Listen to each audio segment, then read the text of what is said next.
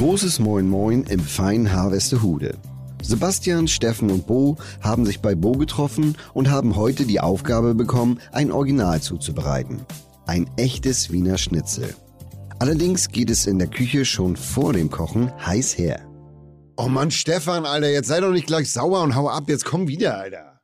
Erstens, ich heiße Steffen. Zweitens, ich will Sushi kochen. Drittens, ich bin raus. Sayonara. Also ist er jetzt einfach abgehauen? Ich Was glaube schon. Ich sag mal so. Warum aber? Weil wir kein Sushi kochen. Ich sag mal, ciao Kakao. Alter, das gibt's doch nicht. Alter. Das ist einfach ein Tschüss, gut. Das war sein Gruß aus der Küche. American Cheesecake, Alter. Was für ein Spinner. Jetzt, wo Steffen das Weite gesucht hat, sind Bo und Sebastian auf sich alleine gestellt. Sie überlegen, was sie für ein echtes Wiener Schnitzel benötigen, dessen Rezept der Legende zufolge 1857 vom Feldmarschall Radetzky aus Italien mitgebracht wurde.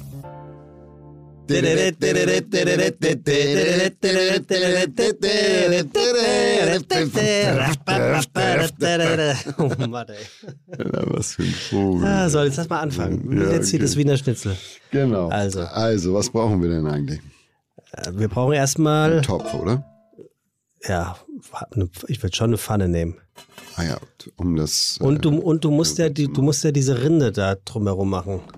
Ja, das- Genau, das Fleisch, das muss ja so flach, das, da gibt's ja diesen Spannrahmen, das haben die ja sicherlich vorbereitet. Okay. Der wird dann, da wird das Fleisch draufgespannt Das und über muss ja Nacht flach muss das, sein, ne? genau, Ja. wird das dann in, in den Kühlschrank gegangen, damit das halt diese Sp- Spannung kriegt. Genau. Also es ist eigentlich wie so ein Bilderrahmen und da wird das Fleisch so reingemacht.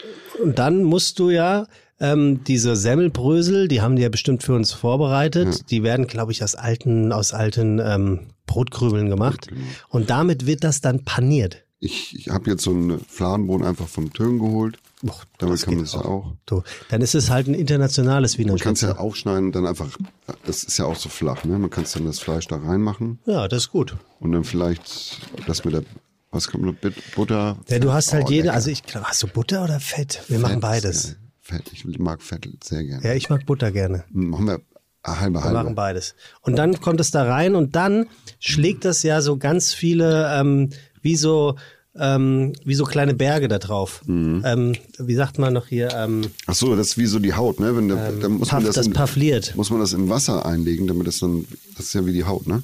Wenn du so lange in der Badewanne oder beim Schwimmen bist, Das muss das ja dann sein. kriegt das ja auch so Wellen. Ja, das ist wie wie so eine Brandblase. Ja, genau. Ja, genau. das ist das, genau. Das und dann einfach äh, ziehen lassen, oder was? Boah, das weiß ich nicht. Siehst du, jetzt fehlt der. Ja, siehst du, also dafür war Stefan schon ganz gut, ne? Der heißt Steffen. Na egal, aber sowas hat er immer irgendwie gemacht. Jetzt? Aber egal, komm, mach. Da es nicht zum ersten Mal Spannung unter den drei Hobbyköchen gab, hat die Redaktion bereits im Vorfeld einen Ersatzkandidaten kontaktiert. Dieser hat das Gespräch der beiden mitverfolgt und jetzt seinen überraschenden Auftritt in Bo's Küche. Ja, seid ihr geistig behindert? Wir wollen einen Schnitzel machen. Ja, der, das ist doch nett, was er immer kauft. Ich habe nur etwas über das halbe Kalb gesagt und den halben botanischen Garten, der, der hier, wie heißt denn unser Bumspark da? Planten und Blumen. Dankeschön. Oder war ich am Wochenende, Tim? Da, da kannst du Salsa-Kurse im Freien machen. Und da habe ich kurz drüber nachgedacht, ob ich dich Salsa tanzend im Freien sehen möchte. Ich habe schon mal Salsa Und getanzt ja. und das ist der einzige Tanz, den ich beherrsche, weil ich fluffig in der Hüfte bin. Sehr fluffig in der Hüfte. Was? Kannst, kannst du tanzen? Wie meinst du das? Naja, also richtig Latein, nicht Latein, hier, Standard. Walzer oder mal eine Rumba oder hier cha Kannst du die Frage stellen, ohne so blöd dabei Nee, zu ich tänzeln? zeig dir es ja nur. Ich war nämlich im Tanzkurs. Es ist so krass, ich bin so ein wirklich durch und durch, durcherzogener Pazifist, ne? Aber wenn du, Pazifist, kennst du den Tanzen so, Salsa oder du musst dir das so oder so, da juckt schon wieder die Faust. Cha cha cha. Drei, vier, cha cha cha. Das ist cha cha cha. Cha cha cha. Weißt du, was ganz geil wäre? Ja, sag mal. Ja, es, gab, es gab doch früher auf den Kreuzfahrtschiffen so einen Tänzer für, für die äh, verwitweten 80-Jährigen, wo hin und wieder auch ein bisschen mehr ging. Ne? Mhm. Mehr mit zwei E oder? Hey, sag mal so, und ich, ich, ich muss es einfach sagen, weil wir dürfen ja nichts mehr sagen in der Öffentlichkeit, ja? Aber bei dir kann ich, weil du bist ja sowas wie ein Freund, Ja, da kann man ja sagen, was man will. Okay. Ja?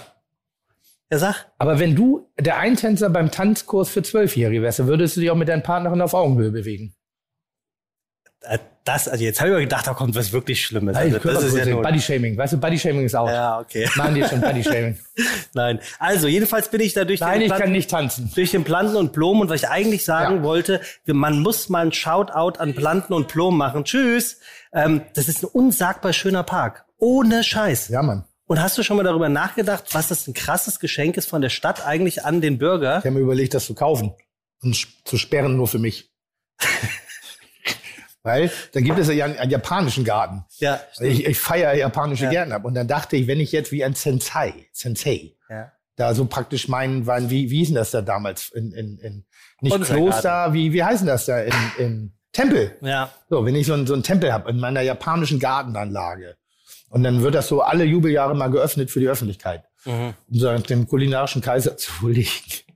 Aber über die Phase bin ich wieder hinweg. Es gäbe dann ein Datum, wo der offen ist, einmal im Jahr, Nein. und, um dem Melzer zu huldigen. Also gerne, es gibt keine hässlichen Parks in, in, in Hamburg. Jeder Park hat auf seine Ja, Art stimmt, und Weise ja. was ganz Besonderes. Ja, der Wohlers Park ist so ein bisschen sowas wie der hippieske Central Park von, von, von Hamburg, finde ich. Du hast natürlich den Stadtpark, der echt tolle Ecken hat. Der, der hat ja nicht nur die Grill- und die Fußballwiese. Der Viel hat ja, Alkohol hat der ja, aber der hat ja noch, noch ganz andere Ecken und was da alles passiert. Ich meine, selbst die Alster und, und hier an den Heinzpark, es gibt wunderschöne Ecken hier in Hamburg. Das stimmt. Und vor allen Dingen diese touristischen Attraktionen wie eben Plan und Blom. Und da bin ich immer überrascht, wie wenig da eigentlich los ist. Ja, ich denke denk mir auch jedes Mal aufs Neue, es ist wie ein Geheimtipp, obwohl er mitten in der Stadt ist, Mitten obwohl er riesen, riesengroß ist Ja. und so facettenreich ist. Ja. Da gibt's das Tropenhaus, kostenloser Eintritt. Ja. Und ich Da meine, gab's den Grüffelow-Baum. Der ist weg. ist er weg? Ja, der ist weg. Hat bestimmt irgendein Kind, irgendein Fan gekauft, geklaut. Nee, den konntest du nicht klauen. Der, Nee? Das war ein großer Baum. Bist du Griffalo-Fan? Ja, totaler. Ja? Ja. Bist auch so ein kleiner Griffalo. Na, wirklich. Wie geht's dir denn? Äh, Ja, tendenziell gut. Ähm, ich ich habe so ein bisschen eine Schwierigkeit, dass ich mich noch nicht äh, fallen lassen kann. Fallen lassen im Sinne von In die, neue, Sommerurlaub? nee, in die neue Normalität, in Ah, die ja, in Back ja. to Gastro-Business. Ja. Ich kann mich nicht fallen lassen, weil ich eins beobachte, dass es noch wie, nach wie vor konzeptlos ist und nach wie vor über die alten Restriktionen funktioniert, wenn es gerade darum geht, äh, sich mit den Inzidenzien zu beschäftigen. Und nichts, nichts im Alltag erklärt mir gerade, warum es im, im Herbst nicht wieder hochgehen sollte. Mhm. Wird's Und ja. ja. gut, dann stehe ich wo vor? Ja. Vor der nächsten Schließung. Das ist so ein bisschen meine Nervosität, die ich gerade habe. Das heißt, eigentlich bin ich jetzt gerade, wir haben so lange gekämpft, wir haben so lange gewartet. Jetzt sind wir mittendrin und ich könnte große Freude haben, weil Gäste machen Spaß, das Kochen macht Spaß, Team macht unfassbaren Spaß. Ähm, aber irgendwie kommen da hinten schon wieder so die, die Sorgen, weil mi- mir keiner sagt, wann oder wie wird mit der nächsten Krise umgegangen Mhm.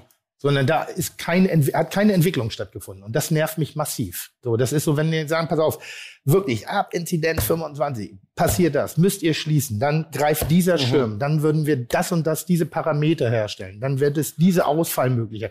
Dann kann ich unternehmerisch denken. Also rein theoretisch müsste es mittlerweile einen, wie verfahre ich, ab welchem Zeitpunkt Plan für die Gastro Richtig. Ne? Ja. Also für, für alle betroffenen Gewerke, die wieder schließen Ja. werden müssen. Ja. So, das ist so, Stimmt wir, wir, wir reden über Weihnachtsfeiern so und wir haben so eine zarte Hoffnung, dass wir das machen können. Wir müssen jetzt Silvester besprechen. Wir müssen jetzt Ja, ja. Silvester verstehe, organisieren. klar. Wir müssen jetzt Anlagen mieten. Wir müssen jetzt DJs buchen, wenn wir eine Feier machen wollen. Wenn wir das jetzt nicht tun, stehen wir kurz vor zwölf dumm da und sagen, naja, dann stecken wir das Handy an und machen mal die Melzer Cooking Playlist an. Yippie was für eine Ja. geile Stimmung. Und das ist das, was mich gerade so ein bisschen nervt. Wir wollen, wir so, aber ich sehe keine Parameter, die Mhm. was verändert haben. Und wenn die jetzt mit der Durchimpfung kommen, wir sehen ja gerade allen Ortens, was passiert, dass äh, eine gewisse Impfmüdigkeit eintritt, weil diese vermeintliche Sicherheit, in der wir lange nicht sind. In Hamburg angeblich nicht. Was? Die Impfmüdigkeit ist hier angeblich Heute, heute, heute bei mir Bullerei, aber, aber, aber es, das sah extrem nach Zweitimpfung aus.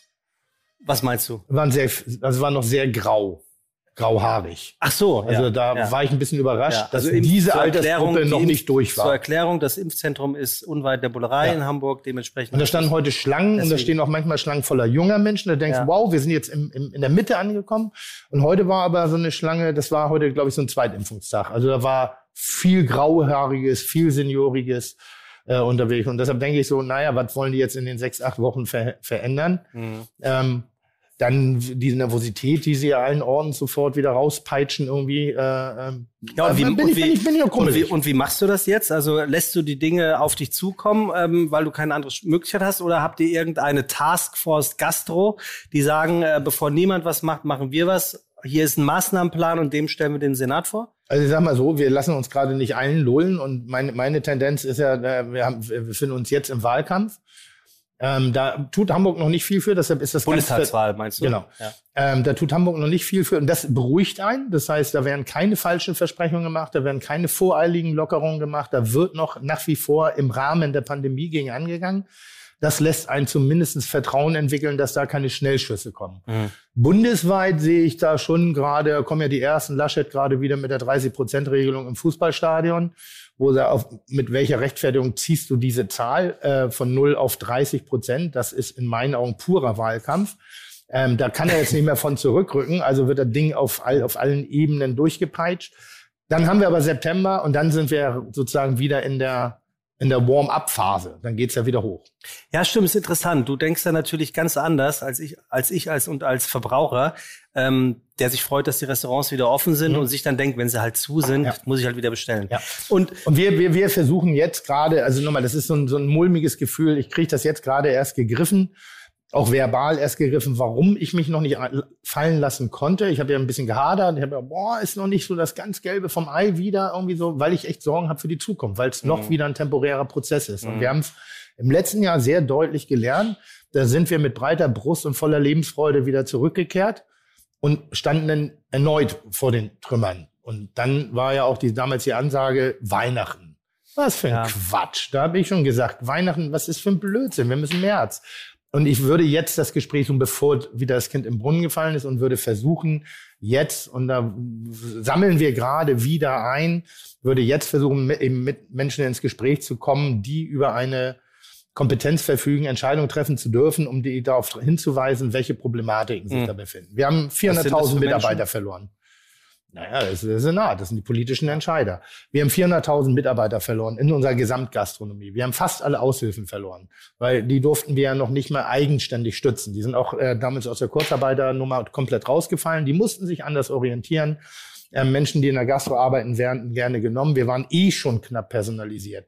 Ich habe gerade einen Fall bei mir in Hamburg, dass ein ehemaliger Kollege äh, auf in meinen Augen hinterfotziger Art und Weise abwirbt, sehr stark abwirbt mit Lohnversprechungen, die nicht realistisch sind, wo auch mit mit, mit Menschen gespielt wird, weil ähm, ich sag mal so, eigentlich ist der Mensch der wichtigste Faktor in der Gastronomie und er verkommt gerade ein bisschen zur Ware. Also im Sinne von, wir brauchen Menschen, wir brauchen Mitarbeiter, wir brauchen diese Leute. Und momentan ist es ist jeder jedes Mittel recht, sozusagen, um an Mit- Mitarbeiter ranzukommen. Das widerspricht aber meiner Unternehmensstruktur. Ich wollte gerade sagen, das ist doch auch, eigentlich ist es doch so ein ungeschriebenes Gesetz in der Gastronomie, ne? dass wenn man abwirft, den Chef fragt, ich finde da Man Mitarbeiter. nicht ab. Man, also wenn Leute sich bewerben, ganz klar, ohne Wenn und Aber. Du gehst aber nicht in den Laden rein und bewirbst Ja, und, das- und wirbst Leute ab. Ja. Das, du gehst auch nicht ins Wohnzimmer von, von mir und versuchst an demselben Abend mit meiner Frau was zu haben. Das Ja. geht nicht. Ja. So. Wenn, Nee. wenn ihr euch im, im Chatportal kennenlernt, so, äh, weißt du, kann ich nicht ändern. Also wir sind ja keine, uns gehören die Menschen nicht. Aber es gibt so ein paar Kein Regeln. guter Stil. Kein guter Kein Stil. guter Stil. Kein guter Stil. Ähm, diejenigen, die es tun, haben keinen guten Stil. Ähm, bei einigen ist es pure Verzweiflung. So, wo, wo man eben auch sagt, also nochmal, jetzt poppen die Probleme auf, vor denen wir gewarnt haben. Mhm. Und wie ist es jetzt? Bist, bist Ja. du wieder, bist du wieder Aber mir geht's gut, falls Bis- bis- ich die Frage noch nicht beantwortet Doch, habe. bist du wieder äh, so insofern back im Business, dass du so oft in der Bullerei wieder bist und dich so wohlfühlst und dich an deinen Lieblingsplatz stellst, beobachtest, genießt, einziehst, also gedanklich das aufsaugst und dir denkst so, ach, ich mag meinen Laden, ähm, oder ist es, ist das noch, immer noch nicht zurück? Ich sag mal so, ich bin wieder so oft im Laden, dass meine Mitarbeiter mich neulich gebeten haben, mach doch bitte Feierabend. Ach, wirklich? Ja. Weil ich hatte mich wieder angeboten zum Grillen. Ich koche gerade gerne und ich habe neulich gegrillt. Und ähm, also ich fand's super. Ja? Die Gäste fanden es auch großartig. Ja.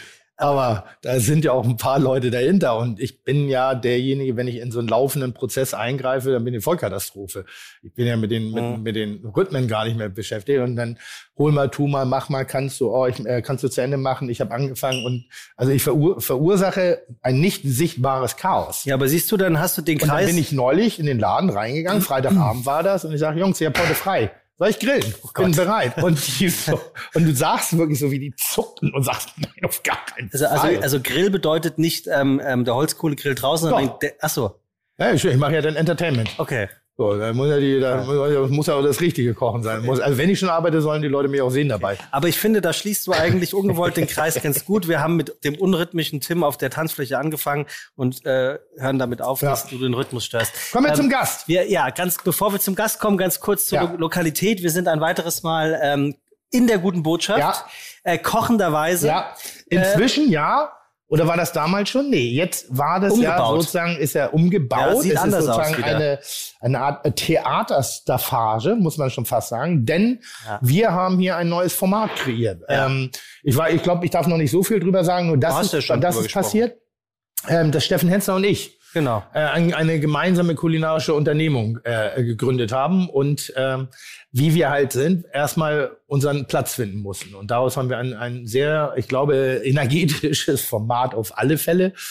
Kulinarisch, zumindest auf meiner Seite anspruchsvoll, aber damit man den Anspruch auch erkennt, haben wir halt den Lowliner äh, Steffen Hensler dazu eingeladen, ähm, damit wir auch die Leute nicht verlieren, die gänzlich in der Küche gar nichts auf die Reihe kriegen. Dann sagen sie, guck mal wie, das ist einer von uns. Das ist mal endlich ein Fernsehkoch, der wirklich nicht kochen kann. So, das ist mal, ist ja auch wichtig, die Leute bei der Stange zu halten. Und dann für die Interessierten und äh, ich sag mal professionellen Hobbyköche, die auch schon, ich sag mal, die Herausforderungen suchen, das Feld decke ich dann wiederum ab. Mhm. Gut, Gott sei Dank. Jedenfalls sind wir hier. Wir werden Gesundheit. Hat sie, mein Schatzi. Putz Häschen, mein Näschen. Nee, putz Näschen, mein Alter. Näschen. Wir sind heute also hier in der guten Botschaft Hm? und wir werden kochen. Und es wird, es wird jemand äh, hier am Start sein. Ja. Ich, ich weiß nicht so wirklich, ob ich ein bisschen äh, Schiss haben soll, Mhm. weil er, er ist äh, etwas wie ein Enfant terrible, habe ich mir sagen lassen. Ich sag mal so, ich habe, ich sehe hier, ich habe nicht eingekauft. Ich sehe bestellte Lebensmittel Ja. und äh, ich sehe auf jeden Fall mit meinem untrüglichen Auge, glaube ich, dass es Wiener Schnitzel geben soll. Naja gut, das liegt daran, weil wir fertiges Schnitzel gekauft haben, auf dem draufsteht Wiener Schnitzel. Das hätte jetzt meine Mutter Nee, da ist erkannt. Kalbschnitzel, Ei, Semmelbrösel, Ja. da sind Preiselbeeren, Zitrone. Es könnte aber natürlich auch eine Finte sein. Feldsalat, was? Ne? Es könnte auch eine Finte sein, um dich gedanklich äh, in, in diesem Feld Ich einzubinden. lege mich fest, Österreich. Ähm, du, du ein sagst Öst- ist Österreich. ein Österreicher. Also er sagt selber über sich, äh, er sei sehr introvertiert. W- das Würdest, könnte von mir kommen. was wollte ich gerade sagen? Würdest du das über dich sagen? Komplett. Hast du mich jemals, ähm, wir haben uns schon Off- ein, zwei Mal privat Off getroffen. air? Nicht unter vier Augen, das wird nicht passieren, aber äh, so in der Gruppe. Mhm. Da, und hast du mich da jemals einen Auftritt haben sehen? Naja, schon, aber, und gar nicht. aber jetzt, naja, was definiere Auftritt? Na, ich bin nicht laut, mische Nee, mich ein, ich Ja, setze mich an den Ja, Tisch stimmt, und ziehe mich eher Oder die äußere Küche. Ebene. Ja, ja, ja. Bin zwar Teil, aber ich bin jetzt nicht derjenige, Du bist ein Beobachter. bin nicht der Ja, Witzeonkel. ja, ja, das stimmt. Das bist du nicht. Also, da habt ihr was gemeinsam. Er sagt über sich, er sei ein Einsiedler, ein Eigenbrötler. Ähm, er hat einen Rockstar-Fable seit frühester Kindheit, das ist wieder eine kleine Gemeinsamkeit, was sich aber in seinem Schaffen wie, bis heute wie ein roter Faden durchzieht. Mhm. Er sagt allerdings, was das äh, Singen angeht, das Rockstar-Sein hat es nicht zum Recall ähm, gelangt und deswegen hat er die Bühne gegen die Kochlehre getauscht. Macht Sinn, der kommt nämlich aus einer Bäckerfamilie. Und zwar aus so einer Bäckerfamilie, wo die Körbe noch mit der Hand geflochten worden sind. Boah, wie alt ist der denn? Hä? Oh, Happy Birthday, Eckert Witzigmann, 80 Jahre, gestern, geworden. Gestern, also wir- Unfassbar. 80 Jahre. Und hab, wir haben telefoniert, nochmal an der Stelle ganz kurz wegen Österreich. Ich denke jetzt gerade ist, aber Witzigmann ist es nicht. das wäre ja jetzt nicht. Ist ja aus einer äh, Bäckerfamilie, das, Rockstar, das, das ist- nee, wäre das ja nicht unser Podcast, wenn ich das jetzt schon verraten würde. Ist Witzigmann aus dem nee, Bäcker? Nee, der kommt vom, der kommt aus einem einfachen Haushalt. Einem ganz einfachen. Aber Happy Birthday nochmal, lieber Eckert. Ja, auch im Namen meiner Eltern alles Gute. Konnte man auch Ähm, sehen im Instagram. Ich glaube, der hat, der, der- hat so viele Ge Geburtstagsglückwünsche bekommen wie die Königin von England. Ja, und da hat uns Auch Corona auch einen großen Strich durch die Fiete Gastro Gästewelt gemacht, Mhm. ähm, weil er wäre gekommen und dann kam Fiete. Ja. Äh, dann kam, Dann kam Fiete. Dann kam du meinst, Fiete. das ist Und dann die, kam ich. Fiete ist sozusagen die, die äh, Y-Variante. Was kommt denn? Delta, Äh, Y, ne? Alpha, Beta, Gamma, Delta, Y- weiß ich nicht. Y, Also, Y es. also pass auf, seine Fiete Eltern, ist die Y-Variante von Corona. seine, Ich das finde sogar die Delta-Variante noch richtig. So schlimm ist das? So schlimm ist es mit uns? Da musst du alles, dich ansteckend. Gegen, musst du dich gegen alles impfen lassen. Neulich, weißt du, was mich neulich richtig gefreut hat? Ich bin mitten auf der Straße gelaufen, nicht in meinem Dunstkreis. Mhm. Und ein Mensch ging in mir vorbei und sagte, das ist so krass, ich höre dich gerade. Und jetzt Ach, wirklich? Ja, ja, der hat gerade Fiete gehört. Ah, das ist ja lustig. und hat mich dabei gesehen und sagte, das ist jetzt weird. Da hast du dich Ich höre- gefreut. Ja, habe ich mich richtig gefreut. Die Eltern unseres Gastes waren schlau genug und haben ihn von Anfang an nur in die besten Betriebe geschickt. Mhm. Und so hat er früh gelernt und vor allem gespürt, dass ihn nur die Formel 1 interessiert. Und jetzt äh, kommt so ein kleiner, arroganter Unterton, wie er von dir eigentlich kommen könnte. Mhm. Äh, nicht irgendwie als Fahrer von dem Formel 1-Team, sondern als Teamchef von das Ganze. Mhm. Ist aber eigentlich, finde ich, ein ganz guter Gedanke, ne? Also ein guter Vergleich. Führer. Ne? Also wir wissen ja, was äh, Formel 1 bedeutet. Das ist ja jetzt nicht nur Gas geben. Nein, du musst ja, also es gibt ja so Leute so wie ich, die haben das Bild, das gesamte Bild im Kopf und sind vielleicht in ihrer Ausübung einiger Bereiche vielleicht gar nicht so ein guter Rennfahrer, aber verstehen trotzdem die Gewerke so zusammenführen, dass Ja. da ein Weltmeister draus Ja. wird. Ach, Tim, sehr gut. Hervorragend. Hervorragend. Ähm, er versucht, oder beziehungsweise er ist immer getrieben, ein Produkt zu verkörpern. Was kann er damit meinen? Also kulinarisch. Was heißt ein Produkt zu verk verkörperst du? Verkörperst du die Bolognese? Oder was ist damit gemeint? Ja, ich glaube, das ist ganz gut beschrieben. Ver- Zu verkörpern ist zu emotionalisieren, ist auch wirklich zu repräsentieren und das auch wirklich in sich aufzusaugen und eben diesem Produkt sozusagen auch die volle Wirkung. Also man, man, als Koch sollte man die Leinwand eines Produktes sein und nicht, nicht, Alter, ich bin eine Ja, Philosophisch. finde ich jetzt auch nicht schlecht. Der Koch ist die Leinwand des Produktes. Kann ich deine Staffelei sein? Ja, bitte. Okay, okay, alles klar. Dazu Ähm, müsstest du auch mal meinen Pinsel anfassen. Ja, pass auf. Wenn, wenn ich den wieder gesagt hätte, das wäre wieder der Nicht mieseste, witzig. flachwitzige. Ja. Also pass auf, jetzt kommt's. er war immer davon überzeugt, Ja. wo er war, wird keinen Trend gefolgt, sondern ein Trend gesetzt. Ja, das ist, bin sehr ich. Und er war insgesamt zehn Jahre in den Vereinigten Staaten, in den USA, davon zwei Jahre in Kalifornien. Das bin ich nicht, war nur New York. Da war er sieben Jahre. Dann weiß ich, wer es ist. Ja? Ja. Er wurde in den späten 90ern, Anfang der. Nullerjahre zum Schön. beliebtesten New Kid on the Culinary Block in NYC mehr oder weniger gekürt. Mhm. Man weiß sowieso, wer es ist. Jetzt, weißt du Schön, schon? schöner Gast. Soll ich noch ein Sehr bisschen schöner- weitermachen? Ja, mach, mach, mach, mach. Sehr schöner Gast. Jetzt muss ich aber nicht mehr so tun, als ob. Er hat tatsächlich äh, den ähm, 9-11-Terroranschlag äh, live miterlebt, Mhm. vor Ort. Nicht im selben Haus. Und hat dann im Prinzip der Vorreiter von Kochen für Helden, könnte man fast sagen, was ihr zur Corona-Zeit hier gemacht hat, hat er in New York gemacht. Er hat nämlich spontan Tag und Nacht drei Monate lang an Ground Zero für die Rettungsmannschaften gekocht. Ach, wie geil, das wusste ich nicht. Und zwar ein, ein, eine, kann er bestimmt drüber reden. Ein riesengroßes Ding ist daraus geworden. Ähm, natürlich auch kein Cent anfangs damit verdient, aber gesagt, alles klar. Wir haben hier äh, das Zeug, wir haben hier die Retter und die müssen mehr essen als nur Sandwiches und Schokoriegel. Ja, wie geil. Dann kam das. Ach, das wusstest du wirklich Nee, nicht? wusste ich nicht. Seht ihr, dann seid ihr ja tatsächlich Partner in, Ja, im, im wirklich. Aber sozialen geil, Drama. Was, was, was? Also macht ihn noch perfekter. Ja, offensichtlich. Ganz offensichtlich. Ähm, Fun Fact, dein Lieblingswort. Ähm, Im ÖSV-Kader der Auswahl für Ski Alpinen äh, äh, war äh, er war im ÖSV-Kaderauswahl äh, für Ski Alpin. Also er hätte eigentlich Skifahrer werden können. Oh Gott, wie mich diese Geschichten langweilen, wenn du mit irgendjemandem zusammensitzt, der erzählt, ja, in der B-Jugend habe ich mal bei Borussia Dortmund gespielt und hätte ich mir nicht den kleinen Finger gebrochen, dann wäre ich jetzt mindestens Ach, Nationalmannschaft. du meinst, meinst das Er hat stimmt nicht gar nicht so? Hä? Na ja, ist so, jeder hatte mal so fünf Minuten Aufmerksamkeit in seinem Leben. Und aber wenn dann die Jungs mit 50 diese Ge- Geschichte noch erzählen.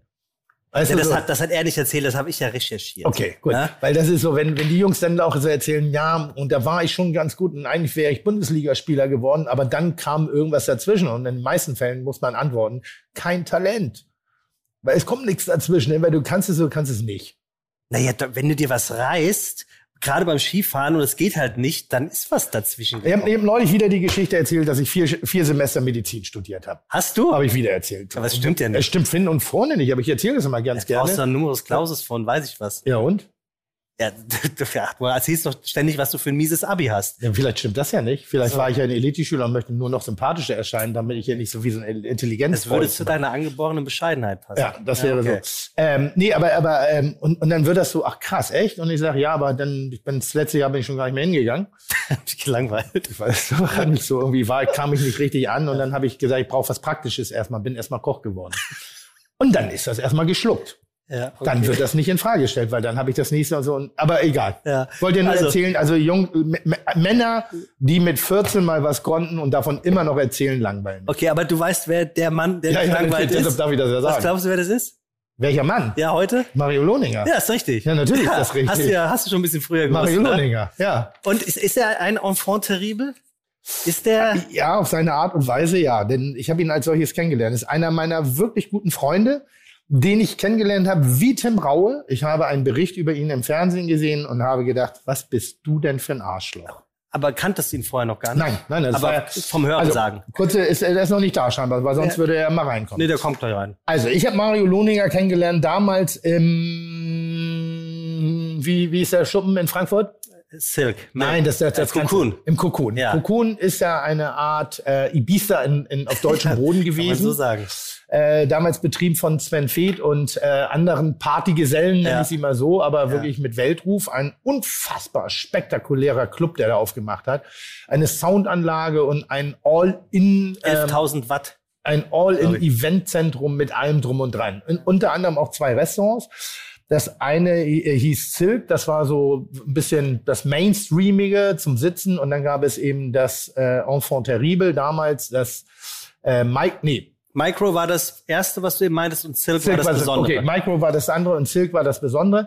Und da war, haben die Essen im Liegen gemacht. Genau. Dekadenz at its best. Also Mhm. weiß, also weiße Uniform äh, von, von den Mitarbeitern. Alles weiß gestrichen, weiße Matratzen, weiße. So. Und im Anhang, wie so ein Blinddarm, eben von dieser brutalen, lauten, düsteren Clubwelt. Ja. Das war unfassbar reinzugehen. Äh, äh, Tra Travestiten irgendwie als Empfangsdamen, liebe Grüße an Erik an der Stelle, wirklich unfassbar schöner Travestit. Ähm, nicht, sagt man das so jetzt noch, Travestit? Ja, so, ja, das ja? kann man Männer sagen. in Frauenklamotten sagt man noch Travestit. So.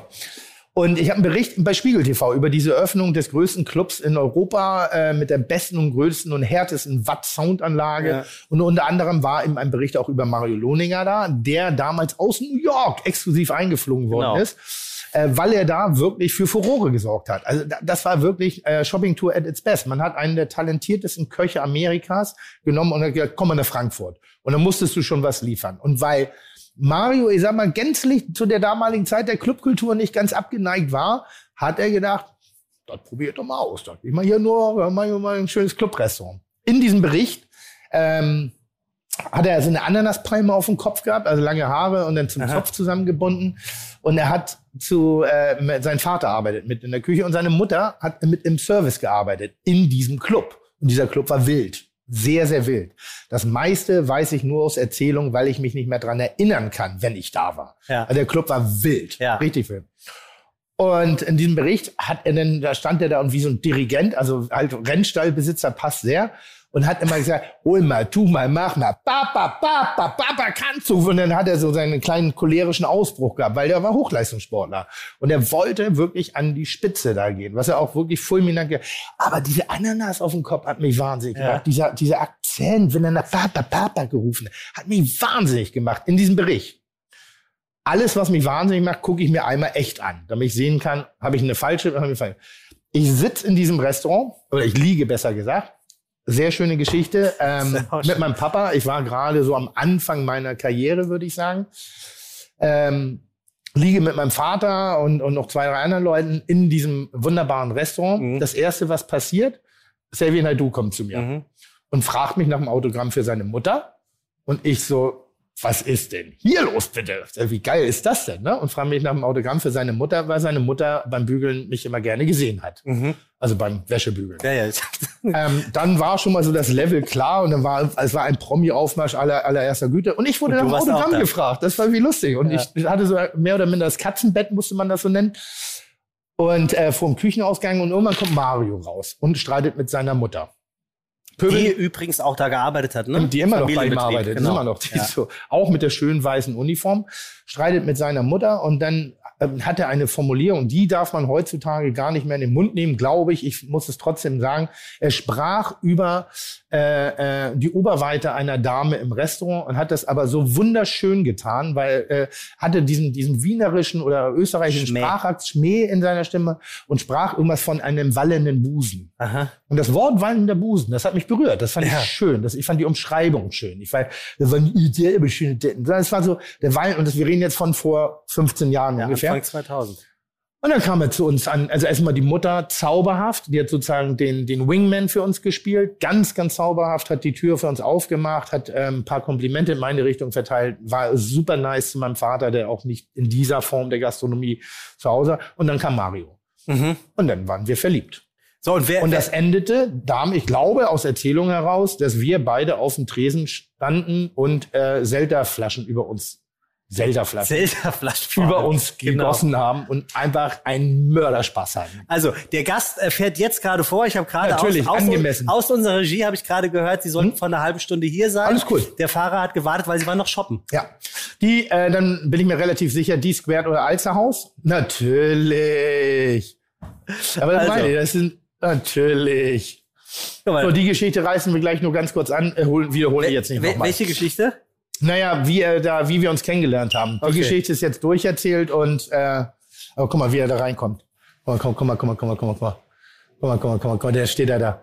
Ja, Das Ich- unterstreicht doch ja, alles, ja, was ich dir gestern sagte. ja, ja, hier, guck, guck, guck, guck, guck. Ich glaube, dem ist nicht bewusst. Hat er das? ich glaube, dem ist das. Hä?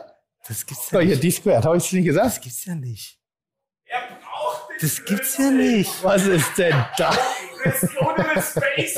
Aber das glaub ich ja nicht. Der ist wirklich introvertiert. Ja, total. Freut mich sehr. Moin. Brauchst du. Servus. So selber. Ah, das ist Ich habe ein, hab ein bisschen abgenommen, aber was ist das? Fallschirmspringer? Ist ganz geil, ne? Oder? Ist das Also, ganz du geil? kannst deinen Mundschutz abnehmen und kriegst hier. Ich fand das ein bisschen despektierlich, wie darüber geschrieben worden ist, das Dosenfressen von Melzer. Aber immerhin, immerhin, ich koche für die Astronauten und ich bin der Held damit in meiner Wo Familie. seid, wo seid ihr denn jetzt? Du kriegst auch gar nichts. Nee, mehr. Astronautenkochen war doch hier vorletztes Jahr, oder nicht? War das nicht, weil du den Parabelflug gemacht hast? Das war der Parabelflug. Und Genau. jetzt koche ich für oben, für die Raumstation. ISS. Seit wann? Ja, seit einer Woche ist das offiziell. Was meinst du? Ich arbeite wie Wo ein stand Tier. denn das? Hä? Das finde ich ja Das geil. weißt du jetzt wirklich nicht. Nee. Mit Matthias Maurer. Ich habe mit Matthias Maurer, das ist unser nächster Astronaut, Kosmonaut oder Ja. wie auch immer man das nennt. Und den, der hat ein Gericht sich von mir gewünscht, was er da oben zubereiten wird. In den Möglichkeiten. Ich habe dieses Gericht an, an, an, an, an, mit Heiko Antoniewicz zusammen und der LSG zusammen entwickelt, damit das nach den richtigen Parametern auch nach oben geflogen wird. Es ist abgefüllt, es ist gekocht. Es ist jetzt schon äh, äh, äh, in Amerika und, Wow. geht, und tritt jetzt bald die Reise ins Weltall. Und weißt du, wo der Astronaut sein Essen von dir essen wird? Ja, oben. An seinem Galaktisch. So nämlich. Herrlich. So nämlich. Das ist das eine. Jetzt haben wir genug Eitelkeit gepinselt und anschließend soll daraus ein globales Kochevent werden. Also wo wir, das ist jetzt kein Scheiß, also wir, wir, wir nehmen die Fresse da ganz schön voll. Wir suchen weltweit gerade nach Hubs, also nach Gastronomien, die sich parallel daran beteiligen werden, dieses Gericht zu kochen, also richtig zu kochen und werden dieses Gericht auch unter anderem weltweit an die Leute bringen und mit dem, mit dem, das das Ziel, mit dem Erwerb einer jeden gekauften Mahlzeit bezahlt zu eine Mahlzeit in Regionen, wo eben Essen und Getränke knapp sind. Also das ist ein bisschen, weil wir sagen, das Essen ist von Bernd Breiter, äh, äh, Bernd Breiter organisiert, Bernd Breiter organisiert, äh, World Club, World Club Kitchen und ähm, haben das hehre Ziel, eine Milliarde Mahlzeiten damit auf die auf die In Straße die zu. Hemisphäre zu schießen. Nee, aber für, für Leute zu generieren, weil wir sagen, dass Musik und, und Essen sind die globalen Sprachen, äh, äh, wo es keiner, keinerlei Religion bedarf, wo es keinerlei äh, äh, äh, Kriege, keinerlei politische, sondern wir essen alle gerne und wir hören alle gerne Musik in unterschiedlichen Ebenen, aber kein kein Essen nimmt dem anderen Essen den Raum. Und wenn wir schon diese Möglichkeiten haben, sowas zu machen, dann muss es auch irgendwo hinführen. Und das ist die Idee. Also Herv- Also her hervorragend und das, Ist wirklich das, das Thema Musik und Kulinarik wird Ja. uns ja heute auch noch Und beschäftigen. es wird weltweit das größte Kochevent. Also Ich das Ziel möchte ist es, fünf Millionen Menschen zeitgleich zum Kochen zu bringen. Ich möchte Live. jetzt Mario So. Lohninger begrüßen bei. Herzlich willkommen bei Fiete Gastro, der auch kulinarische Podcast mit Tim Melzer und Sebastian Merget. Chuck, Digga, Props, Digga, ihr habt meinen Respekt. Ihr macht Digga, Mucke, Schicke, Mucke, oh, wie gut das schmeckt. So, und jetzt muss man ja ganz kurz sagen, der Mann, über den ich jetzt gleich er erzählen werde, wer er ist, wir müssen das nur mal ganz kurz sagen. Mario Lohninger ist hier angekommen in einem Astro-Kosmonautenanzug, ganz offensichtlich. Fallschirmspringer. Fallschirmspringer-Outfit, ne? was auch immer. glaub, Warum auch immer, erzählt er gleich.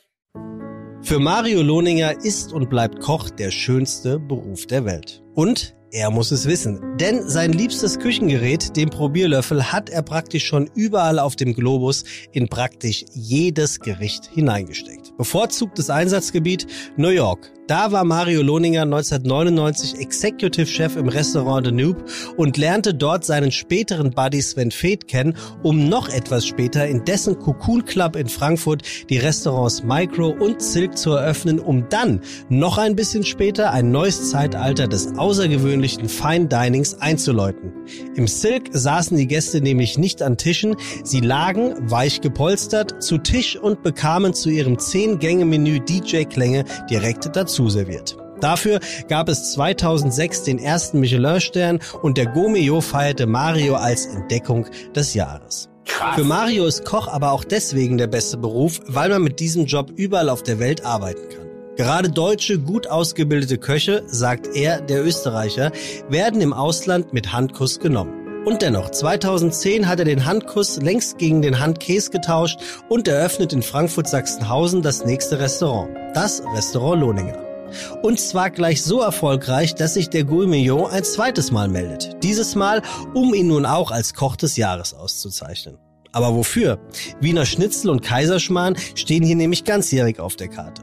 Dann wird es aber richtig interessant, denn die Küche von Mario ist schwer zu fassen. Alpin und mediterran, französisch und japanisch, nordamerikanisch und natürlich frankfurterisch. Zu erklären sicherlich auch an den beruflichen Stationen Obauer in Salzburg, Tantris in München, Spargo in LA, Guy Savoy in Paris, Danube in New York, um nur die wichtigsten zu nennen. Über zehn Jahre gibt es das Restaurant Lohninger inzwischen und das Restaurant selbst freut sich wohl am meisten über dieses langjährige Bestehen. Denn eigentlich wollte Mario Skifahrer werden, was ohne einen komplizierten Haxenbruch sicherlich auch passiert wäre. Ist es aber nicht und so brach nicht nur der Knochen, sondern auch das Gastrogen in ihm durch, das dank der Eltern besonders stark vorhanden ist und hat ihn irgendwie genau jetzt, genau hierher zu uns gebracht. Herzlich willkommen bei Fiete Gastro. Schön, dass du da bist. Mario Lohninger. Und ich freue mich jetzt äh, wahnsinnig auf, äh, ich sag mal, sehr kurzweilige drei bis vier Stunden. Wolltet ihr höchstwahrscheinlich, auf, ha? ne? Ja, wirklich. Mario, es ist, äh, was wir gerade in diesem kurzen Abriss äh, gehört haben. Ja, das ist das Problem der Körpergröße. Äh, was wir in dem kurzen Abriss gehört haben, ähm, man kann es gar nicht hoch genug ansehen. Und es gibt unfassbar gute deutsche Köche. Es gibt unfassbar gute Restaurants in Deutschland. Auch Österreich natürlich. Aber wir haben wenig Weltstars. Das muss man wirklich sagen. Also wenige Leute, die sich außerhalb des Sicherheitsnetzes der eigenen Region mal rausbewegt haben und für Furore gesorgt haben. Wir haben ein bisschen äh, ich sag mal, äh, hier, wie heißt unser Freund in Wien? Äh, Amador. So, der, ja, der Spanier, aber den deutschen Verein jetzt sagen wir mal, der ist in Wien unterwegs. Dann haben wir viele Österreicher, die in Deutschland sehr präsent sind. Wir haben Witzigmann, wir haben Lava, wir haben an, andere, andere Menschen, die eben auch da Hier Sarah Wiener. Sarah Wiener würde ich jetzt nicht unbedingt in die Kategorie der wirklichen Köche einpacken, obwohl sie Köchin ist, aber ihr, ihr Bestreben war das nie, ein Restaurant zu betreiben. Okay. Also mit derselben Inbrunst, mit der es macht. Tolle Frau, äh, hochpolitisch, ähm, aber eben nicht in diesem, in diesem Duktus drin. Und Mario hat das geschafft, wovon ich immer noch träume. Er hat es in New York gepackt. Mhm. Und wie heißt das so schön? If you can make it here, you can make it uh, If you can make it there, you, can, make, it, in New anywhere. York City, you can make it anywhere. Jetzt ist er Genau. von Manhattan nach Manhattan. Das passt ja dann auch. Ja, das, das ist auch die einzige äh, äh, Ähnlichkeit, die ich jetzt nochmal zwischen den beiden Städten sehen möchte. Also gut, Vorsicht. ein paar Wolkenkratzer auch, aber die Energie, vor allem die kulinarische Energie, das Verständnis, das Fress und die Zeit, in der er da war, die muss man noch höher potenzieren, weil jetzt haben wir das Internet. Jetzt kannst du alles kopieren, du kannst alles lesen, du kannst alles lernen, du kannst alles notieren. Es gibt keine Geheimnisse. Das Ding ist die echte eigene Uhr. Das ist wie eine kulinarische Factory. Mario, würdest du sagen, Tim ist ein Fanboy von dir? Ein bisschen. Körperlich nicht. Ja, also, also, also Tim, Ja, wir sind Freunde in erster Linie. Ja, das sind wir natürlich äh, Das habe eigentlich ich rasch gemerkt, nur ganz geworden. kurz, ganz kurz, und dann bin ich sofort wieder ruhig. Möchte nur jetzt Ja, eine kleine. Randnotiz. Das habe ich Da bei Kitchen Impossible nicht gemerkt, dass wir Freunde sind. Oh, jetzt, nein, jetzt hörst du auf. Jetzt mal zum Wohl, mein Lieber. Also komm, Mario. So, jetzt Mario, jetzt bist Erzähl du mal. dran. Also, würdest du, würdest du sagen, Tim ist außer ein sehr guter Tim- Freund ein Fanboy von dir? Fällt, fällt dem Koch Find- sowas auf, wenn ein find- Koch einen mag? Finde ich schon, ja. Also jede Möglichkeit, die wir haben, treffen wir uns. Also das ist ja nicht oft, aber, aber es kommt immer zustande. Und ähm, ja, ich habe einen Tim natürlich äh, über, über meinen Charakter und über mein Essen gewonnen. ja, also ich kann, ich kann mir, also das sagst dir besser du, aber ähm, im Cocoon am Anfang mochte er mich ja nicht. Ne? Er ist mit die Eltern essen gekommen, oder? Genau. Und die Mama hat ja, hat ja die Front geschmissen und die Mama hat mir dann Deine Mutter jetzt, ne? Genau.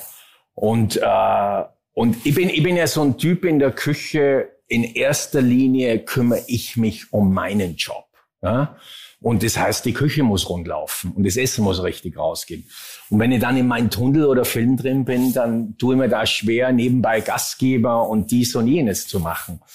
Und Mutti ist halt immer wieder gekommen und an den Abend ist halt einmal wahrscheinlich 80 Prozent nicht so gelaufen, wie du das vorstellst. Das ist ja manchmal mehr Kampf und Krampf. Und da draußen sitzt der Tim Melzer und ich als das mir am Arsch lecken. Das ist Das ist ein Teil der Geschichte, den kenne ich so noch gar Nee, nicht. du warst doch nicht in der Den höre Küche. jetzt gerade zum ersten Mal. Wahrscheinlich war Aber der wabernde Sinn. was ich Busen eigentlich damit sage, meiner, was ich eigentlich damit sage. Nee, nee, mach uns weiter. Das ist spannend Ja. zu hören, weil Ja, aber das ist ja ein geiler Einblick in die Gastronomie, dass du eben halt, guck mal, ich als Gast, ich habe dieselbe Geschichte erzählt und habe auch genau das gleiche erzählt, nur nichts von dem Stress mitgekriegt. Also, dass da gerade irgendwas schief geht und dass die Mama gesagt hat, jetzt geh mal raus. Und ich habe gedacht, die Mama hat das, hat den Wingman gespielt und irgendwann kamst du dann raus. Also So ich habe, aber warum? Da finde ich jetzt spannend. Das möchte ich jetzt noch zu Ende hören. Ja gut, da gibt's jetzt nicht viel zu Ende zu hören, äh, Tim. Du weißt, irgendwann äh, geht da der Hauptgang raus und irgendwann beim Dessert, da gebe ich ja dann eher ab und Ja. unterstütze das noch.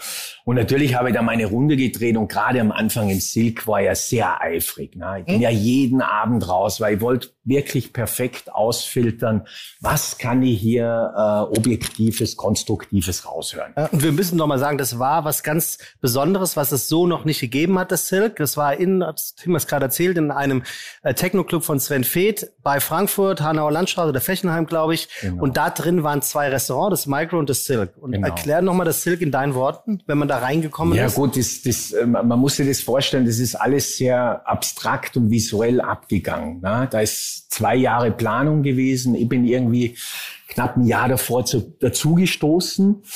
Und äh, wir hatten eine Top-Architektur- und Designergruppe. Also da hat alles Hand in Hand gegriffen. Es ist auch alles finanziell ausgeartet und, und auf den Was, Flöten was heißt geraten. das? Kann man da eine, eine Zahl nennen? Ja, man, man hat mal mit dreieinhalb Millionen Investment gestartet. Man ist irgendwo knapp bei zehn gelandet.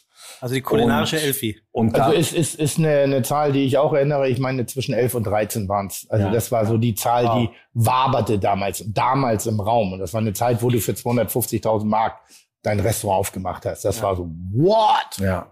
ja, man muss jetzt dazu sagen, es ist ja alles custom-made ge gemacht worden. Ne? Also da war jedes Glasskulptur, die, die Bänke, da war eigentlich nichts von der Stange. Und, äh, und ich kann mich erinnern, ich bin so zwei, drei Monate vor der Eröffnung dann durchgelaufen und habe gesagt, scheiße, das ist ein Drei-Sterne-Tempel, was wir hier hingesetzt haben. Und eigentlich war ja das Silk, das entstanden, wie ich zugesagt habe, das war ein bisschen so, das ist jetzt Marius heilige Bühne. Hm? Da darf er machen, was er will. Und da hat mir, das habe ich natürlich immer mit Sven und mit meinen Partnern abgesprochen, ganz klar. Ne? Und äh, ja, und ich bin da so durch und ich habe gemerkt, bah, da ist ein Momentum. Was natürlich auch entstanden ist, es war eine Vollendung einer Gastronomie. Also da war nicht mehr viel Spielraum links, rechts oder so. Ne? Und äh, ich habe dann ganz schnell gemerkt, ich muss ein eigenes Geschirr designen. Das haben sie eigentlich auch gut gemacht. Die Carla mit zwei jungen Kölner Designerinnen, eigentlich Studentinnen, wo sie die sich angeschaut haben. Ich bin am Ende gegangen im Februar und gesagt, ja, im Juni, Juli sperre ich auf, wir brauchen ein Geschirr. Dann greifen sie mal alle am Kopf. Ne? Dann haben wir da ein tolles äh, Geschirrdesign. Warum? Weil ich ja schon wusste im Kopf, ich habe nochmal so eine kleine Welttournee für mich serviert wird. Genau, wie man das vorstellt.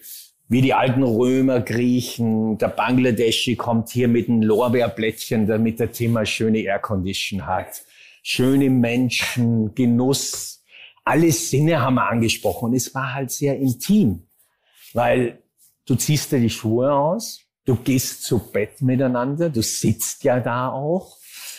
Und dann war es halt schon wichtig, wie nehme ich sowas zu mir und dies und jenes. Und an dem Tag, wo der Tim da war, da waren wir ein paar Wochen auf, glaube ich, sechs oder sieben. Und äh, da waren wir schon so halbwegs eingekruft. Und natürlich bin ich dann rausgekommen. Ne? Aber ich bin dann so ein Typ, der geht so raus, das geht rechts rein, links raus. Ich bin nur immer in meinem Tunnel und, und, und äh, probiere schon mitzunehmen und habe mich natürlich gefreut, ihn kennenzulernen. Ist ja ganz klar. Zweimal halt Tim Melzer. Ich schaue nicht viel fern. Ich bin Du warst, auch, du warst auch neu in der Von, Stadt. von welchem Jahr reden wir? 2,6. 2,4. 2,4. 2,4 sogar. 2,4. Guck mal, bei 2,6 Da hatte ich, hast du, glaube ich, 2,6 hatte ich ähm, schon bei dir gekocht. Weil ich war mal Gastkoch, eins der wenigen Gastkoch-Events, die ich gemacht habe. Im Silk. Vollkatastrophe. Da habe ich dir ein bisschen in die Scheiße geredet. Aber ein bisschen. Also mich komplett in die Scheiße er, er hat gebackene Eier gemacht und ich sag, komm, die darf man nicht buschieren, da machen wir schon Stunden Ei. Ja. Und die scheiß Eier Was macht ja den auch Stundenei?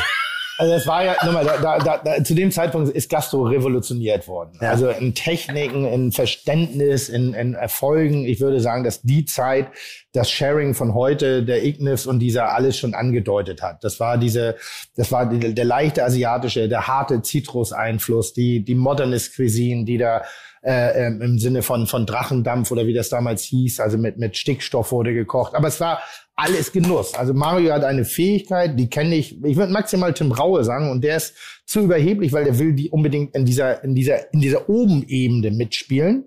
Wenn Raue noch mehr loslässt und noch mehr Kreativität, noch weniger gefällig arbeitet, und das ist bei Raue schwer zu sagen, dann hat er ein ähnliches Geschmacksverständnis. Unfassbar, wirklich geil. Und Mario ist äh, da wirklich ein Enfant terrible gewesen, in, in dem Sinne, dass das Gesamtessen, das gesamte Konzept war ein Konzept. Maximal vergleichbar für mich zu dem damaligen Zeitpunkt bekannt, weil ich zu dem Zeitpunkt nicht so gut mich in Amerika auskannte, aber auch nichts darüber gelesen hatte, mit dem, mit dem ähm, Supper Club in Amsterdam. Supper Club in Amsterdam war das rudimentäre, ich sag mal, abge, abge, Mutter, ja. das abgerissene Wichsding. Ja, also sehr underground, äh, sehr, sehr dirty auch teilweise, ähm, sehr punk-orientiert. Und dann gab es eben diese nächste Steigerung der Gesamtkonzeption.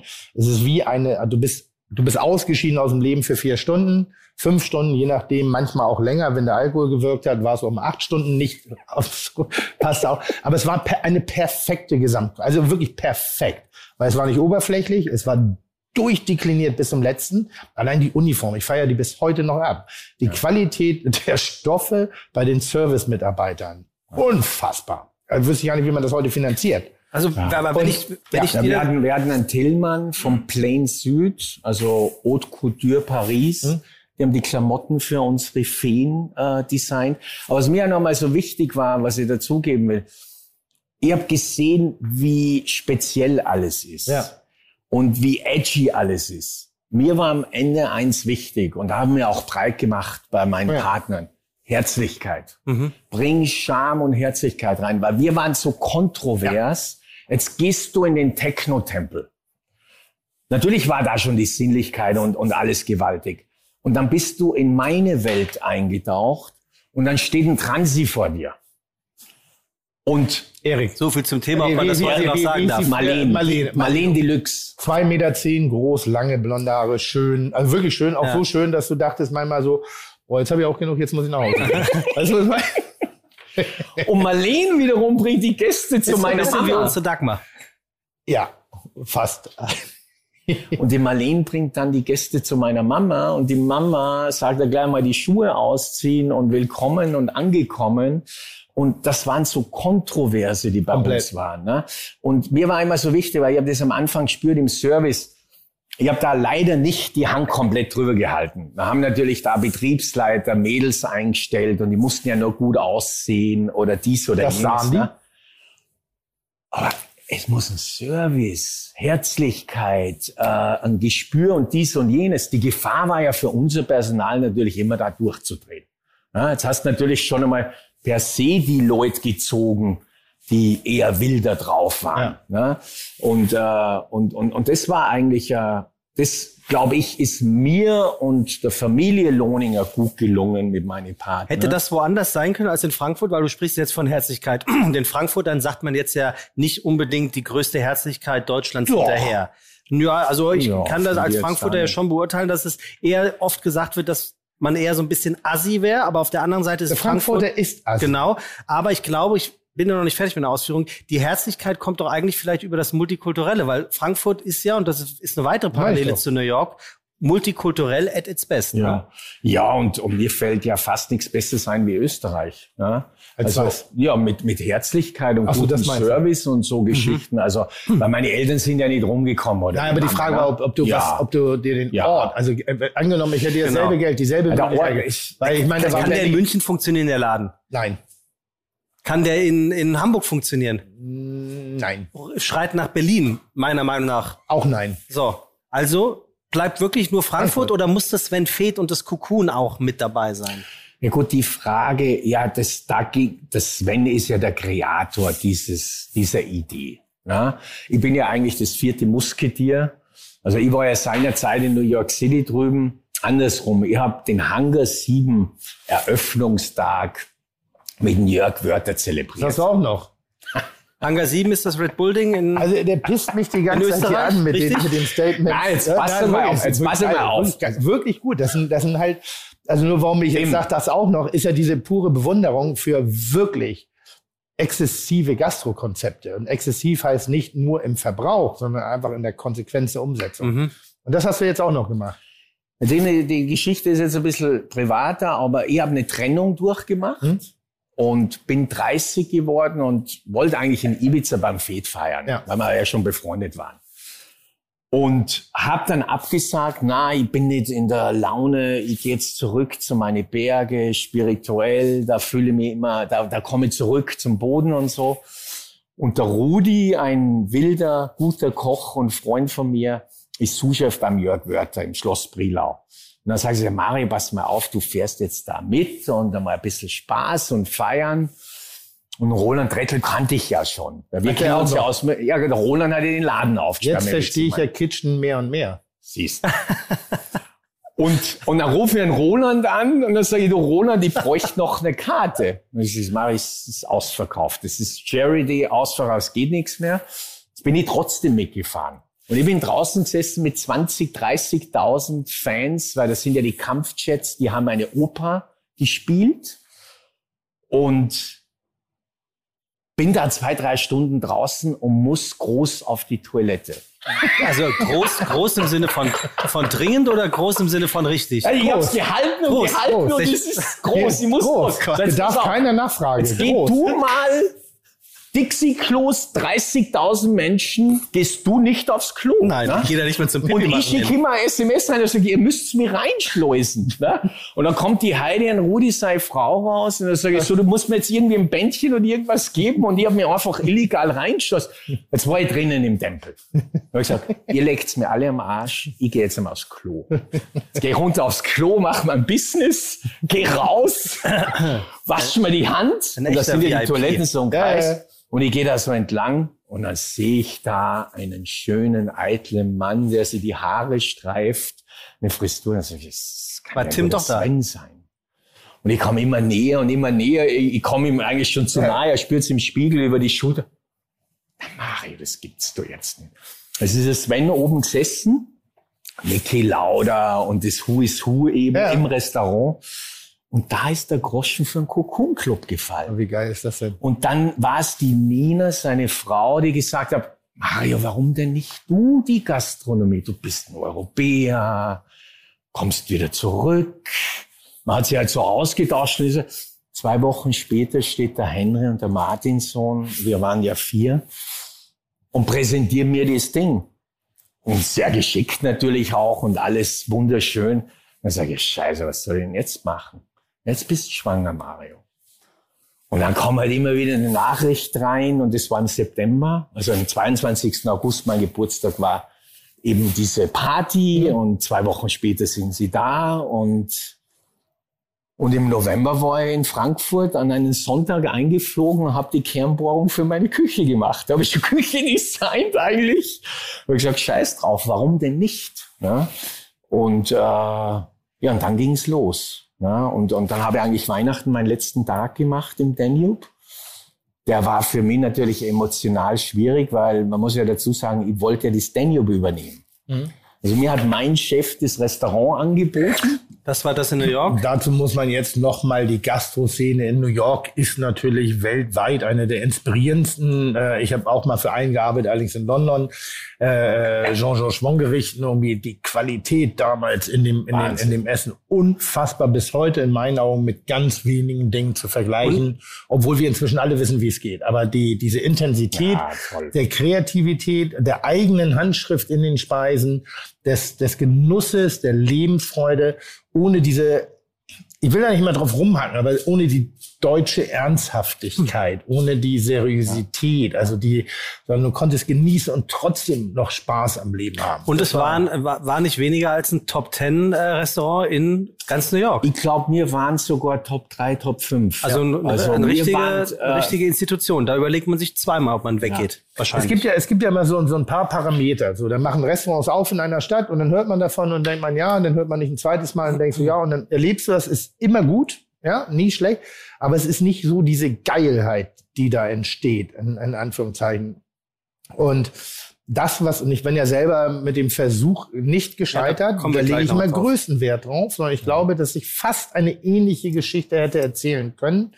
Nicht Top 3 der Qualität des Kochens, aber im Storytelling, im, im Raunen in der Stadt. Also, dass man da wirklich dieses Deutschverständnis, wenn man offenherzig ist, wenn man versteht, was echte Dienstleistungs Gastgebertum zu tun hat und wenn man eben was Besonderes ist und wenn man an seine Idee glaubt und wenn man das wirklich mit, mit, mit Inbrunst lebt, dann ist New York nach wie vor eine der besten Städte für Gastronomie. Also da, da gibt es so viele spannende Geschichten, die werden so wertgeschätzt. Es ist eine schnelllebige Zeit. Ich glaube, das Etablieren, das bedarf wirklich eines, eines, eines bestimmten Verhaltens, was wir Deutschen nicht unbedingt kennen weil du musst in die Verbreitung kommen.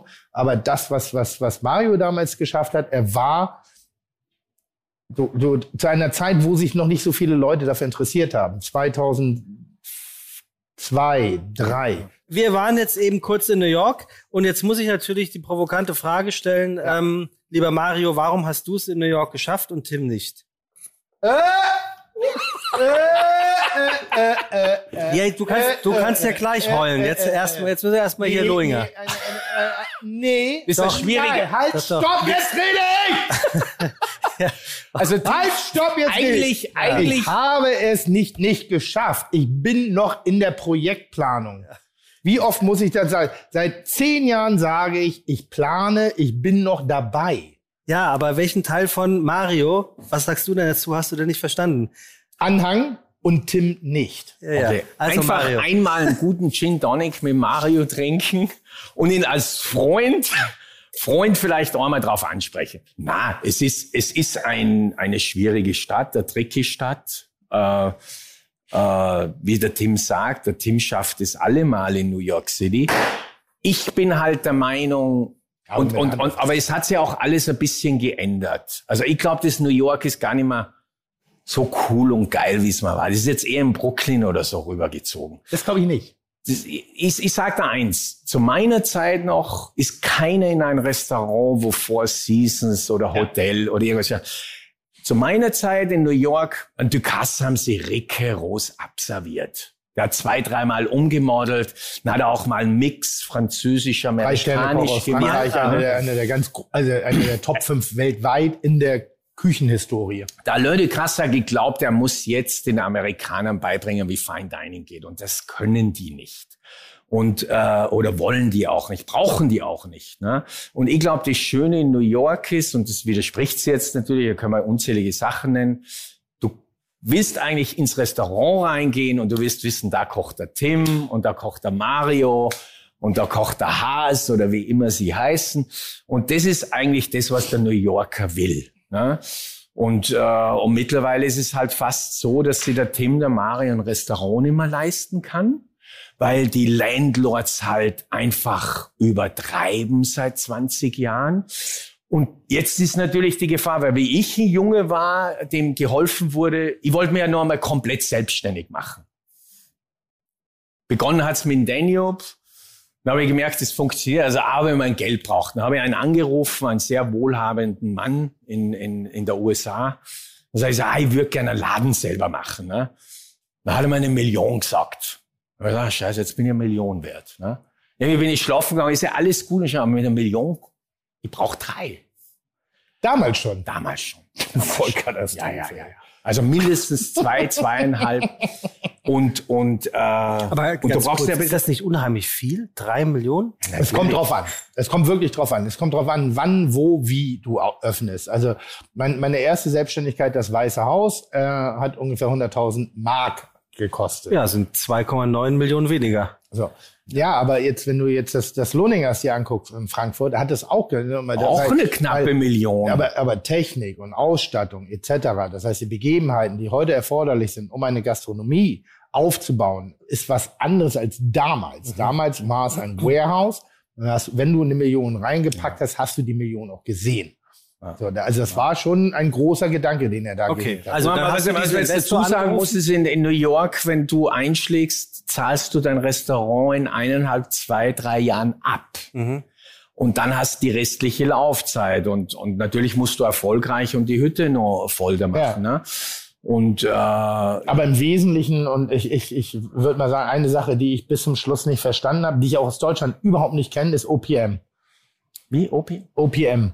Others People's Mo- Money. Also, dass du nicht dein eigenes Geld nimmst. Also, das ist ist ein ein Investor, Wirtschaftskonzept, den- ja. ein Investorenkonzept. Zu dem Zeitpunkt, als ich da war, gibt es Restaurants, die sind so wie die Botschaft. Da gehen Köche rein und kochen zwei, drei Tage und laden nur Investoren ein. Ausschließlich.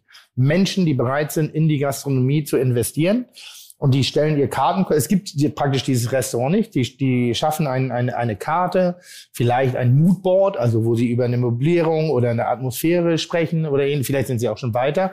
Und sie kochen ihren Stil. Sie kochen ihre Gerichte. Und dann wird danach gefragt, wärt ihr bereit, in dieses Wirtschaftskonzept zu, äh, äh, zu investieren?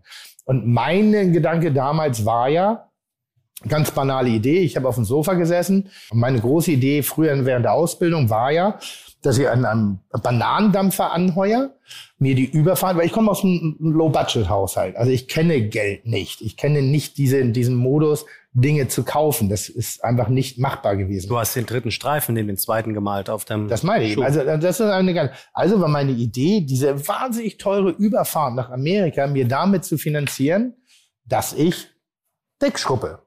Also ich ganz mal Kartoffelstehlen an irgendeinem Bananendampfer drei, vier Wochen rübergehe mit meinem kleinen Säckchen, also wäre schon noch ein Koffer oder Tasche gewesen, dann an, anstarte, einen Job annehme und mich hocharbeite. Weil ich hatte diese, ich mochte diese Stadt. Ich mochte, ich war einmal da im Urlaub, beziehungsweise mein Vater Also, hatte mich mir ging's nicht anders. Und ich habe diese Energie gespürt und dieses Verrottete und dieses Spektakuläre, das Kreative. Und ich war 18, blutjung.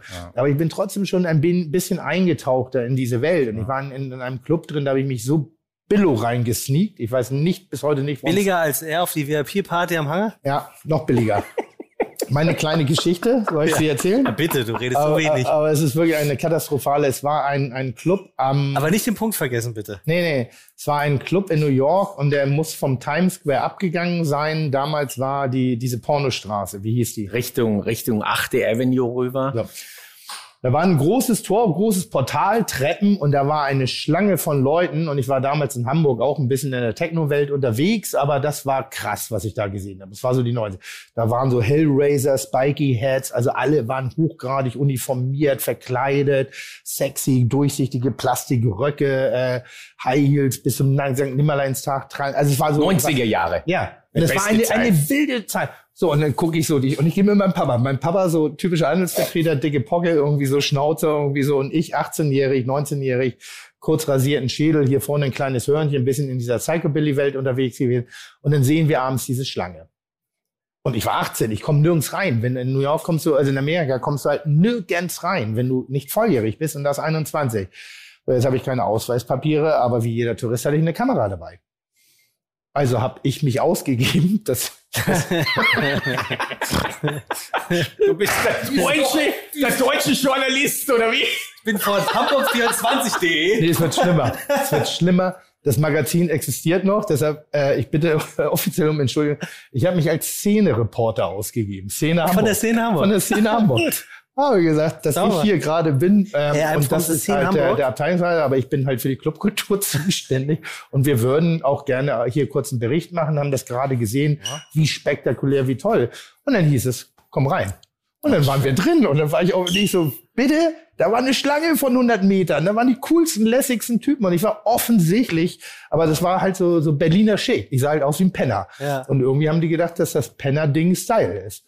Und dann war ich in diesem Club drin und habe ich das einmal, diese Energie, dieses, dieses Wollüstige, dieses Opulente, dieses positiv Dekadente erlebt. Das war ein, ein, ein, ein, ein Unfall, also war ein ganz toller Moment. Und da habe ich mich halt in die Stadt verliebt. Dann habe ich noch eine Freundin besucht, die selber damals äh, äh, auch in New York für ein halbes Jahr war, aus Hamburg, eine Engländerin. Und die hat im Alphabet City gewohnt. Und Alphabet City war damals noch keine gute Gegend. Ja, ja. Also haben wir uns verabredet. Sie kam aus dem Viertel raus, damit ich nicht rein musste. Und ich dachte, wie krass ist das? Du darfst hier in einen, also wir reden hier von einem Straßenzug. Da ist okay, hier ist verboten, damit mir nichts passiert. Und das fand ich halt so geil, weil sie sagte, ich bin halt der Pinneberger Depp, der da irgendwie hinkommt. Und all das fand ich ganz faszinierend. Das hat mir große Freude gemacht, großen Spaß und die Energie, die war, die, die war, das war besonders. Das war so, glaube ich, noch so ein bisschen das alte, alte, alte New York, warum New York auch diesen, dieses, dieses Besondere hat. Ja. Naja, ähm, welche Geschichte wollte ich Ja, eigentlich jetzt erzählen? hast du den Faden verloren, Nee, ne? es ging immer noch um, um das Gründen. Ja. Es ging immer noch um das Und Gründen. ähm, ich hatte überlegt, welche Idee habe ich noch? Was möchte ich noch machen? Und das ist so, naja, ich würde schon immer noch ganz gerne irgendwie einen Laden in New York haben, weil da habe ich es nicht hingeschafft. Und dann sagt sie, naja, wenn nicht du, wer dann? Nicht, weil ich so ein geiler Typ bin, sondern sie sagte, wir haben uns ein Umfeld erarbeitet, wo wir uns vielleicht nochmal Dinge trauen sollten. Dass wir nicht in dieser Komfortzone der Selbstverständlichkeit bewegen und uns echten Herausforderungen stellen. Also bin ich alleine, und zwar komplett alleine, ohne Backup, ohne Anwalt, ohne irgendwas, Ja. einmal im Monat für eine Woche nach New York geflogen, habe mir Visitenkarten am Hauptbahnhof drucken lassen. In der zweiten Woche, beim ersten Mal hatte ich noch keine dabei. Und habe Leute angesprochen. Bin reingegangen in Restaurants, schöner Laden, wollt ihr verkaufen? Ja. Und habe mein erstes Angebot, wo ich, und da ärgere ich mich ein bisschen bis heute, dass ich da nicht zugeschlagen habe, weil ich die Stadt noch nicht begriffen hatte, ähm, war in Chelsea, in den Meatpacking, ein bisschen weiter raus. Chelsea gibt es einen Original American Diner noch. Silber, diesen Silver Stream, ähm, den man kennt aus dem Film Man in Black. Wo, der, wo dieser kleine äh, cross-eyed Köter irgendwie rauskommt, wo dieser kleine, dieser Nuttenköter. Ja. Wie heißt der? ähm, ähm, hier, äh, na sag schon. Mops. Mops. Da rauskommt irgendwie und irgendwas spät. Und da sieht man den so im Hintergrund. Das ist das Diner, was mir angeboten worden ist für 220.000 Dollar Das hättest machen müssen.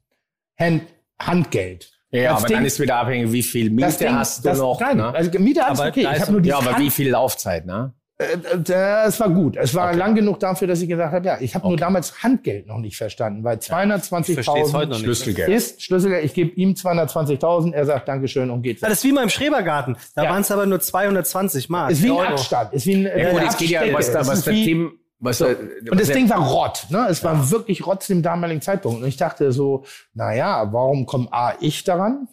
Als Pinneberger, wieso macht man mir dieses Angebot? Das war ein Lucky Punch. Das war ein richtiger, da war noch eine kleine abgerissene Hütte nebenan. Und meine Idee war auch so ein bisschen Hidden Place zu machen und so ein bisschen was Alltägliches, Deutsch, Japanisch, wollte ich das Damals ein bisschen, schon? Ja, ja, das ist schon, schon sehr früh klar gewesen. Aber das heißt, du hast kein gutes Gefühl gehabt. Du hast dem Braten nicht Ich getraut. war, ich war unsicher. Was ich ja war eigentlich alleine. gar nicht zu dir passt. Ich, ich war alleine. Ja. Ich war alleine, das muss man sagen. Ich hatte noch keine Beratung. Und war da ich nicht dann ja Thomas am Start? Auch schon, aber Thomas, die haben damals gesagt, Soho, Noho, ruhig dahin. Die halten zum Beispiel auch von Brooklyn wenig. Ich auch nicht so viel, ähm, weil ich bin ja ähnlich wie, ich halte ja Berlin-Kudamm für wahnsinnig spannend. Mhm. Torstraße finde ich langweilig inzwischen, aber Kudamm, wenn du, wenn du dirty am Kudamm bist, dann Mhm. bist du wieder First Mover und nicht Second Mover. So, also nicht hinterherlaufen. Deshalb dachte ich so, Noho, wieder dieses Gefühl da wieder zurückzubringen. Diese alte Geschichte, das nicht money-driven, sondern einfach Es nur sind- zu es sagen, sind ja viele den Dreck wieder zurückzubringen. Aber lass uns mal bitte Ja, zurück zu Entschuldigung. Mario kommen. Ja, das Er- er, er, hat dann, er, er, er dann das ist eine jemanden, Geschichte, die mich begeistert, deshalb höre ich gerne zu, Er- aber erzähl doch gerne. er hat also dann jemanden äh, kontaktiert, der ihm eine Million geboten hätte in, in US-Dollar. Du hättest eigentlich drei gebraucht und hast dann was gemacht? Ja, wa- was, was habe ich gemacht? Äh, ich bin auf Location-Suche gegangen und unter anderem bei der JLo gelandet. Die war damals Bei auch wem? mit Ben Affleck zusammen. J-Lo. JLo hatte ja so ein schönes Haus, äh, so, ja, das war, war Houston, Canal Street, Houston Street. Houston Street, aber schon richtig. Warum sagt man. Whitney Houston, aber Houston Street? Gute Frage. Wirklich gute Frage. Habe ich jedem in New York gefragt, konnte mir keiner Und, beantworten. oh, well, um, Du, ich, I hab, have to ich go. hab's ja mal einen rausgezogen, aber ich kann mich leider nicht mehr erinnern. An so Ja, vieles können wir uns nicht mehr erinnern. Da waren wir schon unterwegs, Tim. Haben wir verbrannt. So eine Frage hast du Na, also da- nachmittags gestellt. Ja, also wir sind, wir sind auch schon aus den besten After-Hour-Clubs rausgegangen. Da war die, die, die Macy's, äh, äh, wie, wie lange war Parade und da sind wir, da sind wir natürlich schön schrill durch, durch die Straßen gelaufen und haben uns geschämt, wie es ist Bridge and Tundelkraut hier in der Stadt war. Na, äh, ähm, ich war auf Location-Suche, hatte vom Philipp Stark, Ja. Der hatte ein Restaurant mit Franzosen, das hat Kitsch geheißen. Das hätte eigentlich total zu mir gepasst, da hätte er fast zugeschlagen. Das wollte ich sogar parallel zum Cocoon machen, weil da wäre ich an, mit 500.000 reingekommen mit so einem Schlüsselgeld. Wow, ne? Ja gut, das ist halt immer so, wenn der Laden nicht läuft, Tim, das weißt du, Ja. dann kommst du easy ran. Und wenn du davon überzeugt bist und das Gefühl hast, du kannst es Ja. Und äh, ja, ich habe eigentlich schnell auf drei Millionen erhöht und äh, es war der Zeitpunkt. Es sollte nicht sein. Ja. Und, und parallel ist der Cocoon Club in die Quere gekommen. Und dann habe ich eigentlich sehr, einen sehr netten Rat angenommen. Äh, ich weiß ihren Namen leider nicht mehr. Die war damals schon 70. Der hat Mercedes nach Nordamerika Vertrieb gemacht. Sehr wohlhabend äh, geworden. Die haben in Hintertal Wenn Sie das hört, sehr gerne melden. Wird wahrscheinlich Ja. nicht passieren, aber wir können das ja mal, die müsste dann ja jetzt.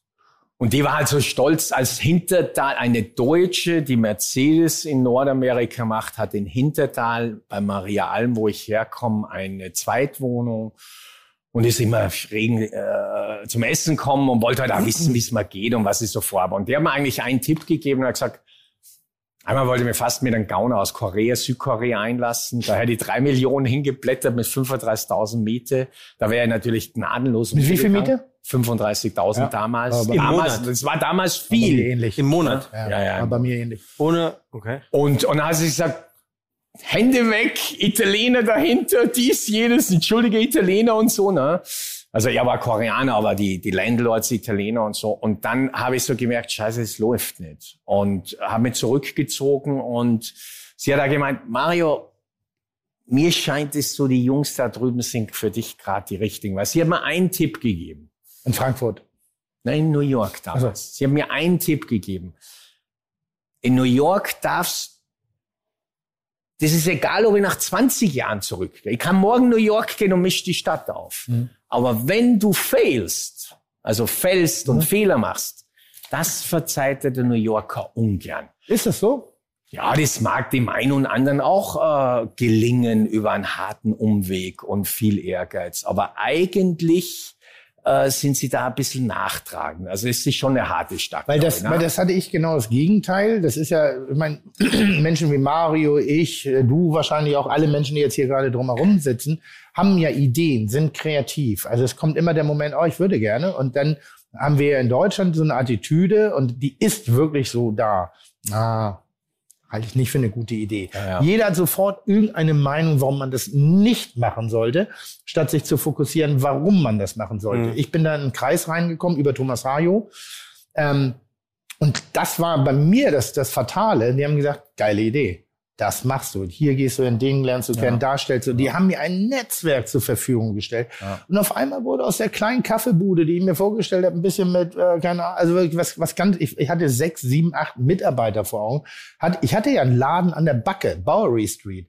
Ecke, Ecke, oh, jetzt muss ich lügen, ist Green. Das Green? Ja, also wirklich Green, Green ist in Soho drüben, äh, äh, ist No, da bei, bei äh, West Hollywood, äh, äh, ähm, West Hollywood, ja, ja, West Broadway so. Also, äh, habe ich jetzt vergessen, einen alten Tattoo-Laden irgendwie. Okay. Und das Ding haben wir schon entkernt. Wir waren dabei. Aber das waren auf einmal Investitionssummen. Und ich hatte mir eine Summe gesetzt, die hatte ich längst überschritten, also was ich riskieren möchte, Okay. war mitten im Prozess und habe dann auf einmal so hochgerechnet, wie viel Mitarbeiter, welche Kostenstruktur. Und da habe ich gedacht, fuck. Ja. Das ist größer als die Bollerei, was ich hier gerade plane. Äh, du musst Und in, einem, in einer Stadt, die du nicht kennst, ein Geschäftsgebären, was wo, von dem du nicht ansatzweise eine Ahnung hast, wo du nicht mal irgendwie, äh, selbst durch Beratung niemanden hattest, eine Anwaltsstunde, der hat mit mir telefoniert, hat eine Viertelstunde mit mir erstmal über, über, über das Leben gesprochen. Das hat gekostet, das waren 350 Euro die Stunde. Das heißt, hast du mal einfach für ein halbes Telefonat, das war teurer als Telefonsex. Ja. So, und dann war so, und dann habe ich die Rechnung, nach jedem Telefonat gab's das Ding. Und dann dachte ich so, hey, das kannte ich so nicht. Ist, Das ist Business at its best und das muss man einmal verstehen. Es ist Zahlen. ist, Die bist, bist, du, Abfluglandebahn, die muss lang genug sein. bist du naiver dort angekommen? Du hattest 500 Dollar in der Tasche und Der ist sonst nichts? gewesen am Ja, Anfang. ja, natürlich. Ich bin mit Am Anfang, 500 ja. Dollar um meinen Paraglider-Rucksack Ja. losgezogen. Äh, Ich hatte, also wenn ich, wenn ich quasi sechs oder acht Monate gearbeitet habe, dann habe ich einen Rückflug erstattet bekommen. Ja, ja, oder, genau. oder ja, ich bin da so ruck rüber und äh, ähm, für die 100 oder für die 500 Dollar habe ich gleich 150 für die Taxifahrt ausgegeben. ich habe immer so einen Komplex gehabt mit Englisch. Ich habe natürlich die, das Leben lang Englisch gehabt, aber ich war eine Niete in Englisch. Ja? Also mit Sprachen war es bei mir Ist wie mit schwierig. Deutsch.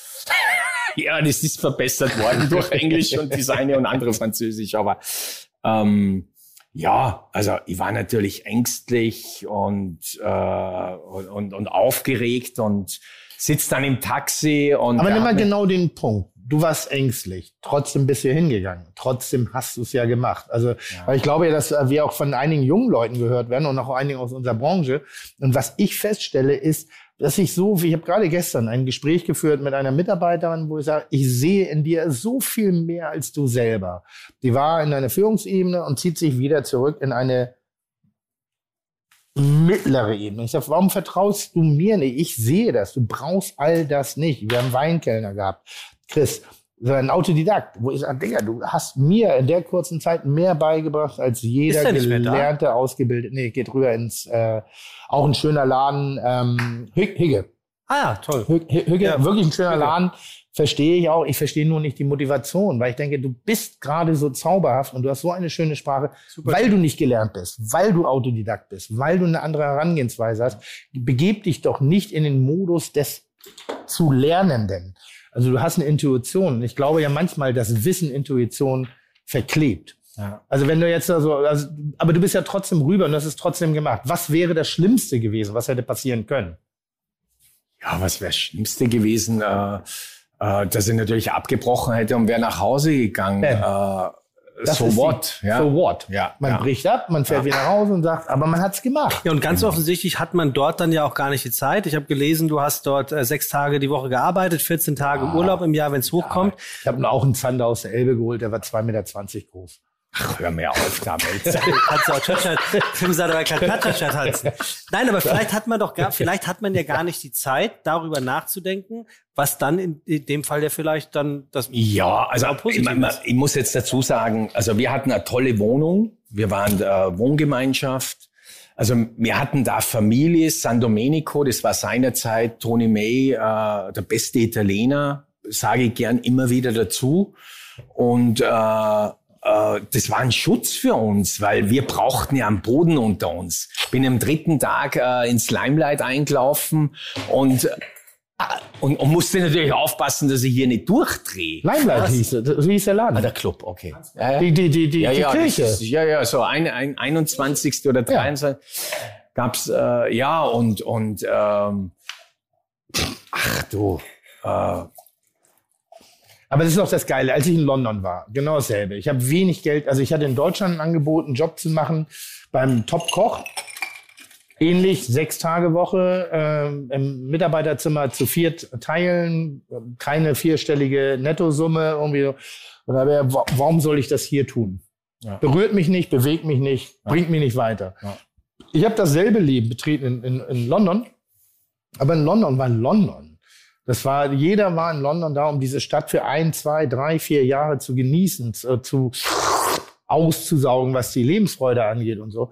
Und dadurch war es ein an- anderer Parameter. Also man verzichtet auf viel, es kommt einem nur nicht so. Aber es hat ein bisschen New York auch, oder? das meine ich jetzt, Ja, wollte ich sagen, ja. fast identisch, Ja. weil du gehst ja nicht dahin, wenn du sagst, eine Wohngemeinschaft, klingt das so, ich habe mich entschieden, in einer Wohngemeinschaft zu wohnen.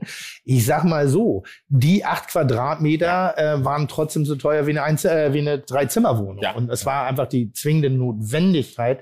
Und natürlich musst du Abstriche machen, aber diese Abstriche sind es so wert, weil das, der Rest des Lebens dir so viel gibt für dein ganzes Leben. Also ich kann das jedem nur empfehlen, bewegt euren Arsch raus, macht was, geht ein Risiko ein. Das Schlimmste, was passieren kann, ist, ihr fahrt nach Hause und sagt, hat nicht, hat nicht funktioniert. Aber ihr habt fünf, hat nicht ihr habt fünf Jahre auf, auf zwei Sterne-Niveau gekocht. Ja, und das ist ganz kurz, das glaube ich ganz wichtig, ne?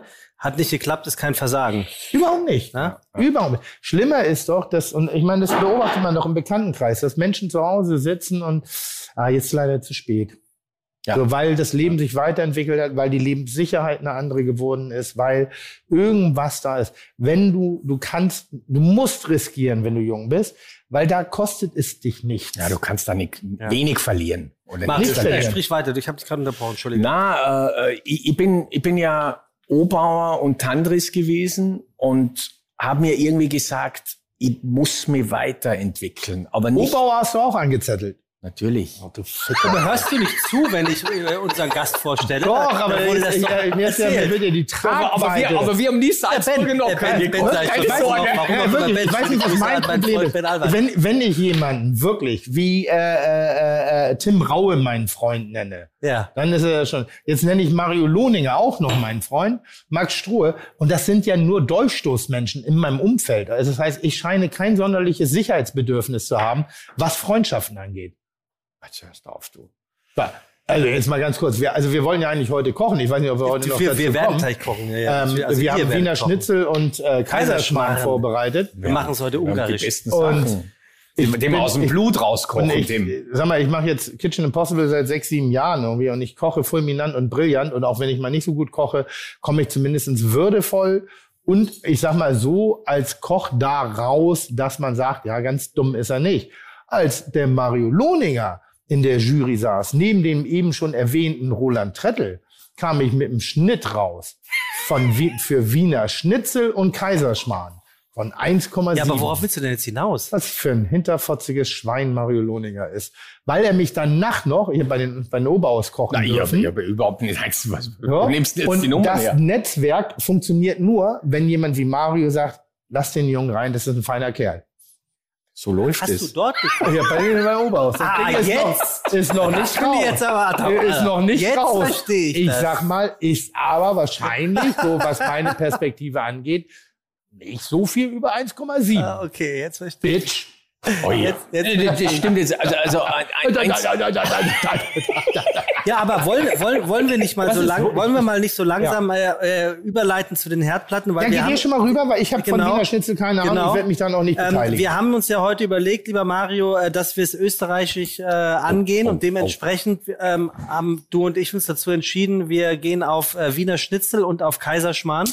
Du hast mir ähm, eine sehr äh, dezidierte ähm, Einkaufsliste zukommen lassen. Ich möchte nur mal ganz kurz sagen, bei so einem Wiener Schnitzel, was Mario Lohninger äh, dann gerne zubereiten will, braucht man also eine gute Kalbshüfte, circa anderthalb Kilo. Man braucht 500 Gramm Mehl, Paniermehl. Für ein Schnitzel, Pan- eineinhalb Kilo. Pankow-Brösel in, an, in Gedenken an Vier dich, Personen, Tim. vier Personen. Wir, Tim, wir machen das Schnitzel heute, weil du da Das bist. sind äh, 400 Gramm Tim, Schnitzelfleisch. Weißt du, wie groß Nein, Tim, hörst, du mir, mal, hörst, so. du mir mal kurz zu? Hör ich doch, Wir haben, wir haben extra für dich japanische Weißbrotbrösel am Start. Wir Überhaupt haben, nicht gut. Wir haben Überhaupt nicht gut. Wir, die, das steht Ja, hier 10 in deiner Prozent, Liste. aber das habe ich schon geändert. Das, dann- das dürfen wir nicht machen. Freunde, das hier ist jetzt der wichtige Teil von unseren Zuhörern Ja, und Zuhörerinnen. Entschuldigung, kannst ja Eier, Sonnenblumenöl. Butter, Salz und Pfeffer. Das sind unsere Zutaten. Dann gibt's dazu natürlich stilecht Gurkensalat und Kartoffelsalat, je nachdem, worauf ihr Bock habt.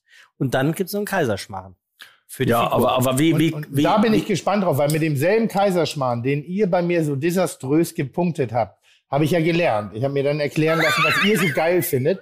War, bin ich angetreten bei Grill den Hensler. Und jetzt kommen wir auf die kompetente Jury. Äh, äh, äh, äh, Christian Rach, Äh, dann kommt unser, unser allseits geschätzter hier, hilf mal schnell. Äh, Wo bist du? Ach so, hier der Dicke, nicht mehr Dicke. Nicht mehr Dicke. Kalli. Kalli, Kalli Kalmund und in der Mitte Miriam Bös. Ja. Und die haben gesagt, Digga, das ist Rührei, aber kein Kaiserschmarrn. Kaiserschmarrn muss teigig und fluffig und groß sein. Ja, finde ich ja. Ich hau dir in die Schnauze. Also jedenfalls, jedenfalls haben in die wir, Schnauze. Tim, jeden, Tim, jedenfalls haben, haben wir auf, Kaiserschmarrn Was? war wie Sch Schuhledersohlen. ja, Oh, scheiße. Jetzt habe ich es ausgesprochen. Nee, das ist wie ein guter Schauspieler darf nie ein, ein Filmkritiker werden und ein Filmkritiker nie ein Schauspieler. Also, aber Tim, ja, jetzt ja. mal was anderes. Ja. Das ist vom Papa und von mir. Gramm also sind wir jetzt schon beim Gastgeschenk? Ja. Ah, gut, okay. Ja, wir sind in der Küche. Gut. Ja, wir, wir können, ihr könnt machen, was ihr wollt. Es ist nicht viel, aber du wirst Ja, es genießen. Am besten mit einem. Schwarzbrot. Und warum ist das grün? Kürbiskernöl. Natürlich. Steirisches Kürbis ist ja unser, unser Kulturerbe aus Na, äh, Steiermark. Aber hast du eine Schürze hier? Braucht man keine. Ich hätte eine Schürze, aber die haben nicht so lange Bänder, dass sie um deine Plauze passen. So, hier, So, da ist also Freunde, ich, ich, ich hätte ganz gerne, dass ihr heute ein bisschen erzählt, wie Ja. ihr dieses Wiener Schnitzel macht weil unsere Zuhörerinnen und Zuhörer hätten es wirklich gern gewusst. Und Fun Fact übrigens, Mario, wir haben auf Instagram gefragt, ob die Leute Fragen zum Wiener Schnitzel haben. Und da schrieb hier nicht nur einer, Mario kommt, jawohl. Also du scheinst ganz offensichtlich äh, für Wiener Schnitzel bekannt zu sein. Naja, gut, wenn er, wenn er Denkmäler noch nicht mal bauen lässt, während sie entstehen. Also sprich mir schon verbal gleich eine Klatsche gibt. So, Obwohl Tim, ich Tim hat die perfekte Schnitzelpfanne hier. Ja. Das, Schnitt- das ist die Ach so. perfekte Was ist, denn, Schnitzelpfanne. eine- was ist denn eine perfekte Schnitzelpfanne? Also, die perfekte Schnitzelpfanne habe ich im Leben nur einmal bedient beim Blachutta. Beim? Beim, beim Ewald Blachutta habe ich einmal mit die Ober auskochen dürfen. Und äh, die perfekte Schnitzelpfanne geht so, Tim. Das ist eine Kasserolle. Und Also- die ist eigentlich ideal für Schnitzel. Wir beschreiben die mal ein bisschen, die ist ein bisschen tiefer, ne? Die ist gute sieben Zentimeter hoch, da kann dann ordentlich Fett genau. rein, wo du dann das Schnitzel später So, rein. aber, aber Tim, bei die Eier fängt's an, das Problem. Ich, ich, ich sag's, ich sag's ja. das Also ich glaube, ich glaub, was das der Tim aus erster Satz Linie, das erste, was der Tim lernen muss, ist, du gehst mit Zen, mit einem guten Karma ran und du sagst, ich mache jetzt ein geiles Wiener Schnitzel. Dieses Ding musst du dir absprechen, wie ein Sportler. Weil wir werden permanent mit Schnitzel gefickt. ja, aber der, das, der, in Tims Welt Es ist, nicht es ja so, Schnitzel geht auf. Aber- aber und Mario. Dann, und dann, dann fängt der Frust an. Woran liegt's? Liegt's am Ei? Liegt's am Fleisch? Liegt's an dem? Liegt's an den? Das erste, was du machst, es ist so. Ja, und was, was ist das Erste, was ich mache? so, wir gehen das einmal ruhig an. Wir machen jetzt die Panade. Du fängst ja richtig an. Wir nehmen jetzt ein Gefäß. Hast du so? Ich wollte dir eine Panierstraße vorbereiten. ja, aber da, da, da will ich ja schon dabei sein, Tim. Aber weißt du, ich bin jetzt ernsthaft. Na, na, na, aber die Eier, bei die Eier fängt die Krux an. Der eine mixt sie, der andere rührt sie, der andere gibt ein Sprudelwasser wa- wa- rein. Moment, was ist. Mixen? Was ich hätte ist Eier keinen mixen? Schritt weiter gemacht. Ja gut, es gibt, gibt auch Leute, die fahren mit einem Mixer rein, Ah, aber du darfst dumm. nein, nein, Das nein, nein, nein, mit. Schneebesen, Thomas. Natürlich. Mit uns mit Schneebesen. Gabel ging auch. Gabel geht auch. Sehr Siehste? gut. Wie viel Schnitzel machen wir denn? Äh, Ganz ehrlich, so langsam wie du arbeitest, werden wir nicht mehr als eins mach mal- mach mal für mach hast, mal- hast mach du einen mal bitte- Gastronom? Mario, Ich gehe immer ruhiger ran und Mario raus mach, ich mach gerne ein paar Okay. mehr Schnitzel für die Belegschaft und äh, Also, da ich würde freuen- jetzt freuen Aber hast du ein halbes Gastronom? Sowas? Wofür? Ja, zu, für die Panier. Dafür habe ich schon noch die Ja, ja, die Pfanne. Pfannen. Ja, ja, schon. Ist die- mir, das ist mir schon klar. Aber hast du was anderes auch oder nehmen wir, bleiben Nee, habe ich? Hab ich nicht. Aber die Brösel da mal in was Größeren rein. Ist das hier sowas? Also du machst jetzt mal eine Panierstraße, genug Mehl. Ja, glaub mir das. Das hört sich einfach an, wie es ist. Du weißt es, wie es läuft. Geh mal dahin, ich drück hier raus. Und jetzt brauchen wir so ein Gastronom. Nehmen wir das her, Tim. Hm? Tim, weißt du, dass die Schnitzel in New York das schwierigste Gericht waren? Schöne Grüße an den Ton. Weil du in Amerika ja per se schon mal nicht die richtigen Brösel kriegst. Das heißt, wir haben unser eigenes Brot gebacken, um die richtigen Brösel zu machen. Und ich bin ja schon mal per se kein Freund von sowas. Na, das mag ja super sein. Also das sind jetzt vorgefertigte Semmelbrösel. Du machst sie aus alten Brötchen selber oder was? Na, ich habe natürlich einen guten Bäcker. Aber den Bäcker, mit dem spreche ich mir ab. Am liebsten kommt er aus Salzburg. Tim, ein Pfennig für deine Gedanken. Hm? Ein Pfennig für deine Gedanken. Naja, ich gehöre zu der Fraktion, die versuchen, den Menschen zu Hause die Möglichkeit zu geben, Dinge nachzuempfinden und vielleicht auch nachzukochen. Ja. Jetzt denke ich an einen allgemeinen durchschnittlichen drei bis vier Personen Haushalt. Ja. Da liegen schon mal drei Kilo Paniermehl gerade in einer Wanne und ich denke dann so, na ja, ich verstehe, was er sagen will. Wo ist der Nutzwert des zu? Aber er hat ja schon gesagt, er kennt halt nur die Formel 1 und Formel 1 kennt halt Nein, das nur hat mit. Formel 1 nichts zu tun. Das ist, das ist, macht jede gute Mutter oder Hausfrau, die, die, äh, das ist, was ist das, eine Wirklich? Oberschale? Ja, sagen wir jetzt mal wirklich. Äh, Mario, Ich hab- ich hab so viel- Mario, aufschneidest. Ich habe ja? so viele Schnitzel, auch in Österreich schon gegessen. Und jetzt gerade erst kürzlich. Ja. Und wenn ihr erzählen wollt, jede Hausfrau, jede Mutti, jeder Papi weiß genau, wie Schnitzel funktioniert. Da könnt ihr mich mal ganz gewaltig am Arsch lecken. Könnt ihr mich da. Das ist wirklich. Also, ihr, dann macht ja mal, was die beiden was? Männer nicht bekommen. Das ist jetzt eine Kalbshüfte, ganz offensichtlich. Nein, das Also, ist keine Halbs ist keine Kalbshüfte, Nein, die ist zu groß. sondern So, Das ist, Oberschale. das ist eine Oberschale. Das ist das äh, typische, das typische Fleisch, um Schnitzel zu machen. Da ist Okay. alles richtig. Das ist der Kaiserteil, sagen wir. Ich bevorzuge ja die kleine Nuss. Genau. Möchtest du? Du, ich, ich bleib lieber bei dem, Tim. Ah, okay, gut. Okay, anstelle des, des ähm, Hammers, um das äh, jetzt platt zu Hammer, schlagen. Hammer braucht man, Tim.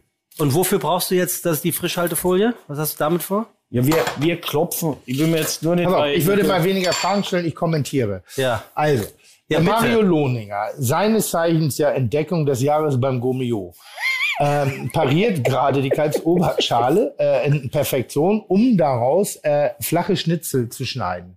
Um grundsätzlich die Fleischfaser ein wenig aufzulockern, damit sie sich unter Einwirkung von Hitze nicht zickig verzieht und, und versperrt, wird er jetzt aus diesen Schnitzeln, wird er die zwischen zwei Klarsichtfolien legen und wird sie mit Hilfe eines sogenannten Fleischhammers, zu Hause geht auch gerne ein Topf oder eine Bratpfanne, wird sozusagen die Fleischfaser auseinandertreiben. Denn Ziel ist es ja, ein wirklich hauchzartes Schnitzelchen, ummantelt von einer knusprig goldenen, äh, nach Butter duftenden Panade, Panier, wie der Österreicher Genau, sagt, genau, Panier, genau. äh, ummanteln zu lassen, um es schlussendlich durch die äh, wenigen Zutaten von Salz, Pfeffer und eventuell nach dem Backvorgang hinzugefügten, leicht frisch drüber geträufelten Tri Zitronensaft zur Perfektion zu bringen. War jetzt aber nicht so schlecht, Mario, oder? Na, das äh, äh, hat er absolut alles richtig gesagt. Das ist nett von dir. Ich bevorzuge ja ein anderes Stück. Da ist jetzt alles richtig. Ich habe zum Beispiel, man kann ja Schnitzel, das Wichtigste beim Schnitzel und Kaiserschmarrn ist, du kochst es so, wie es dir schmeckt und wie du es gern präsentierst. Das machen mir die Köche heute am allerwenigsten. Das ist das Allerwichtigste beim Kochen. Am Tim schmeckt's, so wird's serviert, er ist der Chef, bang. Ich bevorzuge den Schmetterlingsschnitt. Deswegen, also ich habe zum Beispiel Lehre gemacht, da haben wir das jetzt gerade Ja, runtergeschnitten, mach, mach, damit mach. die, Ich, es, die ja. ich bin vom so. Fach, ich kann das auch übersetzen.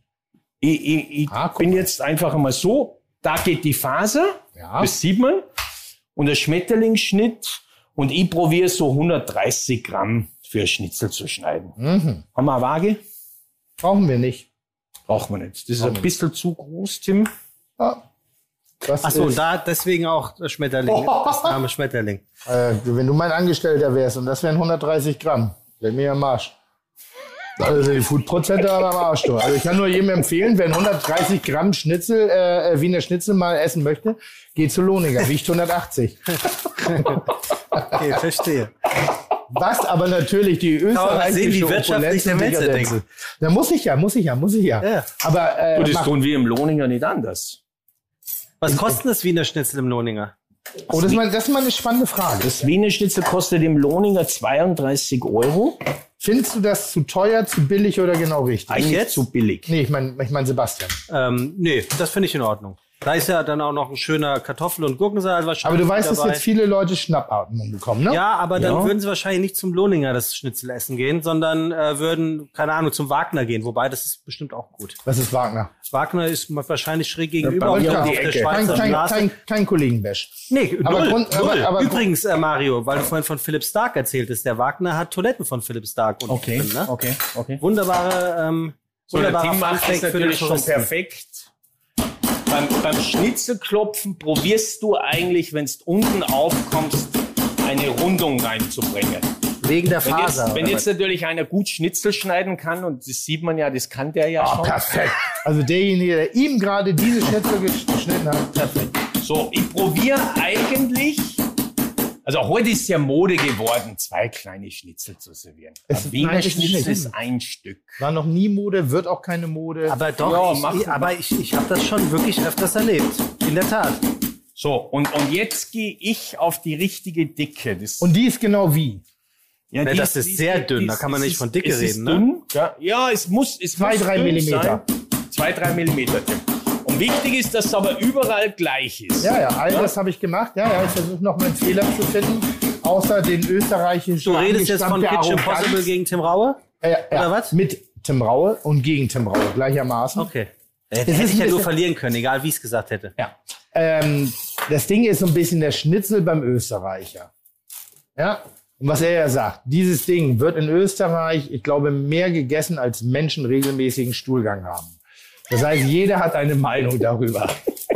Und das Ge- Kluggescheiße, also, was der Österreicher jetzt hier gerade an den Tag legt, ist wie der Italiener, der aus Mehl, Wasser, äh, Mehl, Wasser Ja, und Hefe Tim, Tim, eine Religion macht. Ja, okay. Und Dem. dem tut, als ob man, guck mal, wenn ich jetzt hier stehe, bin ich in Deutschland, jetzt gehe ich über die Grenze rüber, das sind 40 Zentimeter, ja, bin in Österreich. Tim, und es ist schon ein, wird auf riesen, einmal ein geil. riesen Unterschied, dass ich ein Koch bin. Ja, und ich? Nein, Ach so, ich okay, rede nicht gut. von dir. Du bist Okay. auch einer. Ja, ja, wir, wir sind eins. Ich zelebriere Finde den das. Fehler. Ja. Und es gibt Leute, die müssen Schnitzel kochen und fühlen sich abwertig. Und das ist genau der Punkt. Aber da sind wir eins. Da sind wir aber Sag eins. ja, da sind wir eins und, und, und äh, ich mache mir Gedanken, wie mache ich mein bestes Wiener Schnitzel? Und ich bin halt den Weg gegangen. Ne? Es ist ja auch gut, ein Schweinefett reinzugeben. Aber ich sag mal so, es hilft dir schon, dass du Österreicher bist. Im Klischee-Denken. Also der Mario Lohninger in Frankfurt und Ja, wirklich mit- definitiv ist, hilft er ist, ist, ist, fürs Wiener Schnitzel. Also du kriegst ein, ein brillantes Wiener Schnitzel.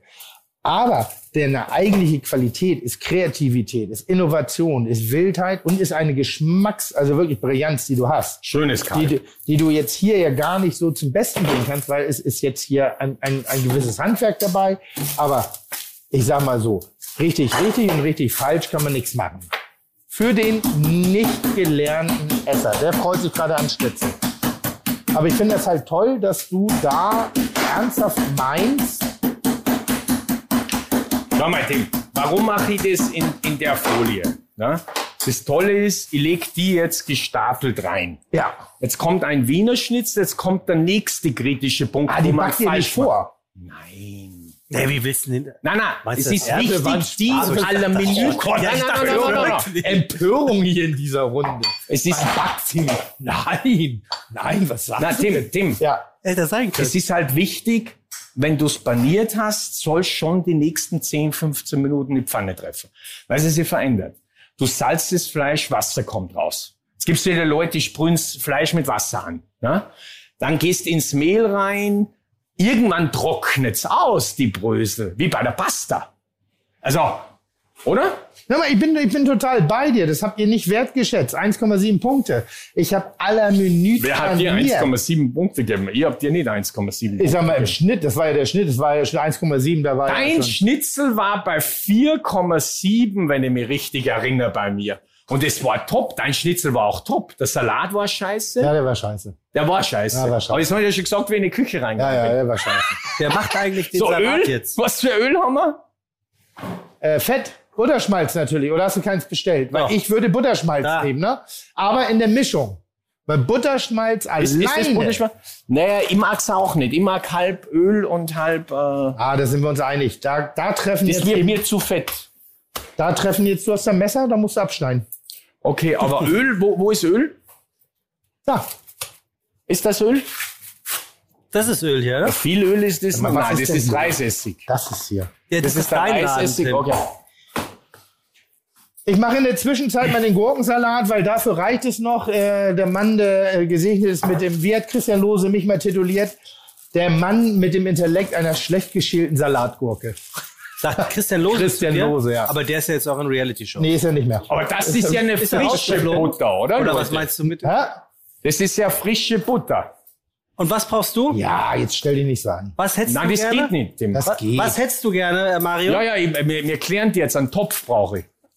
So, guck mal, wir gehen jetzt mal hier gerade hin. Ich habe euch gewarnt. Ich habe euch wirklich gewarnt. Ich übernehme ganz kurz die Kommunikation jetzt an die Hörer. Das ist halt, wenn du exzessive Menschen zum Kochen einlädst und denen nicht ganz klare Regeln vorgibst, sondern sie entscheiden lässt. Ungefähr zehn Meter von mir entfernt läuft jetzt Mario Lohninger durch die Küche der guten Botschaft und sucht einen Topf, um Butter zu klären. Dass der hat immer noch nicht So, verstanden, Töpfe dass wir wir. Radio machen. Radio on Demand. Das ist ein Podcast. Und der könnte jetzt auch nur so machen. Und, wir sagen, und dann sagen wir alle, mmm, lecker, lecker, lecker. Aber er lässt halt keine Sekunde nach. Und das ist, das ist dann wiederum, was genau die Qualität ausmacht. Ich habe gerade in den höchsten Tönen von dir gesprochen.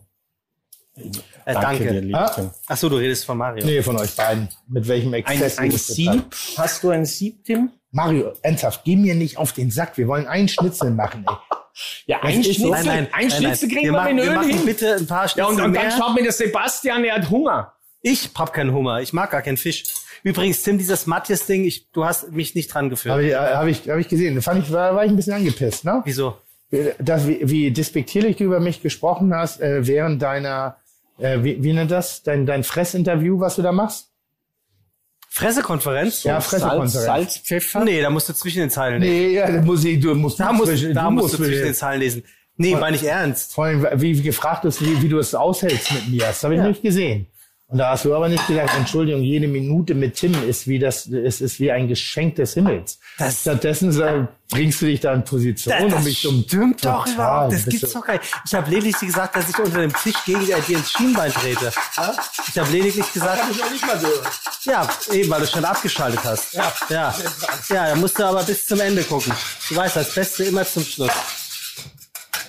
Ich, äh, wie sagt man, ich, ich, äh, ich, Also, ganz kurz, wir machen jetzt einmal äh, einen kleinen Koch- Kochexkurs. Und dann, äh, lieber Mario, würde ich mich, ja, du musst den anderen Herd anschauen. Ja, ich hab's gemerkt. Ähm, dann würde ich gerne noch mehr von dir erfahren. Also, wir machen jetzt einen Wiener Schnitzel. Jawohl. Um auf die wesentlichen Faktoren zurückzukommen, du hast jetzt schon mal Kalbsfleisch äh, äh, im Schmetterlingsschnitt Genau. äh, äh, zubereitet. Was brutzelt da jetzt im Mikrofon? Das ist Butter. Wir diese diese Butter. Butter. wird geklärt.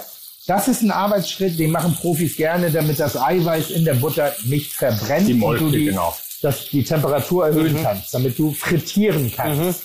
Ich sage ja immer, ich schmeiße meinen Schnitzel in die Fritteuse. Da kriegen die Österreicher normalerweise Induktion, Pain in the Ass.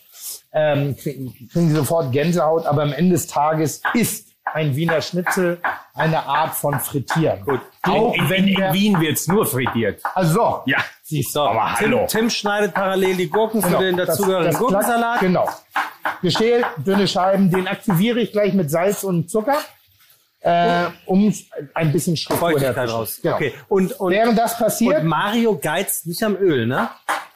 Der hat ordentlich Nein, nein, da muss, da muss, äh, muss schwimmen. ja. da, da muss, da muss genau die richtige Menge Fett drin sein, dass wenn die Schnitzel reingeht, also es darf nicht zu viel drin sein, das soll so gerade immer überschwappen, Es ist, es soufflieren. ist ein bisschen, wenn wir uns Sebastian im Nichtschwimmerbecken vorstellen. Das ist ungefähr der Flüssigkeitshaushalt, den wir benötigen im Verhältnis zum schwimmenden Produkt. Ja, sehr Das witzig. Köpfchen darf rausgucken. Ähm, Mario, ähm, hier, hier haben wir eine Frage. war von wirklich der, witzig. Oh, ja, es war sehr witzig. Von der Zuhörerin. Sind die Blasen auf dem Schnitzel nur aus optischen Gründen toll oder hat es geschmackliche Gründe? Sehr gute Frage. Sehr gute Es hat Frage. geschmackliche Gründe, weil das Fleisch zu erkennen ist, dass es zarter und saftiger ist. Ja?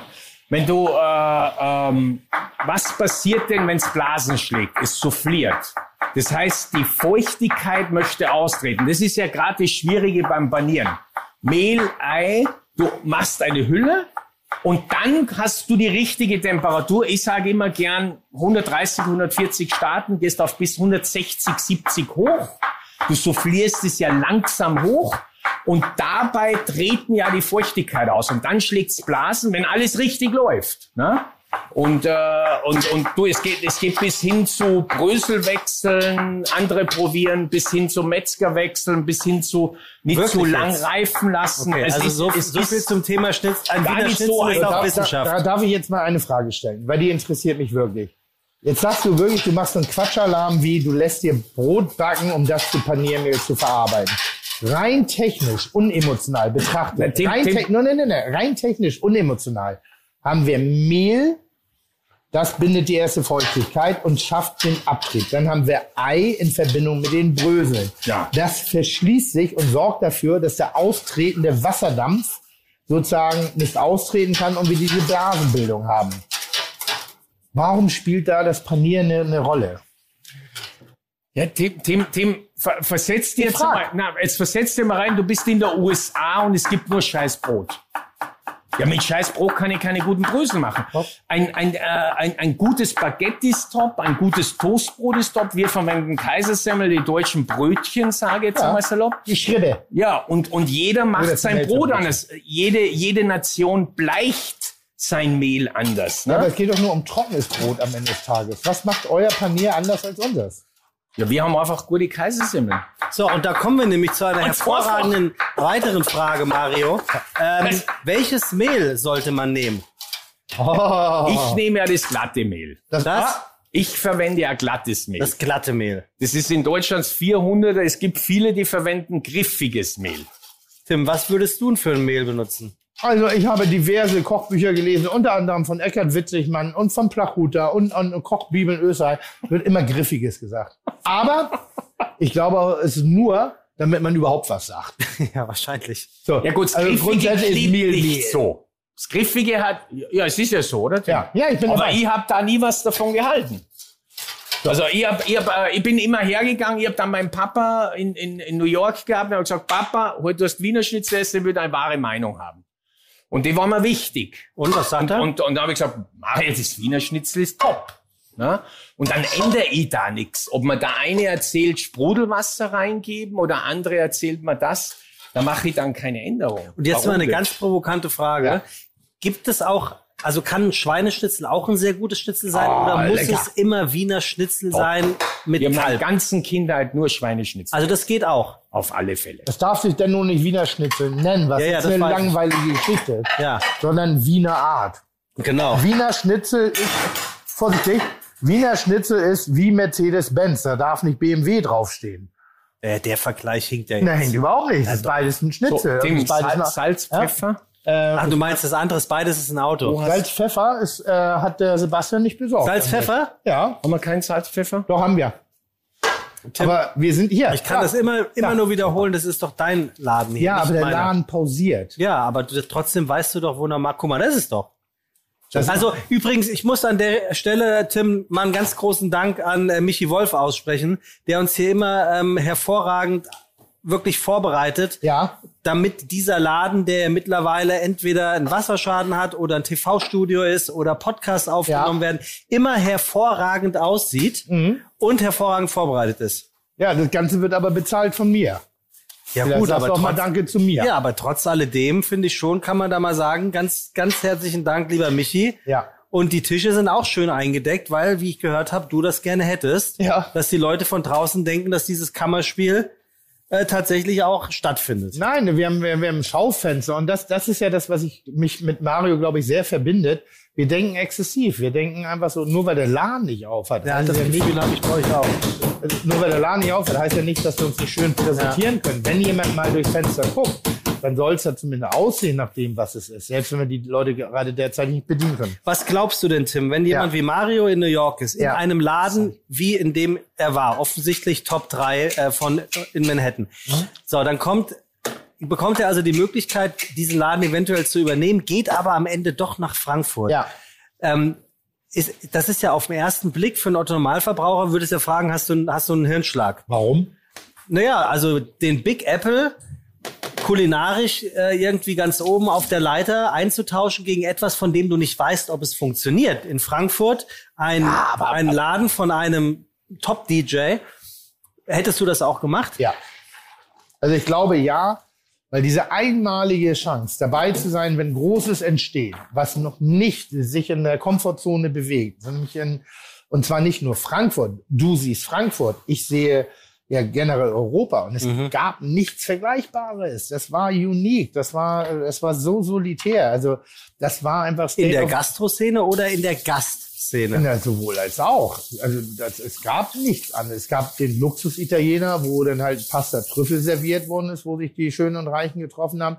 Aber ein, ein, ein, eine Hochküche in einem, einem wirklich technoiden Clubumfeld, wo generell, wir haben eben gerade drüber gesprochen, Musik und Essen sind eigentlich die beiden einzigen Weltreligionen, wo es keiner Führer bedarf, Mhm. sondern wo sich alle darunter anordnen Kann können. sich jeder darauf einigen. Ja? Kann sich jeder darauf einigen. Es kann sich jeder darauf einigen und wie, welche große Rolle. Und dann eben das Ding, die Möglichkeit zu haben, in so einem Projekt dabei zu sein. Das war, nochmal, es war spektakulär. Heutzutage haben wir uns dran gewöhnt, dass jemand mal hier drei, vier, fünf Millionen in ein Restaurant investiert und hat dann ein Restaurant. Das war eine, eine, eine, das war eine ganz neue Ära. Es war eigentlich sowas wie, und äh, ähm, ich bin nach wie vor der Meinung, es war ein bisschen wie das Tantris oder die Aubergine von äh, äh, Witzigmann, der damals wirklich zur massiven Veränderung der Kulinarikszene beigetragen hat. Und ich glaube auch, dass Mario Lohninger und Sven Feth und die anderen Beteiligten damals in ihrer Welt, uh, wir drücken die Panier nicht an, ähm, Aber das müssen wir gleich, das müssen wir gleich noch erzählen. ähm, Äh, Beschreiben. die, die haben das Fenster aufgemacht. Die haben das Fenster aufgemacht für junge, jugendliche, frische Gastronomie, die über Grenzen hinausgegangen Hat, ist. hat, das Silk, hat das Silk ein Fenster fürs Bianc aufgemacht? Ja, würde ich sagen. Ja.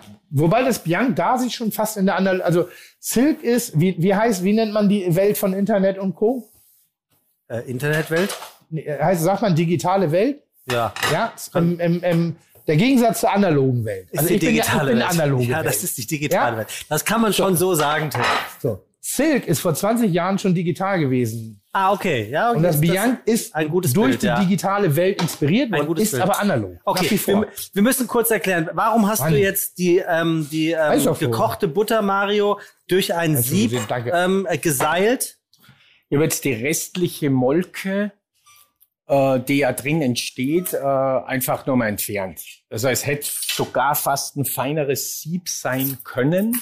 Ja?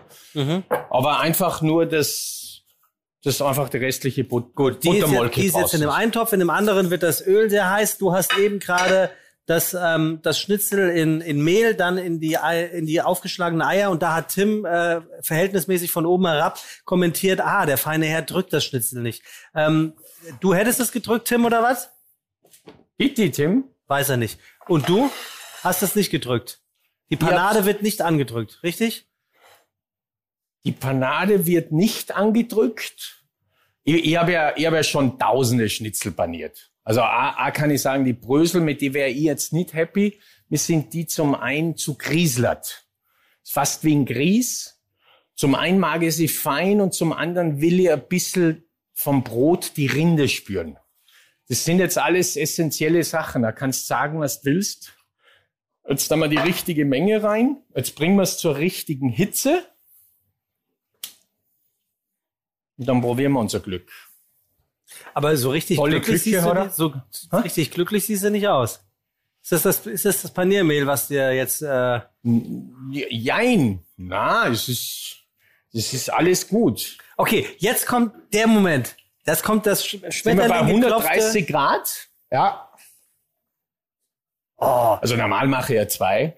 So, und, und jetzt schwenkst, jetzt, jetzt müssen wir das den Zuhörern mal erzählen. Du schwenkst jetzt, Jetzt die Pfanne. es und jetzt das- spiele ich mit der Temperatur. Dadurch der Tim so eine geile Küche baut, tue ich mir da natürlich leichter. Ne? Und ich tu's kreisend immer wieder ganz zart und ich sehe schon die ersten Soufflierungen. Das sieht schon gut aus, das muss man schon sagen. Und Tim, schau, schau duftet. rüber, dass du es lernst. Komm, Nein, das ist ein Podcast. Komm. Ich höre dir zu. komm, komm her. dass du mal was Geiles siehst hier. Nichts anderes habt ihr gekriegt. Nichts Ach, anderes. du hast da schöne Schnitzel gemacht. Nichts anderes. das wird gar nicht So, jetzt muss, jetzt muss ich, Ja, ja, jetzt warte, pass warte, auf, warte, jetzt, warte, pass auf, warte, jetzt, jetzt jetzt, jetzt kommt die Farbe. Ich tue immer gerne frische Butter rein. Alter Ich tue immer Schwede. gerne die frische Butter rein. damit ich ein bisschen Beurre Noisette reinkriege. Nussbutter. Ist am, Und Wirk- jetzt wird's eigentlich nur noch ähm, Das ist ja unglaublich lecker. fertig souffliert, das unten Farbe hat. Die Brösel sind ein bisschen hell. Herr Melzer, haben Sie jetzt Zitrone? Natürlich. na klar. Jetzt schon? Nein, nein, noch nicht, noch nicht. Oh, Gott sei Nein, Dank. aber Also ich, ich, ich versuche das mal so ein bisschen zu kommentieren. Hier wird wirklich gerade in dieser Pfanne ein Schau unglaublich goldgelbes Schnitzel souffliert. Ähm, Mario hat vor dem Wenden ein nicht wirklich nicht kleines Stück Butter auf das Schnitzel gelegt, mit der Stück Butter umgewandt. Und äh, da sind jetzt wirklich Blasen oder Souff wie sagt man Soufflé entstanden. Das ist der Wahnsinn. Das wird jetzt auf Küchenkrepp ist, gepackt. es, also es ist nicht schlecht fürs Und Erste in der guten Botschaft. Also da mache ich ja die beste Botschaft gerade, du. Bitte. ja, Die Wiener Botschaft, du. Tim, komm her da. Ja, gut, jetzt haben wir aber 40 hungrige Mäuler. Jetzt hau rein. Ich Ja, musste, ja, jetzt ist, ich musste mach 10 jetzt gleichzeitig kochen. Also am besten ist es mit einer Zitrone beträufeln. Warum? Weil es schneidet jetzt das, das, das Fett und macht das Gericht leichter. Und eigentlich ist es schon ein Genuss zum Essen. Es sieht hervorragend aus, das muss man sagen. Mario hat eine, ähm, eine Zitrone in der Mitte durchgeschnitten und hat sie nicht daneben gelegt, sondern hat sie einmal über diesem frisch soufflierten Schnitzel ausgepresst. Dieses Schnitzel jetzt in acht Teile, in acht Voilà, Monsieur. in Nee, acht nee, nee, nee, jetzt bin ich dran. Ich mach das jetzt mal und richtig. verteilt jetzt an die Entourage, die hier freilich An den Chef. vollkommen ge getestet sitzt, steht. Na, aber, aber, aber weißt Sebastian, Tim, es geht darum, du bringst natürlich deinen eigenen Charakter rein, wenn du dein Bäcker des Vertrauens hast. Wenn du dein Metzger des Vertrauens, und deswegen habe ich ja auf Anhieb gesagt, jeder soll sein Schnitzel Ja. machen. Wenn der Tim hergeht und tut hier Kräuter rein oder Goldblatt, dann ist das wunderbar. In die Panade, ja. Dann ist das wunderbar. In die Panier. In ein, die Panier. ein schönes Kalb haben wir.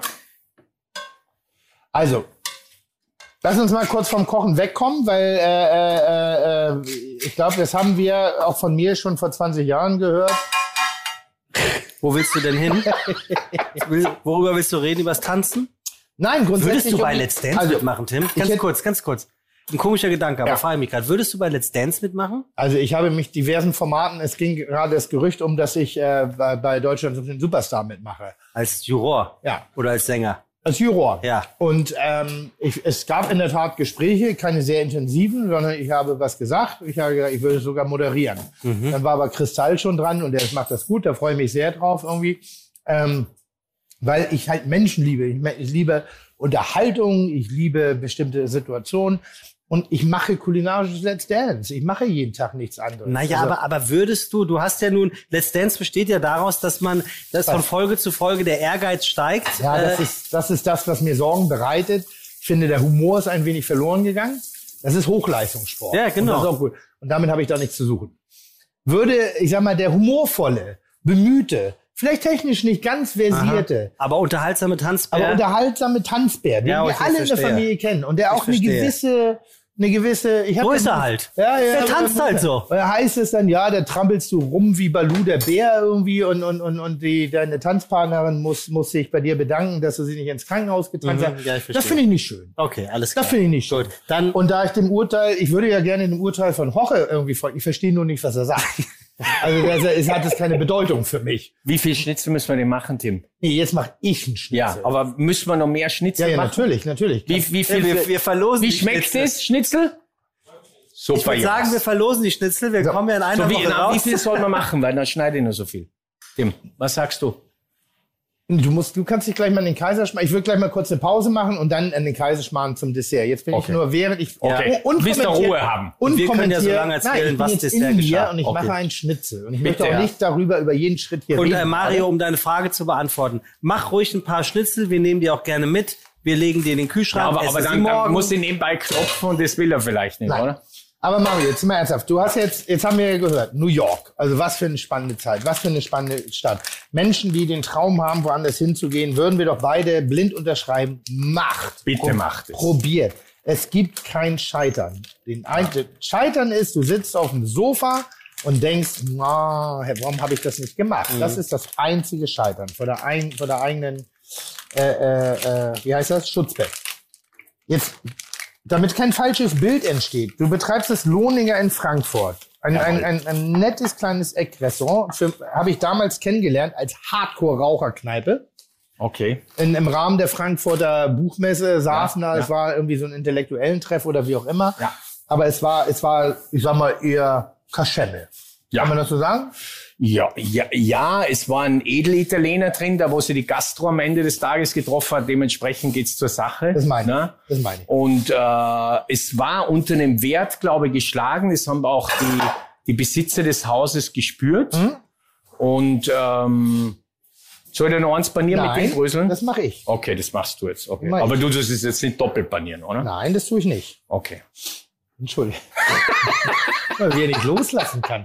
Nur weil ich mal einmal einen Schnitzel. Nein, du machst Das so kannst du mir noch mal plattieren, bitte. Das plattiere ich dir, jawohl, Chef. Aber du hast ja eine andere Panade jetzt genommen, Tim, oder? Richtig, da erzähle ich gleich. Ich wollte jetzt kein Kochen kommentieren. Ah ja, ich sag okay. gleich, was ich anders gemacht habe, um nur mal zu gucken, ob das jetzt wirklich so dramatisch Dann erzähl bitte weiter Ah, von Banco- der ehemaligen Du bist, du bist damals, also du bist aus New York weg, als, ich sag mal, kurz vor,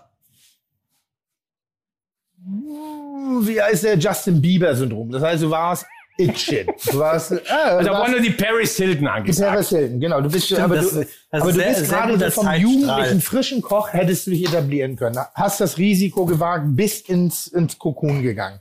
Hast Silk und Maiko gemacht. Warst wirklich eine Erscheinung in der deutschen, bist eine Erscheinung in der deutschen Gastroszene. Was mich an dir immer echt fasziniert ist, dass du eben auch dieses Syndrom des Wiener Schnitzels nicht los wirst, bei aller Durchgedrehtheit. Und du bist ein exzessiver Mensch. Du liebst, du liebst das Leben. Du liebst äh, äh, Fashion, du bist ein Fashionista, du bist ein, ein großer Anhänger einer bestimmten Marke. So dem ich sage jetzt mal eines. Du könntest ja nur auch ein Influencer Ja. sein. Wenn du den Laden betrittst, des Lohningers, deshalb jedem Zuhörer, der es nicht kennt, kann ich empfehlen, probiert es aus. Ihr werdet euch aufgehoben fühlen. Es ist nicht so extrem, wie Mario in der Verpackung ist. Was das auf dem Teller ist, ist das pure Herz. Und das sind wirklich brillant, das sind exakt brillant persönlich gekochte Gerichte. Deshalb, was du am Anfang so beschrieben hast, diese Mischung aus mediterran, ein bisschen Österreich, ein bisschen Schnitzel, ein bisschen Japanisch. fein, ein bisschen dies. Wenn du sein Kochbuch anguckst, ähm, was du mal vor wie vielen Jahren geschrieben hast? ja, vor 12, 14 Jahren. Vor zwölf. Da sind so viele Gerichte drin, die wir jetzt auf den Karten in Deutschland sehen. Da sind so viele Geschmäcker drin, die wir jetzt in Deutschland auf der, Ja. also diese, diese, es ist, ist eine, eine seltsame, krude Mischung aus Innovation und Tradition. Deshalb fühle ich mich dir ja auch verbunden, weil ich glaube, dass ich nicht in den Gerichten viel verändert habe, aber in der Tellersprache. Ich glaube, dass ich einen großen Teil dazu beigetragen habe in De- Deutschland, dass Teller wieder reduzierter Also sind. dass die klarer zitierte sind. Nonna-Küche von dir in die Jetztzeit transportiert. wo alle sagen, jetzt irgendwie ja weniger ist mehr, Produkt ist der Star. Das wurde immer gesagt. Jetzt ist der gerade der Star. Das ist ein Trend. Und ich glaube, dass ich dazu beigetragen habe, weil ich das Verständnis bei Menschen dafür geöffnet habe, dass du nicht alles, es muss nicht alles Türmchen, es muss nicht alles exotisch sein. Du kannst eben auch mal das Hühnerfrikassee habe ich vor 20 Jahren auf der Karte gehabt, habe ich heute auf der Karte. Nose to Tail, Haxen geschmort, Schwänze, Backen, äh, Innereingerichte, das, das Beuschel irgendwie so, war immer auf der Karte. Es war nur noch kein nennbarer Trend. Ja. Wenn du jetzt Koch wärst, wieder fresh, jetzt kommst du wieder nach Frankfurt, was wäre der nächste Trend, den du betreten würdest, wenn du sagst, ich horche in mich rein und ich bin wieder der Erste? Dem ich habe eigentlich nie einen Trend verfolgt. Ich weiß, aber Ja, ich, ich frage ja nach deinem ja, persönlichen ja, gerade. Ich, ich- ich als Österreicher habe es ja nicht einfach. Wir waren damals schon eine Garde Köche im Tantris, wo wir gesagt haben, wenn wir es schaffen, selbstständig zu werden, bei uns wird es ein Wiener Schnitzel auf der Karte geben. Mhm. Und äh, ich bin New York damals gegangen. Meine Aussage übrigens, mein Äquivalent war, ich werde es schaffen, dass Tomatensalat auf die Karte kann. Siehst? Also- und, und, und in New York drüben haben wir, ja, ja, mach, mach du, habe ich am Sonntag Wiener Schnitzel zum Personalessen gemacht. Und es war ein Stück Heimat mit dem Rest der Welt zu teilen. Und so ist ein bisschen so die Geschichte entstanden. Und dann bin ich irgendwann aus der Nummer nimmer raus, steht der Wolfgang Buck vor mir, Mario, mach mir ein österreichisches Menü. Damals, Er- er- er- 96. Erklärt mal bitte, ähm, Buck. Puck macht immer die Oscars. Ja, ja. Ja, ist einer der größten Köche. ein, ein äh, der hat eigentlich die, die asiatische, europäische Küche, war der erste westliche Koch, der das eigentlich fusioniert hat. Aha. Aber authentisch gehalten hat. Mit Chinois. Das war gar nicht, dann, dann kam der Jean-Georges. Das waren so die Vorreiter. Das ist, ich, ich würde sagen, das müssen wir Ah. Das ist zu dunkel. Das dann mal weg, Tim. Moment, was, was heißt, das was nichts. heißt zu dunkel? Also du Das schüttest ist schon jetzt, verbrannt. du schüttest das, wo Tim jetzt eigentlich äh, frittieren, sagt man das? Äh, La- Ja. Wie, wie soll ich denn mein Schnitzel kredenzen, wenn du dich ständig einmischt? Dem- Stimmt, das ist ein guter Punkt. Dem- Aber er will ja nur das Beste für dich, Tim. wir wollen ja das nicht, dass meine So. Schnitzelbrösel jetzt dein Schnitzel Erzähl versauen. du doch ein bisschen Wolfgang Puck. Ich habe eigentlich früh die Ehre bekommen, damals nach West Hollywood ins Original Ispago zu kommen, nach meinem ersten New York-Aufenthalt. Und irgendwann steht der Wolfgang vor mir und fragt mir, ob ich Marillenknödel kann. Und ich sage, ja, ich kann Marillenknödel. Jetzt bin ich in Amerika, jetzt sind wir wieder bei die Brösel. Jetzt sind wir wieder bei, bei es gibt kein Topfen, es gibt, es gibt halt gewisse kulturelle Produkte. Gab's zumindest nicht. Und dann sind wir auf den Bauernmarkt gegangen, da haben wir Cottage Cheese und Farmers Cheese, haben wir meinen eigenen Topfen zusammengeschmiert quasi, einen durch einen Termin durchdruckt, dass er jetzt eine Textur hinkriegt. Aber dann haben wir geile Topfenknödel mit, mit, mit Marillenknödel gemacht und dann war er halt super happy. Und dann darauf dessen haben wir ein Österreich, wir haben einen, einen, einen Kalbskopf gekocht und Schnitzel und und, und äh, Knödel und ich weiß gar nicht mehr was noch alles. Ne? Und habe seinerzeit die Childhood Favorite Dishes von Wolfgang quasi in die Spago-Gruppe integriert. Also eigentlich wollte ich mir mal mit dem, mit dem Wolfgang ein Restaurant gemeinsam machen. Da habe ich noch gar nicht so weit geträumt oder mir getraut, einen alleinigen Weg zu gehen. Ich bin ja wieder zurück nach Paris und, und letztendlich, äh, siehst Tim, du bist schon wieder ein, Okay. ein wilder Hund.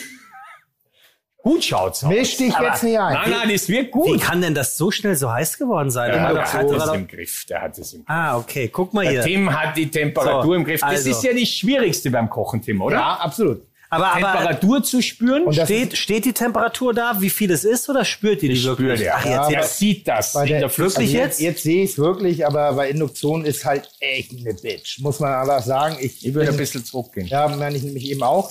Das Induktion geht zwar schnell hoch, zu schnell teilweise. Das heißt, so eine gewisse. Fasst das nicht an. Ja gut, aber Mario, Mario, Komm, aber Ma- du Mario, jetzt nicht die aber schönere Schnitzel wie kochen. Ma Mario, würdest, würdest du mir zustimmen, dass Tim schon wieder dieses Challenge-Ding in den Augen Ja, hat? Ne? So Das ist wenn- Wettbewerb. wenn- Das ist Wettbewerb. hier. Wende es. Wir, wir sind schon lange raus aus dem Nee, sind wir gar- Wir sind im Wettbewerb. Wende es bitte, Chef. Wir sind Was ich, was ich jetzt wirklich wissen wollte, wenn, wenn wir beide jetzt zum Beispiel, und das ist ja, mein schönster Gedanke ist ja immer, ich finde mich alleine relativ langweilig. So, ich brauche meine Mitarbeiter, um mich zu challengen, um mich auf ein gewisses Niveau zu bringen. Die Butter, Tim. Ja, ja. Toll. Oh. So, ich finde mich ja relativ langweilig allein und ich brauche meine Mitarbeiter, um mich zu challengen, weil ich finde, dass viele Meinungen ja wirklich dazu beitragen, äh, äh, äh, wirklich, ich sag mal, Entwicklung voranzutreiben. Und wenn wir beide jetzt ein Restaurant aufmachen, wie würde das aussehen? Tim, das ist eine sehr gute Frage. Aber ich würde kein Restaurant mit dir aufmachen. Ach, du Warum meinst? Mario. Also mit Melzer, äh, das, äh, das, das wäre spannend, weil du einfach dieses Altösterreich und Deutsch in ein neues Zeitalter bringen könntest und verbindest. Weil der Tim hat natürlich wieder eine Kultur äh, äh, und also du hast jetzt eigentlich leider das schönere Schnitzel gemacht wie ich. Ich sag's ungern. Es sieht wirklich gut aus. Er hat aber ein anderes Paniermehl als du, Ich ne? habe Panko reingemacht, aus einem einzigen Grund. Erklär, erklärst du, was das ist? Panko ist ein äh, asiatisches Paniermehl. Ich mache das immer gerne rein. Da fake ich. Da fake ich meinen Fehler. Das soll heißen, ich kompensiere. Ich muss im Restaurant denken. Das, was Mario gerade gemacht hat, ist Perfektion at its best. Wenn ich jetzt Mario dabei zugesehen habe, wie lange der gebraucht hat, um dieses Schnitzel zu machen und wie sensibel dieses Schnitzel ist, das muss dann auch irgendwann mal am Gast sein, um schön zu bleiben. Ja. Trickse ich ein bisschen, indem ich ein bisschen Panko reinmache. Das ist ein doppelt gebackenes Deutlich Weißbrot gröber. deutlich gröber. Verarbeite ich aber normalerweise schon eher zum Mehl. Ich habe jetzt nur hier kein Ding gefunden. Aber wenn du jetzt hier mal ganz kurz, Sehr schön, Tim. schön Sehr- zart, Das bleibt lange und jetzt so. knusprig. Das ja. bleibt jetzt lange so. Das ist Panko, das ist ein Trick. So, das ist jetzt nicht richtig, das weiß ich, aber es ist halt ein Na, Trick. na, das ist, Und wenn du jetzt das eben halt nimmst und das eben aufschneidest, das ist nicht ganz so, so, schön mach die restlichen Schnitzel aber Naja, für es die ist- es anderen, ist schon schön so, souffliert. guck mal, toll. dann ist das einfach. Und er hat sich auch nicht sonderlich viel Mühe gegeben beim Pla- Plattieren. Das Nein. muss man einfach sagen, Ja. an der Stelle. Da war ein bisschen, Ja, ist da ein war bisschen, bisschen, schlampig. bisschen zwick. Aber die Zitrone hattest du nicht, ne? Das mache ich jetzt mal. Und ein Fee nur, ein Bocke C. Ist nicht gut? Das Fleisch Ja. zu dick. Ja. Aber egal. Nochmal, du Aber es weißt ist auch, ein schönes Schnitzel geworden. was ist für dich der nächste kulinarische Trend? Große Trend. Der Mega-Hype. Dem, dem weißt, weißt du, was sie dir sagt? Die Köche sollen einfach ein bisschen mehr ihr eigenes Essen essen, Ja, ja. soll ein bisschen fressen wieder werden. Nicht immer so äh, hochgekünstelt. Ich habe auch als äh, Unternehmer gedacht, du musst einen eigenen Laden jetzt aufmachen für die nächsten zehn Jahre. Ja, ich rate eigentlich, äh, ähm, so, ihr habt ihr habt da zu wenig Meinung. Ich bin eigentlich der Meinung, äh, Restaurants sollen, und es ist ja zum Glück auch so, einfach äh, Leute, die gern essen, die gut kochen können und, und in die Richtung. Man, man, soll, man muss da vor allem die Leidenschaft und Business zusammenbringen. Aber an wem sollen sich dann Leute heutzutage orientieren? Ja, an dich, an mich, an, an, an, an den guten Köchen einfach. Ne? Aber sind wir nicht alte Welt? Ach, überhaupt nicht. Ha? Wir sind sowas von weit vorne und zeitlos. Äh, das sehe ich überhaupt nicht so. Also meine Frage geht in die Richtung hin, als du damals in New York warst. Da war es eher eine Italo-Fresswelt. Fand ich. Oder? Steakhäuser. Ja, da war, da war schon äh, Seafood angesagt. Ja, aber alles- aber- Was suchst du, Mario? Die Butter, ich hab's, ich hab's gerade gesichtet. So ein Löffel Butter bitte. Super. Hm. Ja, ich glaube, es ist heute ziemlich. Äh, Aber mit welchen Gedanken bist du damals angetreten? Also ich, ich, ich bin, hab halt immer eine Vision. Und bei mir ist Kochen, also was ich wie ich koche, nee, was ich koche, habe ich keine Vision für. Wie ich koche, hatte ich immer eine Idee. Immer, ganz klar. Ich habe ja, boah, ich möchte halt First Mover sein. Als ich damals das Weiße Haus aufgemacht habe, da war mein ganz klares Ziel, Homestyle-Cooking im Restaurant zu machen. Emotionales, handwerklich, ein bisschen schlampiges Kochen, weil vielleicht Schnittgröße, weil ich alleine war. Trotzdem wollte ich 40, 50 Leute pro Abend bekochen. Ja. Ich habe ganz lange gesagt, dass Köche nicht besser kochen können als normale Menschen, sondern aber nur besser mehrere Leute bekochen können. Dass wir da einfach eine andere Herangehensweise haben. Weil die schönsten Gerichte, das schönste Essen, was ich bis dato damals gegessen habe, waren immer Privathaushalte. Es war immer der persönliche Koch, der für mich gekocht hat, der für die Situation gekocht hat. Restaurant war immer schön, aber es hat mich selten mitgenommen auf die Reise. Ganz selten. Das war immer so ein bisschen meine Sehnsucht, die ich hatte. Also habe ich gedacht, dann, wenn ich diese Emotionen in mir trage, dann bringe ich das auf den Teller und versuche damit in einer Stilistik zu arbeiten, dass trotzdem die Leute denken, sie sind in einem Restaurant. Das war eine riesen Herausforderung. Dann Mario Lohninger, nochmal, guckt das Kochbuch an. Ähm, ich sag mal, die Hamachi-Welt, äh, die, die wir gerade alle betreten, mit den, mit den fermentierten Soßen, äh, Dashis, äh, Shoyus etc., alles da gewesen, schon längst. Äh, Ponzu ist, glaube ich, sogar bei dir drin, schon eine, eine Frucht, die jetzt gerade erst seit vier, fünf Jahren spürbar ist, die alle lieben, alles schon da gewesen. Ja, gut, Tim, du musst wissen, ich habe in Japan gekocht auch. Ne? Ja, trotzdem, aber es war ja eben halt innovativ. Und ich glaube, Gibst du mir Butter bitte? Ja. Und ich glaube, dass du, und das ist das Einzige, was man sagen muss, was schwer ist, das französische Kochen vertrieben hast und auch vertreiben wirst. In Deutschland. Generell, weltweit. Ich glaube nicht mehr an die klassische französische Küche. Langgezogene Soßen. Die Sehnsucht danach, ja. Aber das Tempo, in dem wir uns bewegen, die Welt, in der wir uns bewegen, eine gut gezogene Soße. Wir sprachen vorhin kurz über den Preis von einem Wiener Schnitzel. 32 Euro. Von der Sicht des Kundens ist es ein Kalbschnitzel, können Sie kaufen für 8 Euro, 6, 8 Euro im, von der Menge des Fleisches im Supermarkt. Dann packen Sie Ei drum, Mehl drum, panieren das Ganze und dann ist gut. Können Sie selber zu Hause kochen für vielleicht 10 Euro. Gute Qualität. Natürlich, und jetzt fragt man sich, warum denn 32 Euro?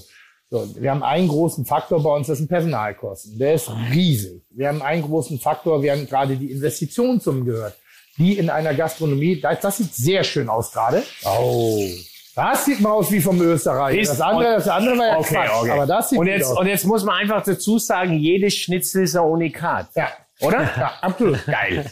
Aber was willst du damit sagen, Tim? Dass, äh, dass gutes Essen seine Zeit braucht und seinen Preis hat? Oder dass du als Gastronom auch sagen musst, ich muss ein bisschen Zeit abknapsen? Peter, wir müssen die Parameter verändern, um preislich interessant zu bleiben, weil sonst äh, äh, erzielen wir ein, ein, ein, eine Ebene in der Kulinarik, die nicht mehr volksnah ist. Wir müssten alle inzwischen 40 Euro für den Hauptgang nehmen, wenn wir auf Qualität achten und wenn wir auf Mitarbeiter achten und wenn wir dem Gast einigermaßen individuellen Service angedeihen lassen. Das klingt nach pervers viel und ich bin total dabei. Ich pack mich auf die Sichtweise des Kunden, der sagt, ja, verstehe ich alles nicht mehr. Es gibt viele Dinge, die man nicht mehr so verstehen kann. Deshalb müssen wir Parameter verändern. Parameter verändern ist im Wesentlichen für mich sowas wie Schmoren und Soßen. Das heißt, ich blocke einen Ofen da hinten und ich schmore jetzt über sechs bis acht Stunden, blocke ich und kann den nicht anders mehr nutzen. Mhm. Also ist das ganze Prinzip, der, das Zusammensetzen der Speisen muss sich ändern. Du musst schnellere Soßen ziehen, deshalb auch dieser hohe Anteil inzwischen an äh, äh, japanischen oder asiatischen Würzsoßen, die können wir nicht richtig beurteilen. Und Mach ein bisschen schneller. Soja ran, ist lecker, Soja kommt immer gut. Bis, bisschen, ein bisschen Shoyu, ein bisschen Dashi, ein bisschen dit, ein bisschen das funktioniert. Jetzt gerade die ganze Kimchi-Welle, die über uns rollt. Alles fermentiert jetzt. Uh, asiatisch, lecker, lecker, ist scharf und Knoblauch und fermentiert. Und ich frage halt so, wenn ich jetzt hier stehe und ich müsste jetzt eine Idee haben, ohne Vorbereitung, ohne dass ich Tim Melzer bin, hätte ich Schwierigkeiten, einen, einen Trend zu entdecken, der mich aus der Masse raushebt, der mich ganz individuell sein kann. Da, ich meine, Nose Hotel haben wir, brutal regional haben wir, asiatisch haben wir, wir haben Isekaya, wir haben die, die Levante-Küchen dieser Welt, wir haben die Falafelbuden, wir haben, wir haben, wir haben die Steakhäuser. Es ist alles da in einer Dominanz mit herausragenden Vertretern. Wo setzt du dich jetzt gerade rein? Hätte ich, hätte ich Schwierigkeiten. Wo setzt du dich rein? Ich hätte, ich hätte so eine Idee. Ich habe eine Idee mit meinem Backup, was ich mache. Und bei mir ist immer die Kombination aus Japanisch. Ja. Aber nur weil es mir leichter macht, das auch Aber zu kommunizieren. Japanisch und Hamburgerisch hast du schon. Was, Genau. ist, was ist die nächste, die, die, die, das, die nächste Hochzeit? Japanisch und? Oh, da wird eine kommen, bin ich gerade am Arbeiten und die wird spektakulär. Ach so, das Lustigerweise, und ich habe diese Idee schon seit sehr vielen Jahren im Kopf, lustigerweise ähm, habe ich gerade ein Kochbuch, wurde mir zugespielt. Und ich denke, krass, das ist das Bild, was ich im Kopf hatte. Das ist das, wo ich hin will. Weil, kannst du dir vorstellen, von wem? Sergio Herrmann. Ja, toll. Ja, Sergio Herrmann, das hat jetzt ein italienische italienisches Buch gemacht, ja, mit. Unfassbar sexy.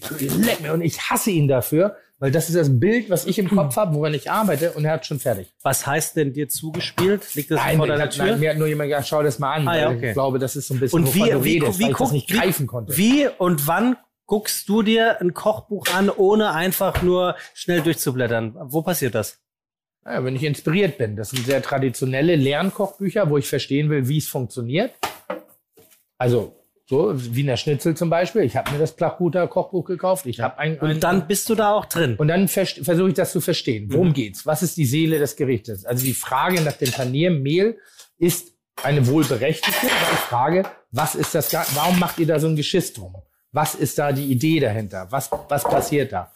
Ähm, ich sag mal so, den Kaiserschmarrn schenken wir uns, ne, oder? Nein, der Nein? wird gemacht. Okay, machen wir gleich als Zugabe.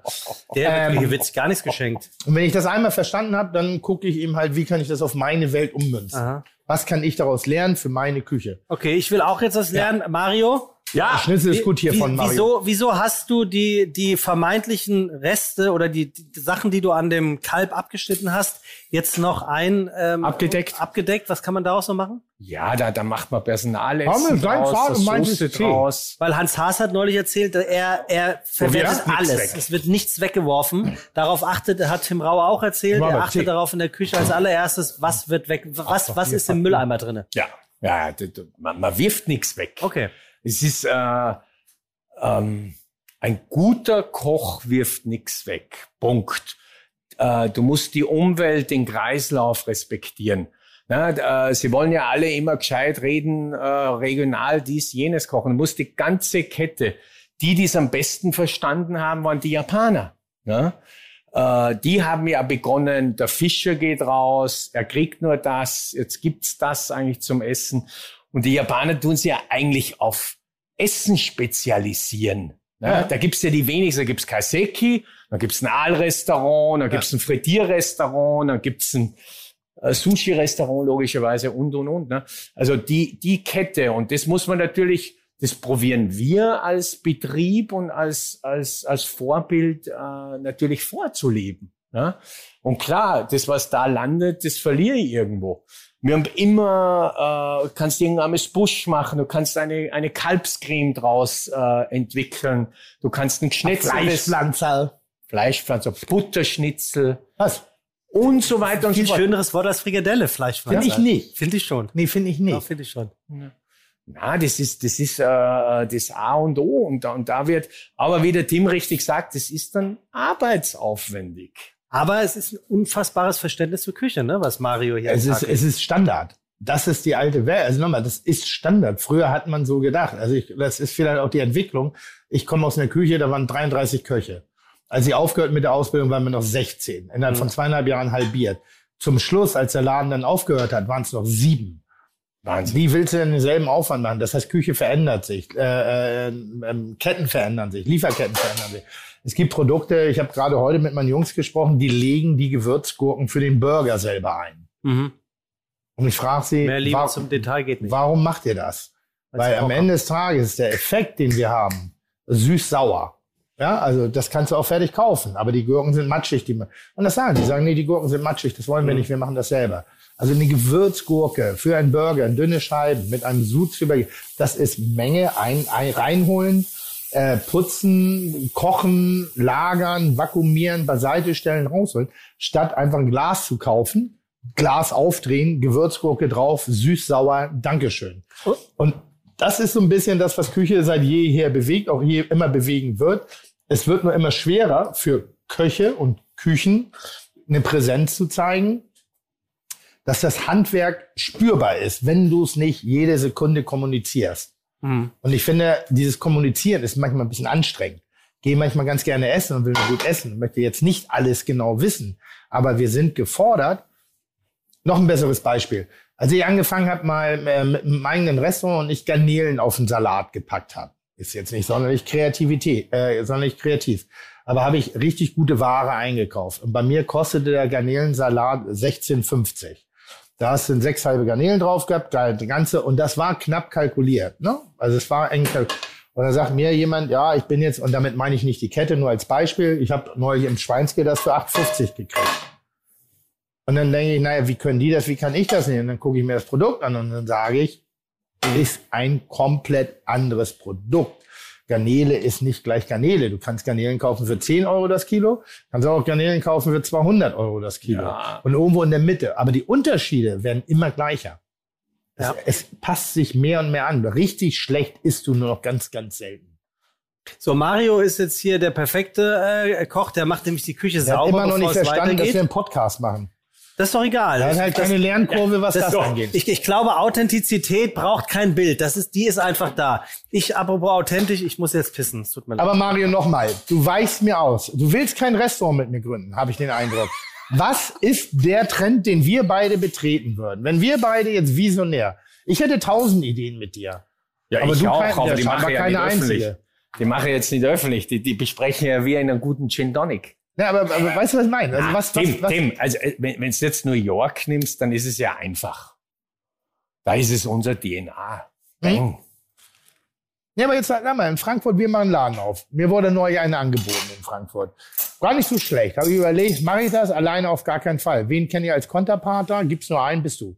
Jetzt machen wir einen Ich, Laden. ich, ich, mu- ich muss da ehrlich sagen, wenn, wenn ich was in Frankfurt aufgemacht hätte, ich jetzt persönlich Ja. mit dir oder, oder, oder, oder, oder wie auch immer, Mhm.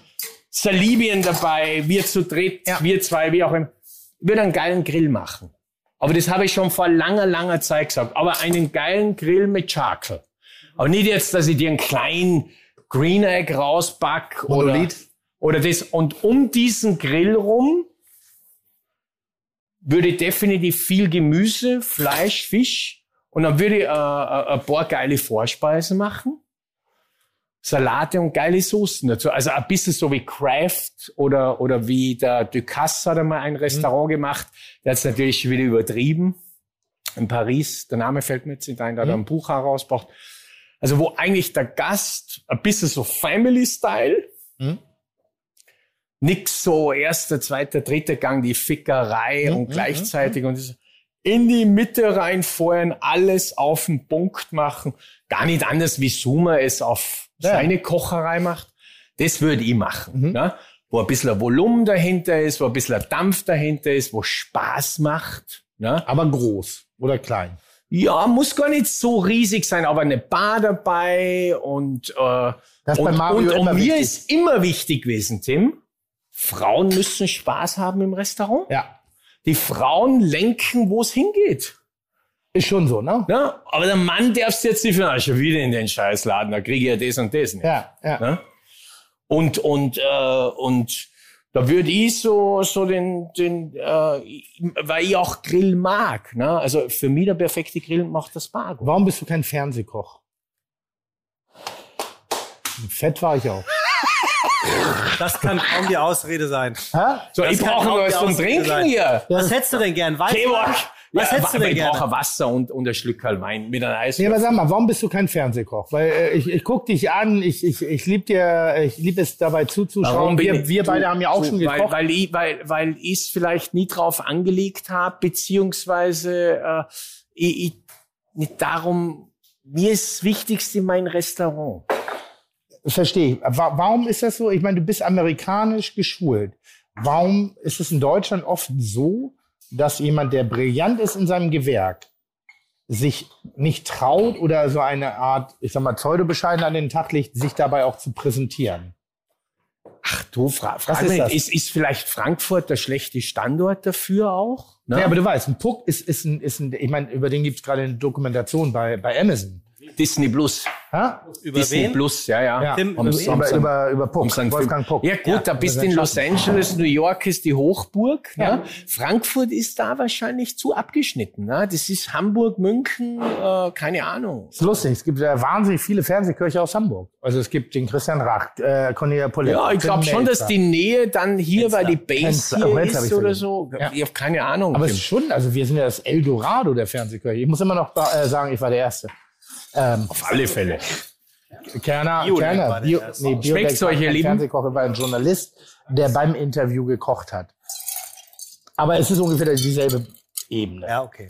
Ich verstehe. Also pass auf, ich habe ein Fragengewitter für euch beide Ja, vorbereitet. okay, sehr gut. Ich, weil ich glaube, Tim liebt, hasst Fragebögen. Komm, Nee, ich lieb- Freunde. ich lieb- ich also, lieb die. was können Sie besonders gut kochen? Ihr dürft immer abwechselnd antworten. Tim, du darfst anfangen, weil du Herr im Haus bist. Äh, ich kann sehr gut schmoren. Gut. Ist das Kochen? Es ist Ich frage, frage Höchste Kunst Zuhörer. des Guck mich Kochens. nicht schon wieder an, als hättest du Laser in den Augen, die mich Ich kann sehr gut schmoren. Gut. Mario, Gitarra-Spaghetti. bitte? Gitarra-Spaghetti. Ernsthaft? Was ist das? Ja. Das sind hausgemachte, geschnitte napolitanische Spaghetti, die gibt's bei mir seit Tag eins und ist so ein Gericht, kann ich jeden Tag essen. Oh, ich war neulich in einem sehr, ich war äh, neulich im Rahmen von, von Kitchen Impossible äh, ähm, in St. Moritz und war sehr negativ gegenüber eingestellt. Sehr St. negativ. St. Moritz. St. Moritz. War sehr ne und war, war in einem Restaurant, ich darf den Namen noch nicht nennen, und habe unfassbar gute Pasta-Gerichte gegessen. Okay. Unfassbar gut. Die wie zu erkennen waren? Äh, Kann ich noch, darf ich noch Ach nicht so, drüber reden? du hast Irgendwie nachgekocht. Un, unfassbar. Nee, Okay. Gott sei Dank nicht. Ich musste was nachkochen, was ich nachgekocht habe. Das ging auch einigermaßen gut. Aber die Pasta-Gerichte leckt mich am Arsch. Also Pasta ist in Deutschland noch so unterschätzt. Schi- Das Schi- ist, ist so, äh, viel Pasta Geld ist so, auch zu ja, machen Ja, auch, ja. Ja, natürlich. Ist ja auch wichtig, Tim. ja. Das ist, äh, wir brauchen ja nicht um einen Brei reden, ne? Was wir reinpulvern, einen Laden auf die Beine zu stellen. Ja. Was wir in einen Laden reinpulvern, wenn der sieben Jahre alt Ja. ist, wie schnell alles kaputt wird. Was wir an Lohnkosten tragen. Wahnsinn. Das ist wir, wie wir die jungen Leute fördern. Wir hätten uns ja nicht einmal getraut zu fragen oder Forderungen zu machen. Wir waren ja froh, reinkommen zu Ein, dürfen. ein, einmal habe ich Forderungen gestellt. Einmal. Bei, Einmal? bei Christian, ja. Okay. Ja, gut. Ich- Freunde, weiter geht's. Ja. Für wen kochst du am liebsten, Tim? Kann ich dir nicht mehr sagen. Ich koche einfach gerne. Also ich koche um des Kochens willen. Ich koche er- zuallererst, also jetzt während der Corona-Krise. Ich Mhm. habe das Problem, dass das, was ich gerne koche, zu Hause nicht gerne gegessen wird. Weil ich sehr gerne fettes Fleisch koche, weil ich gerne semi-roh koche, weil ich äh, spitz koche und so. Und das wird gar nicht so gerne. Also ich habe viel für die Nachbarn gekocht. Also im ersten Moment war es mir nicht wichtig, für wen ich gekocht habe, nur dass ich koche. Schöne Produkte. Ich sehe was. Ein Stück Fleisch spricht mich an, ein Gemüse spricht mich an, wilder Brokkoli habe ich gerade gekauft, irgendwie, weil ich dachte, boah, ist der schön. Und den habe ich ge- gerade gestern Abend zu Hause gekocht, hat drei Minuten gedauert und war eines der schönsten Gerichte, die ich seit langer Zeit wieder mal gekocht habe. Ähm, grundsätzlich koche ich aber gerne, aber nur für Menschen, die es auch honorieren. Also die sagen, ich habe keine vorgefertigte Meinung, ich lasse mich drauf ein. Dankeschön, dass du kochst. Dankeschön, dass wir einen schönen Abend hier miteinander haben, wo Essen keine große Rolle spielt. Also Ah. große Rolle im darf nicht der Mittelpunkt sein. Das Mhm. langweilt mich zu Tode. Mario, für wen kochst du am liebsten? Ja, natürlich für meine äh, Gäste und Freunde im Restaurant eigentlich. Ne? Zu Hause du es zu selten, weil natürlich alles da in die eine Waagschale legt. Dazu muss man sagen, Mario steht auch noch am Herd. Ja. Also wenn Genau. man mich in der Kochjacke sieht im Laden, dann fragen mich die Mitarbeiter, ob heute Fasching ist. Ach doch, ich erinnere mich an eine schöne Szene. Da gab es mal eine. Ja, das stimmt, das, tust du. Ja, ich Nein, es, damit. es, es, aber, es gab mal eine Veganerin im Restaurant. Ja. Ähm, weiß Es gibt kaum einen zu- Koch in Deutschland, der mehr Gas gibt wie der Melzer. Ne? Das spricht für Das seinen. Ich Erfolg. ich hab nur keine und für sein. Ja, es ist, es ist äh, der Tim gibt Gas. Also was war mit der Veganerin? Nee, warte mal, Ob wir zu dumm Warte. sind, Gemüse und Ja, ja, Kartoffeln ja, auf den Teller ja, zu ja, packen. ja, ja, Hatte genau. ich nichts mit zu tun, weil meine Mitarbeiter Ja, aber im dritten Anlauf kamst du. Hm? Ist, Im dritten Anlauf Ja. kamst du an den Tisch. Na, es war ganz, eine wirklich geile Geschichte. Wir hatten eine vegane Bloggerin bei uns und wir lieben die vegane Küche. Das tun wir. Wir haben nicht so viele Gerichte auf der Karte, weil wir denken, naja, nur weil du Veganer bist, musst du nicht zwangsläufig Zucchini mögen oder Aubergine oder, und es ist halt ein kleinerer Teil der Speisekarte. Ja. Ist ein paar Jahre her. Und dann werde ich an den, an den Tisch äh, gerufen, weil eine äh, boste Foodbloggerin da sitzt. Und ich so, boah, ist schon eh schwierig, wenn Foodblogger dann auch noch in ihr Machtverhältnis ausnutzen und sich beschweren wollen. Ich gehe also hin und spreche mit dieser jungen Dame und sage, ja, was ist denn ihr Problem? Und sie, hat, sie fühlt sich hier verarscht. Gucken sich das an. Und dann sehe ich auf dem Teller einen Blumenkohlkopf, aber einen ganzen gekocht und Pommes daneben. Äh, das kann ich mir hier gerade nicht erklären. Das muss ich schmunzeln, weil da, was ist hier los? Sind die äh, eingeschlafen? Haben die einen Schlaganfall in der Küche gehabt? bin ich, bin ich wirklich mit dem Schmunzeln. Ja, war geil. So, bin ich, immer, bin ich nur zurück und sage, Jungs, was war da los? Also, was, was ist das? Seid ihr irre oder was? Und die sagen, ernsthaft, wir haben hier gerade sechs, sieben Gänge gekocht und wir haben uns echt Mühe gegeben. Und die schickt alles zurück und hat dann den Satz gesagt, ob meine Köche zu dumm sind, Wahnsinn. Gemüse und Kartoffeln auf den Teller zu packen. Und das war deren Interpretation. Und dann bin ich wieder zurück. Also bei aller Liebe. Ich feiere meine Küche gerade komplett, weil wer so eine Ansage macht und damit nicht einverstanden ist, also das ist Gemüse in meinen Augen und das sind Kartoffeln. Und dumm ist das nicht. Also das war das, was wir hatten. So, und da war die dann sehr erbost und äh, äh, hat auch nicht sonderlich gut über uns geschrieben. Ich Aber dich- ist egal. ich hab Aber dich darf, allerdings- dafür habe ich die Leute gefeiert. Ich habe dich neulich allerdings beim Monolithgrillen beobachtet. Da hattest du eine Kochjacke an. Und Hatte ich, ne? Ja, Ja. und die war dir zu groß. Ja, das war meine alte. Das, das, das war eigentlich das krasse Bild. Die hat geschlabbert. Ich bin sehr froh, dass du nicht sagst, Ja, weil, dass er, du weil er so geil abgenommen Nein, hat. weil er, Ja, nein, ja, was? Ah, hast du aber wirklich. Wie 10 viel Kilo. Kilo? Weil er in Shape ist. Also Super, wirklich, hab ich super. gedacht, also weiter geht's. Aber, aber, aber wie, wie, wie gesagt, ähm, egal. ähm, Wo ist mein wie, Wein? Tim, wie Ja. würdest du deinen Kochstil bezeichnen?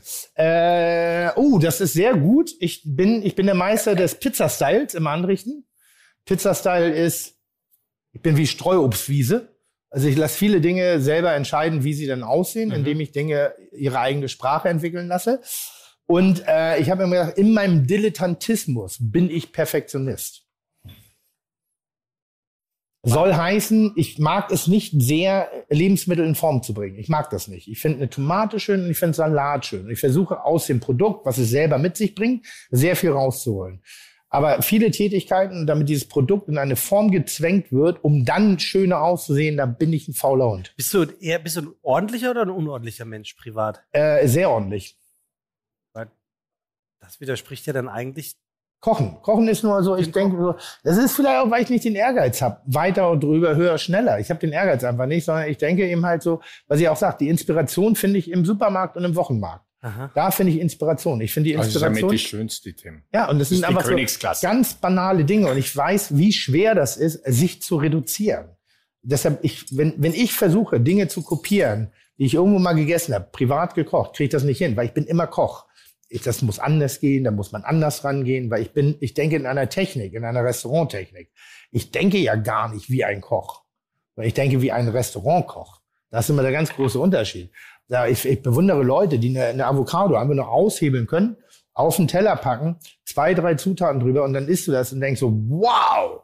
Und dann komme ich, hm, also als Koch, ich will dasselbe erreichen und pack zu viel Säure, zu viel Salz, zu viel Gewürz, zu viel Kraut, zu viel Kreativität, zu viel Exotik rein.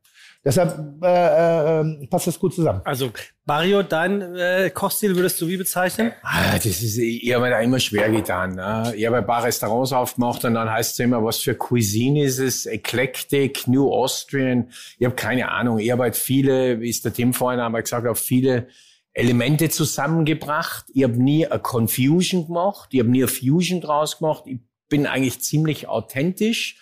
Ich nehme mir dann Elemente woraus und setze die vielleicht in einen anderen österreichischen ein und drehe das dann und, und mache da meinen Tweak draus. Ne? Also ich probiere eigentlich, wie der Tim auch sagt, Markt, Produkt, das Maximum rausholen. Aber bei mir Gulasch ist ein Highlight, Schmorgericht, wie du vorhin sagst. Ne? Mhm. Da, äh, ich habe es gestern, gestern war der Gourmillot-Chef hier, ich habe es auch erst am Ende dann mitbekommen und, und hat sehr Gulasch am Ende bestellt. Großartig. Ja. Ne? Würde ich mir auch kaufen, wenn ich in einer guten Laden gehe. Und, und, Aber dann würde ich sagen, dann hat er eine, eine, eine ähm, mondäne Eklektik äh, basierend auf einer äh, handwerklich ausgeprägten Tradition. Aber Weil Mein- es ist mein- immer eine mein- Frechheit drin, es ist immer eine Unverschämtheit drin. Also nicht im Gulasch, da bleibst du Tradition. Aber du schaffst es als einer der ganz wenigen, Gulasch und Hamachi auf derselben Karte zu haben, ohne belanglos zu wirken. ja, und jetzt mal eine Frage an euch. Ist, ist, ist, ist, ist das die richtige Zeit für Gulasch oder gibt es keine Zeit für Gulasch? Weil ich bin so aufgewachsen, Gulasch hätte es bei uns zu Hause nicht im Sommer gegeben. Das ist so ein Ja, herbst das habe winter hab ich, hab ich seinerzeit in Kalifornien auch gesagt, wie ich Gulasch ko- kochen musste, da bin ich ja diktiert worden, jetzt gibt's ja Gulasch. Und äh, wenn du Richtung Äquator gehst, in die warmen Länder, essen die nur Wäldan und geschmort. Wollte So, sagen, der also- Vorteil, weil du leichter verdaust und schneller Energie kriegst. Gerade im Sommer sollst du, jetzt kommt, äh, sollst du eigentlich so Schmorgericht essen. Jetzt kommen da die Leute zu mir kochen, da merke ich dann immer, wie grün sie noch in den Ohren sind. Und dann stehen sie da und sagen, scheiße, wie viel Gulasch geht denn hier im Sommer? Ich gesagt, ja, weil es die älteren Leute raffen. Oder die, die Ja, nicht, Reiferen. nicht nur, das ne? ist auch Quatsch, was du erzählst. Also, weil, äh, Das ist kein Quatsch, das ist ja meine Erfahrung, aber es nein, es die ist Quatsch. Nein, traditionell ist es Quatsch. Du denkst, weil es ein heißes Gericht ist, ist sie was. Du sollst ja warm trinken, wenn es heiß ist draußen, weil es kühlen wirkt. Das du sollst die das warm duschen, weil es dann kühl wird. Das ist ne? das Erste. Und du denkst jetzt Sommer, mediterran, auf der Terrasse, ein Rosé trinken, ein bisschen hier, ein bisschen Dip da. Vermeintlich leicht. Es ist aber neu. Ja. Das ist ja in der Kulinarik, ist das, wir reden hier von 20 Jahren. Also es ist ja nichts, das ist nicht mal ein Wimp, es ist gar nichts in der Zeitrechnung des kulinarischen Menschen. Das heißt, wir haben doch alle, wir haben Nacken gegrillt, Wurst gegrillt, wir, wir, wir haben heftige, kräftige Aromen in dem Ganzen.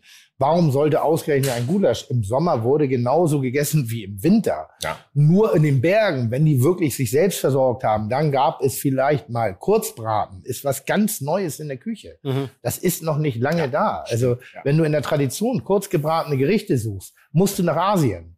Dann musst du in, in die Wokküche gehen. Die haben, wir haben das Geschnetzelte und wir haben das Geschnetzelte. Danach ist das mit Kurzbraten vorbei. Mhm. Es gibt es nicht. Also das ist ein ganz, ganz neuer, noch sehr, sehr frischer Trend, der aber so dominant ist, dass man sagt, warum denn kein Gulasch? Enten im Mai. Aber das ist ein Traum, eine gebackene, gegrillte Ente mit Pfirsich. Hohoho, ja, geht mir die Hose auf mit Kräutern. Nur einfach Assoziation ist Ente Rotkohl, aber Ente wurde das ganze Jahr gegessen. Nur dieses, dieses emotionale Nadelöhr, das ist der Winter. Okay, nächste Frage. Ähm, nach Asien, Indien. Heiße Küche, da sind nur Schmorgerichte. ja, ja. Da gibt's kein kurzgebratenes. Da ist das, kein- das kein Nein. sind äh, gesehen Schmorgerichte, gell?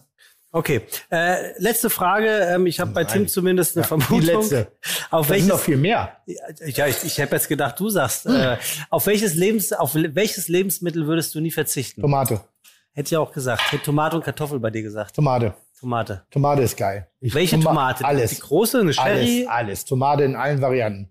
Wirklich, ich, ich bin immer wieder fasziniert, was ich noch entdecke. Ich habe jetzt gerade ein Ochsenherz gefunden, irgendwie eine relativ blass rosane war die. Okay. Und, in, und eigentlich war die so, und ich Das wollte, ist so eine große Fleisch. genau, die sieht ein bisschen aus wie ein Kürbis. Und die war matschig. Und dann habe ich gedacht, ich will Ihnen jetzt eine Soße kochen irgendwie. Und das war die perfekte, So- also war Zufall, war Lucky Punch, ne? Und, aber ich habe die Tomate auch nur roh aufgeschnitten, einmal probiert und so. Und die war so samtig, die war so wunderschön, die war fast, fast hatten fast einen Rosenflavor gehabt und hatte gar nicht so dieses von mir favorisierte, hart, süß, sauer. Was ich sehr gerne, ich mag sehr gerne die Rafftomate, Ja. die von der Form her ähnlich ist. Ja. Harte, garstige Schale, eine brachiale grüne Säure, fast an Rhabarber erinnert. Und dann kommt aber so ein Punch wie so eine, wie eine Rosine fast dahinter, wo ich dann sage, oh, ist geil. Also auch da entdecke ich immer wieder. Ich habe die Sicherheitstomate, das ist die Cocktailtomate. ja, in dem kleinen Plastikbecher, das ist die, die Aha. immer geht, die schwenkst du mal schnell durch Pasta durch, brauchst Ja. nicht nachdenken. Die ist in der Zucht. Wie, wie schwenkst du dir durch die Pasta ein? Also rund und Ich, ich rein? Also ich, ich mag es eigentlich gar nicht. Nee, ich mag es eigentlich gar nicht. Ich mag wirklich Pasta oder ganz kurz anschwitzen, aber ganz kurz anschwitzen, durchschwenken. Ich habe neulich bei Hensler schnell in der Küche gesehen, wie er die Dinger weich gekocht hat, habe probiert und mochte das nicht. Ich mochte das total. Nee, weil ich finde, dann ist die Haut scheiße und ich mag ja diesen. Wo er Wasser mag- dazu tut und. Ja, ja, und so. Ich mag den frische Punch. Gut. Okay, dein Lieblings. Ähm, Ja, also Tomate ist auch ganz weit von Ist weg, Zwiebel. ist meins. Zwiebel. Ohne Zwiebel schmeckt keine normale Soße. Zwiebel oder rote Ja, Zwiebel? alle Sorten von Zwiebeln. Spannend. Was, was gibt's denn neben Ja, das rot- würde mich jetzt nämlich Was gibt's denn auch neben mal rot und weißer interessieren. Zwiebel? Weil, nochmal, Zwiebel, ganz kurz, weil du stellst ja eine berechtigte Frage. Aber Zwiebel halte ich für eines der spannendsten Produkte, wo wir am nachlässigsten mit umgehen. Weil Ich dachte, glaub- du sagst gerade, wo wir haben. Das wäre schön Nee, gewesen. aber, aber das ist unfassbar, Wahnsinn. wie du Zwiebelgerichte mit verändern kannst. Früher war es entweder Gemüsezwiebel oder Schalotte. Und dann kam irgendwann mal die rote Zwiebel dazu. Das war aber eher so ein Hipster-Ding, muss man ehrlich sagen. Und wenn du dich dann ein bisschen eintauchst in die Lauch, Lauch, Zwiebel, Zwiebelwelt, unfassbar schöne Dinge zu entdecken. Ja. Äh, Entschuldige, ich wollte das nicht Na, vorgreifen. na, to total. Ich bin beim Tim. Ich mache gerade so einen schönen Whisky-Zwiebel zum Kalb dazu. Kalb ist ja relativ mildes äh, Fleisch. Jetzt will ich da, gebe ich immer äh, eine kräftige Sauce gern dazu. Da habe ich jetzt Cipollini drin, Perlzwiebeln, Schalotten, kleine weiße Zwiebeln. Da mache ich so einen, so einen Zwiebelmix. Aber Zwiebel generell, es schmeckt keine geile Sauce ohne Zwiebel. Punkt. Mhm. Ja? Und, und selbst im Ponzo rein gehört eigentlich eine Zwiebel à la In was? Was ist deine Lieblingszwiebelzubereitung? Ich habe einen im Kopf. Ich. Was ist ein Ponzo? Ja, die, die, die, für, für mich eigentlich die klassische spanische, ich nenne sie spanische, das habe ich in Amerika gelernt, Ja. weil mir immer schwer, das ist eigentlich die ganz traditionelle. Ne? Aber du, ich, im Moment bin ich auf eine weiße umgestiegen, Tim, und, und habe ja, wie gesagt, die anderen Sorten, aber es geht ja endlos. Ne? Also es ist äh, ein junger, junger Zwiebel im Frühjahr ist sexy und Meine Lieblingszubereitung von Zwiebeln sind Lauchzwiebeln im Bund, im ganzen Bund auf den Grill geschmissen, außen verbrannt ja, ja. ja, und rausgelutscht. Ja. Mallorquinisch. Sehr typisch mallorquinisches so aus der. Knospe. Tim, wir Ja, haben also du schneidest dann den Holzschwung Ja. ab, also hier das, das Faser, hier die Wurzel schneidest du ab, packst es im Bund auf den Grill, lässt es hart verbrennen, richtig hart, und dann lutschst du und innen drin kocht das dann durch den eigenen Dampf, ähnlich wie das Wiener Schnitzel, wird weich, entwickelt eine Süßlichkeit mit einem unfassbaren Raucharoma. Und dieses Gericht habe ich versucht, schon mehrfach auf den Teller zu bringen. Es funktioniert nicht. Es funktioniert nur so, wie es ist. Du Weil die im Restaurant am Tisch vom Teller nicht die Nee, nee, nee, zuzeln nee, würden? weil das oder? Gericht in der Verarbeitung, das meine ich damit nochmal, um die Stilistik darzustellen. Ich habe versucht, das im Püree zu machen. Ich habe versucht, nur das Innere zu servieren. Ich habe versucht, das ein bisschen feiner zu machen. Weil das ist schon rabiat und du hast schon dreckige Hände und du hast auch überall die Asche in der Fresse. Also es ist kein, ich sag mal, das ist ein, das ist ein vulgärer, opulenter, dekadenter Fressvorgang. Du lutscht die Dinger richtig raus. Hätte gut ins Schild gepasst. Ja, ja, nur nicht mit den weißen Möbeln da. Okay. Ähm, das, das hätte nicht funktioniert.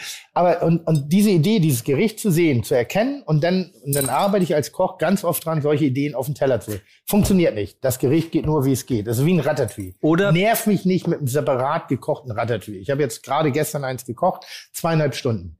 Gemüse war, war weich, hatte trotzdem Biss. Also es war einfach nur schön, äh, es sah kacke aus. Also es gibt da die Aubergine war Aber ein die bisschen matt. Aromen. Aber die Aromen, das war unfassbar. Kannst du fast nicht auf den Teller Aber, heutzutage aber packen. Essen darf doch auch kacke mal aussehen. Ja, das ist schwierig. oder? Ganz Ich schwierig. habe ich hab heute mit dem Keybox drüber geredet, ne? Das Essen muss geil schmecken. Nicht jedes gute Essen schaut so geil aus. Würde ich jetzt auch sagen. Tim sagt was anderes. Na, Na, das sagt der Tim genau. Na, ich sag nur, dass es einfach ist, weil, weil natürlich Instagrammable etc. Du musst die gesamte Geschichte vorbereiten. Jetzt sitzt du in einem Fine Dine Restaurant und das ist ja das, was das Bianc so gut beherrscht. Also die schaffen durch diesen Spannungsbogen zwischen extrem dezidiert ausgearbeiteten Gerichten und einfach mal nur Kindheitserinnerungen in den Teller. Das ist das, was Mario auch beherrscht. Das ist übrigens das, was Tim auch auf eine Art und Weise Sauer. beherrscht. Ja. ja. Ähm, wo immer so Dinge sind, wo du handwerklich ist das eine Katastrophe. Aber geschmacklich ist das eine Vollendung. Also da kannst du keinen Stern, weil da, da wissen wir alle inzwischen, wie es geht. Da können wir drei Grad weniger mehr. Aber du, drei Grad weniger oder mehr ist technisch richtig, aber geschmacklich falsch. Okay, nächste Frage. Jetzt fängt Mario an, sie zu beantworten. Welche Musik hörst du beim Essen? Also wenn ich sitz beim Essen, Ja. oh ja, ich mag ja. gerne. Oder wenn du kochst. Wenn du kochst. Kommt drauf an, was er geschluckt hat vorher. War früher, entspann dich, kann man auch schreiben. Das habe ich ja nie gemacht, Tim, gell? ähm, nur so nebenbei. Nur, nur so Aspirin, ja, Wenn. Sven Feth sagt auch, das Ich mag, ich mag gerne einen schönen, äh, leichten Ambiente-Sound, muss ich sagen. Äh, Ein bisschen ein Beat darf reinkommen, da stehe ich Also schon ein drauf. bisschen Trance-Musik und Ja, drei, drei, na, na, einfach, man, ich will jetzt nicht Café del Mar, Ibiza-Style-Sound, so ein, ein bisschen so ein Hippie, Indie, Okay, und was, was glaubst du, hört Tim für Musik beim Kochen? Rock'n'Roll? Free Jazz. Quatsch. Also Quatsch, Freak Jazz. Muse? Ja, Muse ich, Bisschen, ja, bisschen, ja, bisschen, ja, bisschen laute, laute. Ja, ja. Na, du, ich habe auch, ich habe im Danube habe ich gern auch äh, aufgedreht, aber auch Klassik mag ich. Viel, viel Klassik. Ja. Und sehr gerne Beerdigungsmusik. Nein. Doch, also sehr gerne. Also es gibt, äh, äh, ich, ich habe einen, ich hab Klassik kann ich mir keinen Titel merken. Aber die, äh, der Kanon in D, glaube ich, heißt das Ding. Liebe ich beim Kurs. Ich, ich mach das mal an. Das darf man, glaube ich, anmachen. Nee, ich ich- glaube, ich- der, ich schon. der, der Konstrukteur ist tot inzwischen. ja, Okay. Der, vor allem der Konstrukteur. wie heißt denn das? Ja, der Komposi Ja, Komponist. den meine ich. So, es ist, ich weiß nicht, ob das ein, ist ein Hochzeitslied oder ein Beerdigungslied. Da habe ich schon. Siehst du, kommt gleich oben an. Hochzeit. Oh, schöne Musik. Ja, pass auf, und jetzt, ich muss das, ich spiele es an, weil jetzt kommt nämlich, und das, ich mag Mach Dramatik. doch mal lauter, Tim. Das ist mein lautestes. Ja, mach halt mal auf Lautsprecher. Ist Lautsprecher. Ah ja, okay. Warte.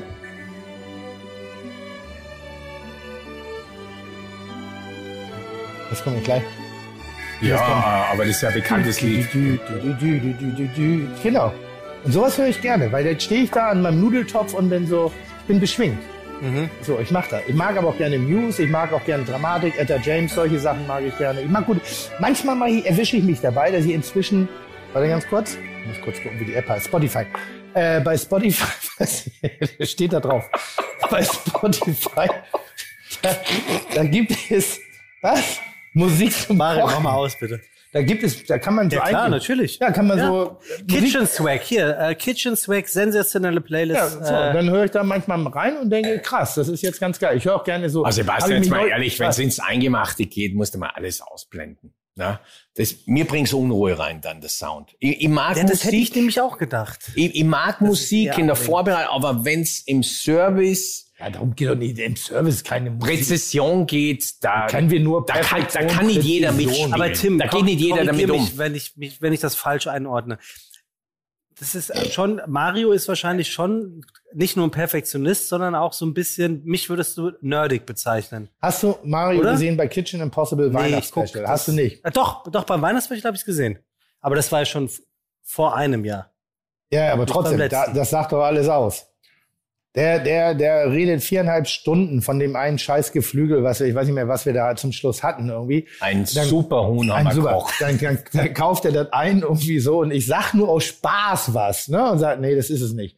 Und, und auf einmal seine ganze Entscheidung, seine ganze Welt bricht komplett zusammen. Und er weiß gerade nicht, woran er ist. Weil er ist dieser Perfektionist. Hab ich nicht. Ich sage, okay, mir ist egal, wie der Scheiß Ja, hier heißt. du ja ein Ich, bisschen. nee, nee, ich bin ich nicht. Ich, hab- das ist ja mein Problem. Ich arbeite in dem Moment. Mein Problem ist wirklich, dass ich nicht lerne, dass ich nicht begreife, dass ich nicht verstehe, dass ich, ich suche nicht nach dem perfekten Produkt, ich sehe es. Das ist mein Nachteil. Ja, aber das ist, war das perfekte Produkt mitgebracht. ja, hast du ja auch. Ich wollte dich auch nur ärgern. aber das hat ja auch war- funktioniert. Ich wusste nicht, Vogel wie, ich, wie, wie ich wusste nicht, wie schwer ich dich damit aus der Tritt bringe. Ich da wollte nur ja, witzig ja, aber sein. komm, bestes Huhn kann man nicht kochen, wie wir kocht Das haben. haben wir sensationell gemacht. Und wenn die Spaß, äh, wenn die, wenn die, wenn die äh, äh, Kanadier da, die, die hochgeschätzten Kollegen, dann in ihrer Frittenbude nicht angefangen hätten, irgendwelche komischen Knospen von irgendeiner scheiß Hundewiese einzulegen und sagen, uh, das schmeckt aber ganz anders. Wo wirklich zwei hochgeschulte Zungen gesagt haben, na ja, das ist halt Essig. So, ja, aber, Äh. hätten wir das Ding auch nach Hause geschaut. Mario, als, erzähl, was war deine größte Küchenpanne? Oh, hab ich. Hab ich. Na, Was, also, was hast du Marius oder deine? Mario, also, also wenn, wenn da noch eine schlimmere gibt, dann sensationell. also ich habe im Tandris gestartet und musste nach drei Tagen den Ordremedier übernehmen und am fünften oder sechsten Tag Was äh, musstest du übernehmen?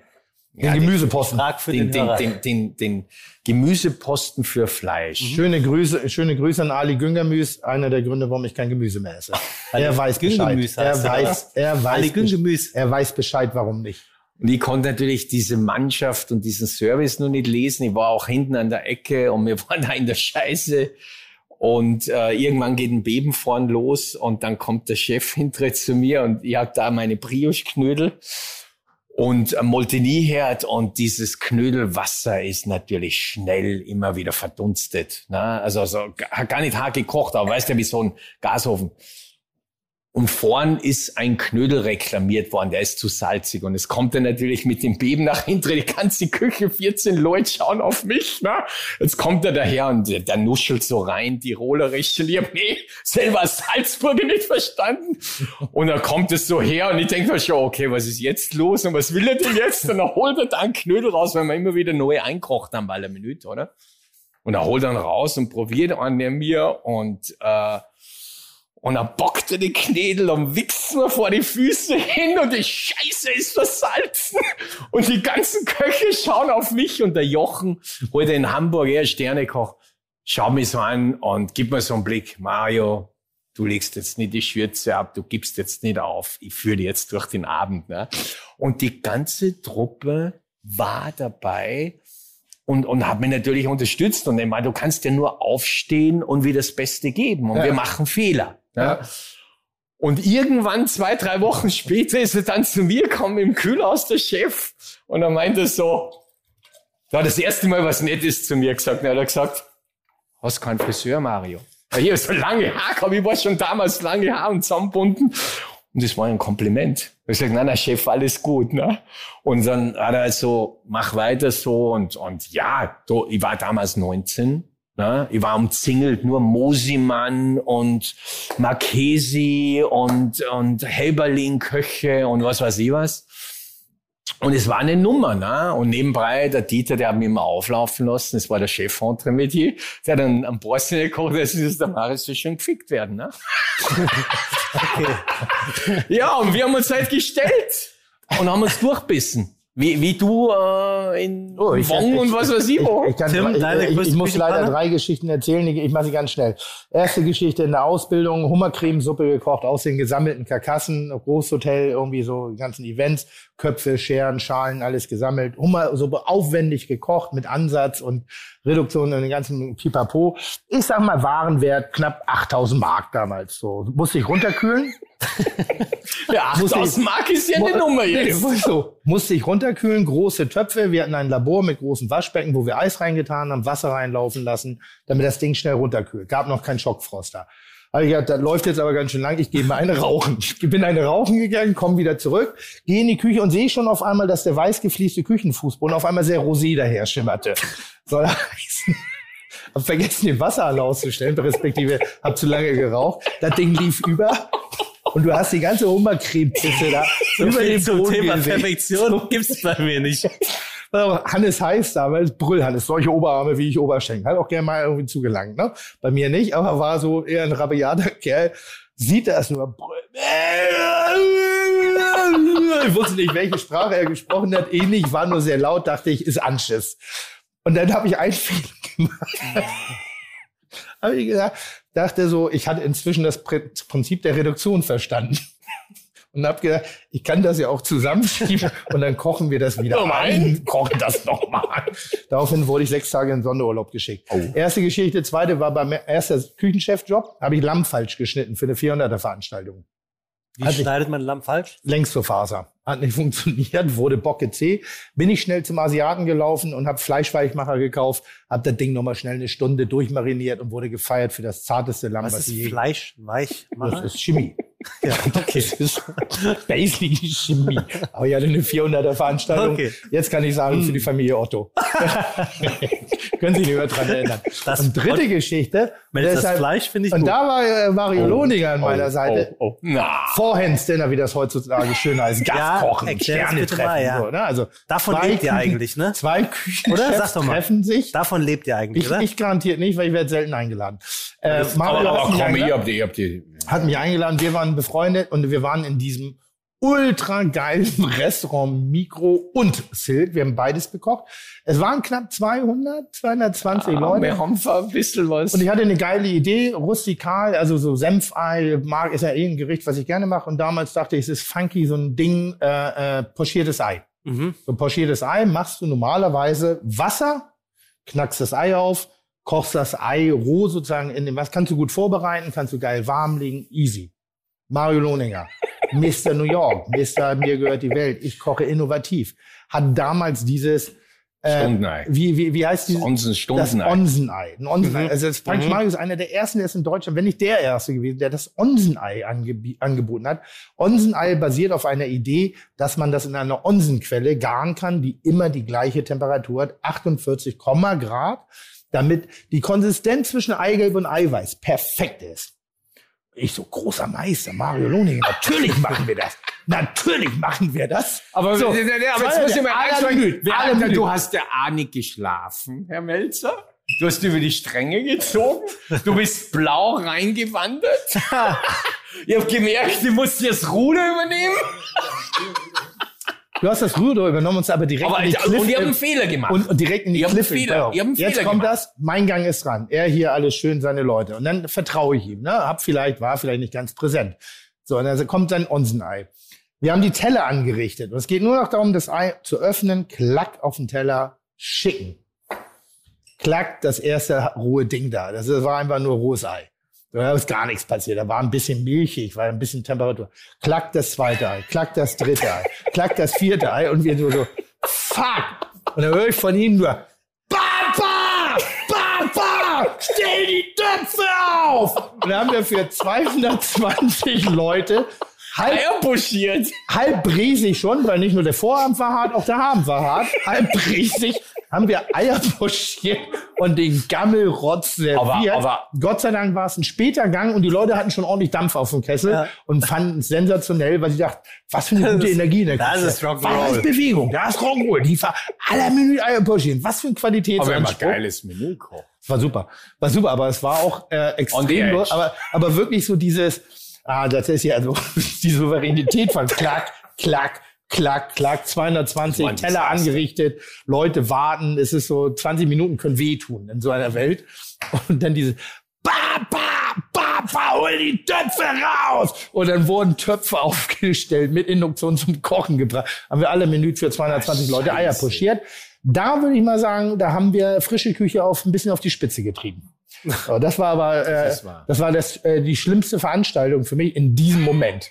Aber, aber Weil wisst ich dachte, was? ich, ich trete Danach gegen war mal. runter. Ja, aber, aber, Dann war er da.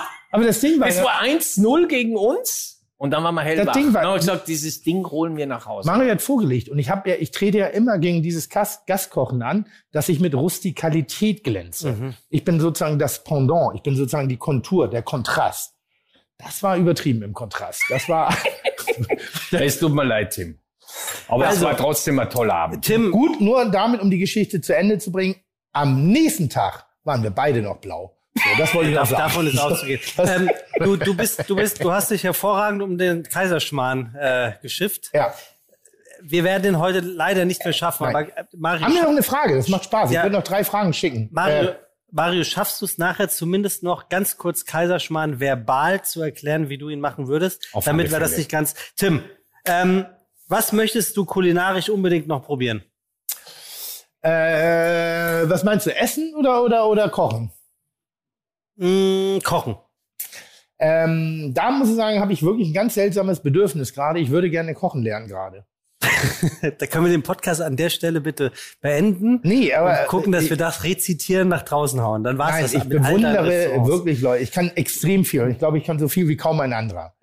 Verständnis, Ding. Ich krieg's nur nicht auf den Teller. Und ich esse sehr häufig gerade gute Dinge, die so bezaubernd schön sind, wo ich sagen muss, werde ich so in der Form nicht hinkriegen, weil ich zu viel, ich bin so ein, ich bin so ein Sampler. Ich bin so ein Best-of-Double, äh, Bravo-Hits zum Kuscheln. Kannst du alles auflegen, funktioniert. Mhm. Aber das einzelne Lied, was nur für einzelne Menschen funktioniert, das kann ich gerade nicht. Und das ist, das ist sowas, also das Wiener Schnitzel, ich pöbel ja mit Absicht. Ich habe das Ding nicht. Ich habe nicht das Gericht, wofür ich gefeiert. Ich habe das nicht. Und ich kann so vieles so gut, aber ich kann nichts richtig. Und das ist so ein bisschen, und deshalb würde ich gerne lernen. Ich, also Kochen lernen nochmal wieder an der Wurzel, an der Basis, egal wo sie herkommt. Japanische, italienische, österreichische Küche. Ich habe so viele schöne Dinge. Tim. Tim, Tim, wenn du ein Level erreichst, wie du es ja auch hast, ich sehe mir jetzt auch so, was, Ja. Was Essen und Koch angeht, dann haben wir Phasen, wo wir uns wieder neu lernen Ja. und, und weiterentwickeln. Ich verstehe den Prozess. Ich habe den grad- auch. Was ich erzählt habe über die Tomate. Auf einmal bin ich begeistert von der Tomate. Das ist mein Lieblingsding. Und ich fresse Tim, ich gebe dir einen Tipp. So, bam, du als geil. Tim Melzer gehst einfach mal eine Woche als Stagiair, wie es immer schon genau das. gäbe war, Ja. da wo du mal nicht drehen musst Richtig. und, und die, dich frei machst Oh, von gut, allen. aber wohin? Na? Aber wohin? Aber Ja, gute Mario. Idee. Machst Eine, eine, eine Idee, Stage die, die, in einem Laden, der die fasziniert und der die reinlässt. ja, guck mal, wir hatten jetzt gerade Hans Haas bei uns. Mhm. So, Ich würde so gerne Der auch mal, gerade im Hangar 7 gekocht hat. ja, ich immer genau. noch nicht, ähm, ich würde so gerne mal anonym in eine Küche gehen und zu lernen. Anonym, nicht Tim Melzer. Aber, nicht wie soll, das, aber wie, wie soll das gehen? Also muss ja nach Südamerika gehen. Ja, aber warum nicht? Leute gehen nach Südamerika und, oder, oder gehen nach Neuseeland und verdienen ihr Leben damit, dass sie Ja, ja. Schafe scheren oder. Kiwis sammeln. Und ich könnte mich in die Küche Das- das stellen würde und ich sagen, machen. Boah, ich würde und ich erzähle nicht, wer ich bin. Das war ja so das Schöne in New York, als ich mein Restaurant da versucht habe aufzumachen. Das war so herzerwärmend. Ich bin aus dem Mexikaner rausgeflogen in Noho. Alte Garage, Traumladen, perfekt für mich, wirklich nur Garage Rausgeflogen, warum? weil ich gefragt habe, ob ich das Ding kaufen kann. Und hab, hab so gesagt, hallo, hier ist meine Karte, äh, wenn du verkaufen willst, dann würde ich gerne und er so, fuck you. Und dann bin Die ich aber Karten vom hochkant, Hauptbahnhof? hochkant, ja, hochkant rausgeflogen. Und ähm, das hatte was ganz, ganz, ganz, ganz jung vor. Ich konnte es auch anders entdecken, weil wenn ich nicht mit Thomas Hajo unterwegs war, war ich alleine. Und alleine in New York ist auch keine Selbstverständlichkeit. Und dann sitzt du da und dann, aber kriegst du was ganz ungefiltert, kriegst du wieder was mit. Wenn ich jetzt in Deutschland, Österreich oder ähnlichem essen gehe, ich habe seit Jahren nicht mehr schlecht gegessen. Ja. Weil jeder, je, es ist immer ein bisschen das bessere Stück. Es gab, habe ich mal erzählt, glaube Ja, ich, über erzählt, ja. die Situation in Dass du ein einem größeres Restaurant. Stück Fleisch bekommst zum gleichen Preis. Und das möchte ich gerne nochmal lernen, weil mein Leben ist so schnell. Ja. Ich habe die ganze Welt bereist in sechs Jahren. Ich war Asien, Amerika, äh, äh, Europa sowieso, äh, Ostblock darf man nicht mehr sagen, aber Australien, äh, ähm, nee, Australien war ich noch nicht. Das ist das einzige Land, wo ich noch nicht war. Interessiert mich auch nicht, weil die keine Esskultur haben. Neuseeland. War ja auch nicht. Ist dasselbe für mich. Ist es nicht Australien, Neuseeland? Ist doch so wie ist Dänemark es nicht, und Deutschland. Deswegen heißt er aus. Okay. Ja, doch. Dann, Ähm, aber, aber dieses Lernen, diese Tiefe, das Lernen, die Kultur. hatte die ist das realistisch, dieser. Wunsch oder diese Vorstellung, die Möglichkeit? das kommt drauf an. Also jetzt gerade Corona zerlegt mich gerade ein bisschen. Die Idee war Ja, nicht nur da. Corona, aber du hast ja, du hast ja Corona verschiebt mich nach hinten. Verträge. Corona, Also Nein, wie Corona schiebt mich fünf Jahre nach hinten. In allem. So, ich habe, naja, insofern, dass ich Erklär viel, na, ich habe viel Geld verloren. Ja. Ich, ich muss meine Läden neu strukturieren. Mhm. Ein Laden ist nicht in zwei Wochen strukturiert. Ich muss jetzt klassische Aufbauarbeit leisten, wie jeder andere auch. Mhm. Ich muss jetzt zwei, drei Jahre Präsenz zeigen, mit denen ich eigentlich nicht mehr so in dieser Form gerechnet Du habe. oder jeder Gastronom? dadurch, dass meine Gastronomie viel mit mir zu tun hat, oder jede Gastronomie, die was mit dem Gastgeber zu tun hat, Mario kocht so viel wie noch nie während des Lockdowns. Das muss man, ich bin kein Instagram-Heini, aber das, was Mario da gemacht hat, die, die, die Kochpräsentation des Boxenpackens und des Ganzen, das war schon spektakulär. Das war ein Tag, Tag, äh, es war ein täglicher Job. Und den musste man in der Form, du hattest andere Aufgaben, du musstest eine andere Vision haben. Jetzt sind wir wieder drin im System und deshalb muss ich noch mal überlegen. Okay, das bist du. Was Ja. willst du unbedingt nochmal ausprobieren? Eine Orgie hätte ich gerne nochmal. Ach du, ich, ich, ich, äh, ich wollte vorhin an Tim noch rüberspielen. Ich habe 2.6 oder 2.7 ein Gastspiel beim äh, Gabriel Greuter gemacht. Ja. Der hat zwei Sterne in New York Ja, drüben, Alsesser, netter Teufel, Jean-Georges Küchenchef gewesen, macht den besten Flammkuchen, macht äh, Würstchen und, und, und so Geschichten auch. Ähm, da wollte man eintauchen, seinerzeit im The Modern beim Danny Meyer. Ja, jetzt ist es schwierig. Äh, ich tu mir schwerer rauszukommen, weil wenn ich mir mal frei nehme, dann will ich auch für Kind und Frau da sein. Äh, nein, ich probiere das in meinem Laden eigentlich. Äh, ich mache das stetig. Ja, ich ich mache dann Sport, ich, ich, ich meditiere da, wo sind meine Probleme, wo will ich mich verändern. Äh, ich weiß, ich habe ein Telefon, ich kann Tim anrufen oder Kollegen, wenn ich mir helfen lassen möchte. Aber das bin ich nie so gewesen. Ich arbeite immer gerne an meinem Ding. Na, ich war nie so der Koch, der die Magazine aufschlägt. Aber das meine ich ja. Eben Ja. nicht. Also das Ja. inspiriert mich auch und es Na, langweilt. Na, na, ich, ich weiß, du, du, ja, na, aber ich, ich, ich sag nur und und ich habe halt viele Grundnoten gelernt, Tim. Ich war damals insofern vielleicht auch schlau oder intuitiv. Ich habe mega Läden im Untergrund gehabt, ne? Und dann habe ich aber gesehen im Tantris, da war ein Koch, der ist heute beim Daniel Boulou, Privatkoch, ich weiß den Namen nicht mehr, der war vom Witzigmann Küchenchef oder, oder Sous-Chef. Und dann haben wir gedacht, na scheiße, der ist verbrannt. Der hat sieben, drei Sterne gekocht. Wie soll's denn da noch normal funktionieren? Ja. Sieben, drei Sterne in Frankreich. Ne? Ja. Und ich gesagt, das, das will ich gar nicht. Es reicht, wenn ich, das Wichtigste ist einmal, dass du eine gute Basis hast. Ich habe mich für drei, vier entschieden, ne? dass ich in die Richtung schauen kann, in die und in die.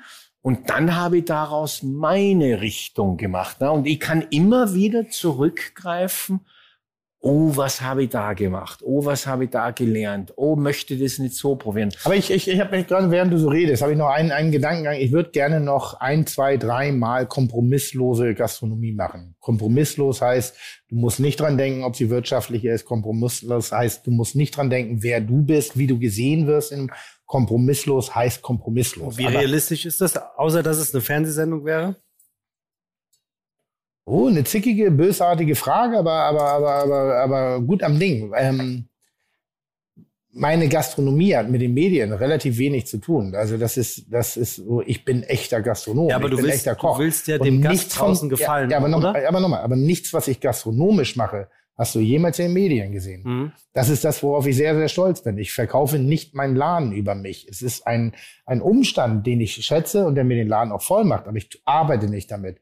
Du hast, ich habe noch nie. Ach so, nee, da hast du das, mich das ich jetzt missverstanden. gerade sagen. Nee, da hast Also du ich mich missverstanden. Ich trenne schon beide Welten sehr stark, Nein, nein. obwohl beide voneinander Nein, nutzen. ich, erklär, ich habe es anders gemeint. Wie realistisch ist es, etwas mit dem doppelten Boden TV stattfinden zu lassen, kompromisslos kochen, Rock'n'Roll nenne ich es jetzt einfach mal, oder versus in der Realität, was dich dann aber doch tatsächlich vielleicht um Ruf oder Finanzielles bringen könnte. Na gut, um finanzielles bringt mich vieles, was ich mache. Das liegt einfach in meiner Natur. Aber ich sag mal, aber, aber Meinungsbildung. Ich finde, Meinungsbildung ist heutzutage sehr, sehr schwer. Ich habe ihn in einem Bericht im Fernsehen gesehen, Spiegel Mario. TV, Mario.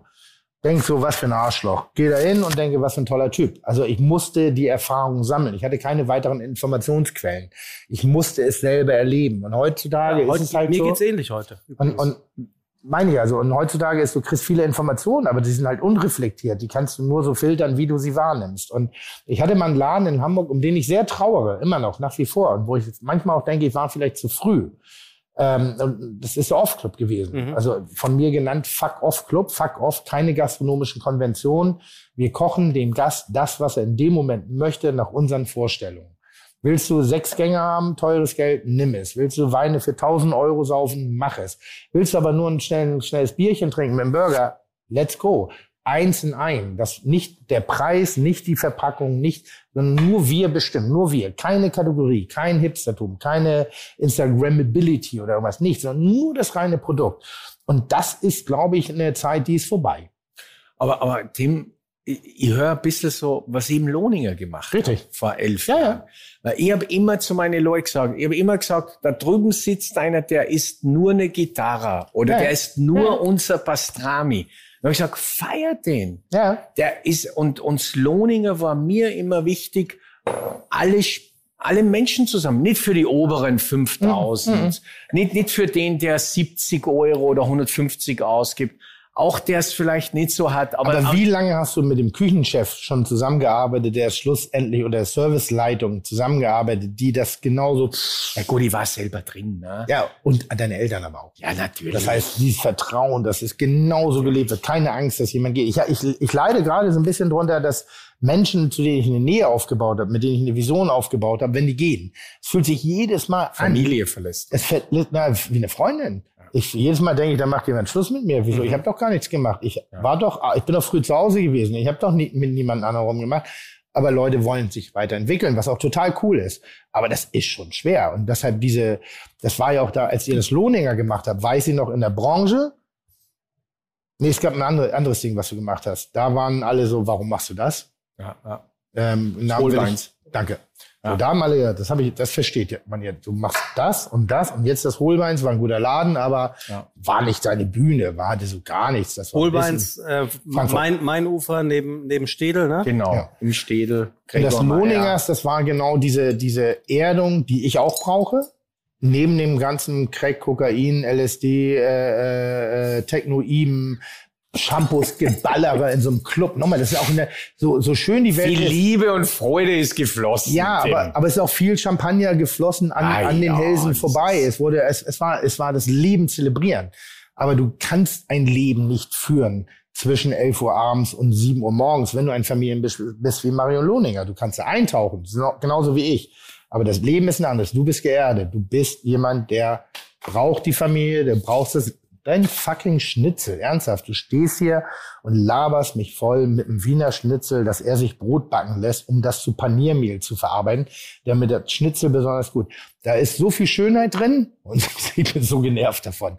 Aber das ist genau das, was ihn ausmacht. Also, lieber Tim, Lucky Maurer, äh, Mario Lohninger, Tim Rauer sind die drei Personen, die ich jetzt gerade in meinem Kopf zusammenkriege, die eine ähnliche Beknacktheit im Schädel haben, aber eigentlich nur nach irgendwas ganz ja, harmonischem komm, dann suchen. musst du auch Max auch noch dazu nehmen. Ja, Stroh sowieso. Ja. Ja. gut, aber der ist ja auch eine Bumsbirne. Also, ähm, wir, wir haben gnadenlos überzogen. Haben wir nicht. Was, was überhaupt, nein, was überhaupt nicht stört. Jetzt, äh, Wir letzte, schneiden ihn raus und nur ich, wie ich Schnitzel koche und dann kriegen wir doch irgendwo eine. Aussage, die er getroffen hat. Sensationell, sensationell. äh, krieg, krieg, kriegen wir es ganz kurz hin, dass Im du uns Extra. was zum Kaiserschmarren erzählst? Kaiserschmarrn. Oh, jetzt bin ich gespannt.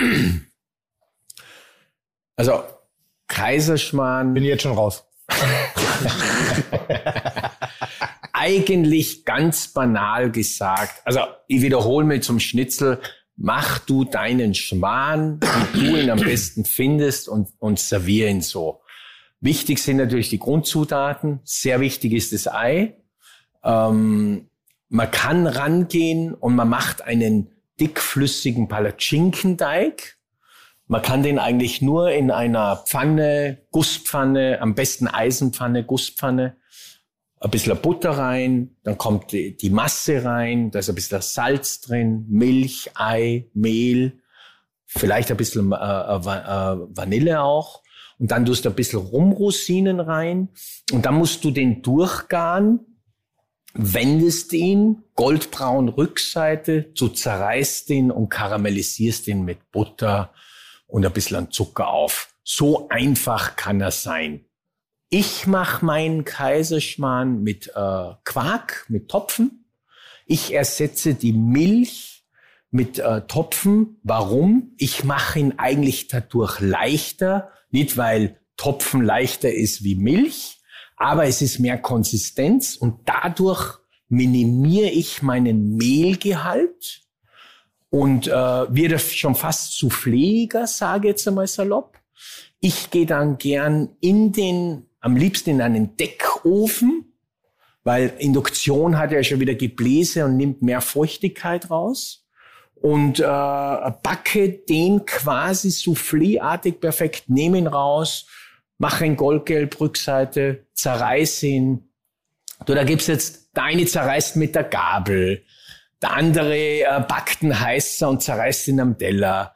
Der andere äh, tut dann Zucker rauf, geht dann Salamander rein. Endlose Varianten. Vielleicht nur zum Ende. Einen sehr geilen Kaiserschmarrn habe ich mal vom Toni Mörwald gegessen auf einem Event. Da habe ich so jetzt komme ich mal wieder ins Spiel, aber ich verstehe schon. diese nein, Schulledersohlen äh, Erinnerungen holen wir jetzt nicht raus. Entschuldige. Ja, komm jetzt, jetzt nimmst du mit. Wir beide waren immer scheiße. Na, äh, äh, ja, gehört ja dazu. Wir, der Tim und ich lassen ja das Wasser fließen, weil wir kreativ sind. Und, und, und dadurch entsteht ja das Positive. Wir können das ja gar nicht immer ahnen. An den Tag, wo wir gar nicht dran denken, passiert's ja für uns und geht bei uns die Lampe an. Also es gab eine schöne Sendung, die hieß irgendwie Wir sind Kaiser in Österreich. Der Kaiser hätte mein Kaiserschmarrn geliebt und euch des Landes verwiesen. Wahrscheinlich. Das wollte ich an der Stelle nur mal sagen. Vielleicht bin ich der Einzige, der die Kultur versteht. Vielleicht bin ich sozusagen euer Arte. Vielleicht bin ich ja sozusagen der Journalist, der versteht, worum es bei eurer Kultur geht. Also ich Ja. finde, Aber Tim, ein- nochmal zum ein Kaiser, zum Kaiser. Ich Was hab hab ich auch denn falsch schon gemacht? Gurus, ja, na, du, du, was du falsch Ja, ich gemacht hast, ist, dass du nicht dich, dir intuitiv gefolgt Da bist. bin ich ja.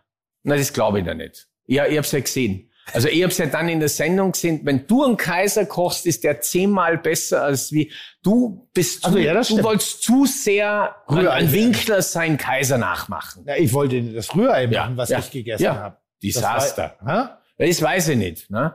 Aber, aber ich habe schon Leute gesehen, die rühren den mit einem Holzlöffel, die lassen den nur auf der Herdplatte und das dauert auch seine 10, 12 Minuten. Du lässt immer Farbe geben und, und gehst rein und wendest und rührst den und machst dann Schmarrn draus. Sagen wir es mal so. Also es wird immer so sein. Zehn Köche, zehn Liter Wasser, zehn verschiedene Ergebnisse. So ist es. Ja. So ist es. Okay, aber wir können Aber in der Aufgabe geht es ja darum, genau diesem einen Liter Wasser zu folgen, wie der Koch das kocht. Und äh, nur für die Zuhörer, die nicht genau verstehen, warum ich so empört bin, ich wurde mit relativ wenig Punkten äh, äh, belohnt dafür. Und ich hatte meinen Kontra, äh, Kontrahenten Tim Rau auf der anderen Seite und leck mich am Arsch. Was der da zusammengekloppt hat, das hatte mit Kochen nichts mehr zu tun. Also das, war, das war eine Eierspeis, was wir Griechmann ja, hat. und was ihr aber höher bewertet habt. Und ich war, ich war, Ja, da kann ja eh nichts dafür, Ich war, Tim. ich war so, Tim. ich war so, ich war so, ich war so Tim, getroffen. da kann doch das ich ist, nichts das ist dafür. aber einmal auch für alle Male, dass egal was wir kochen, und ich glaube, da sind wir halt alle einig. Also es gibt immer so schöne Gesprächsrunden, wo so Energetiker und Menschen da sind wie Mario oder Max oder Tim oder eben, und es gibt so viele davon. Da geht es halt nur um die Leidenschaft, dass wir wollen, dass es gefällt. Wir Ja. kochen für andere Leute. Und wenn wir das nicht erreichen, dann ist das so wie, naja, ich sag mal so, egal, du, du machst Liebe mit einer Person deiner Wahl und die sagt so, ja, hätten wir uns auch sparen können.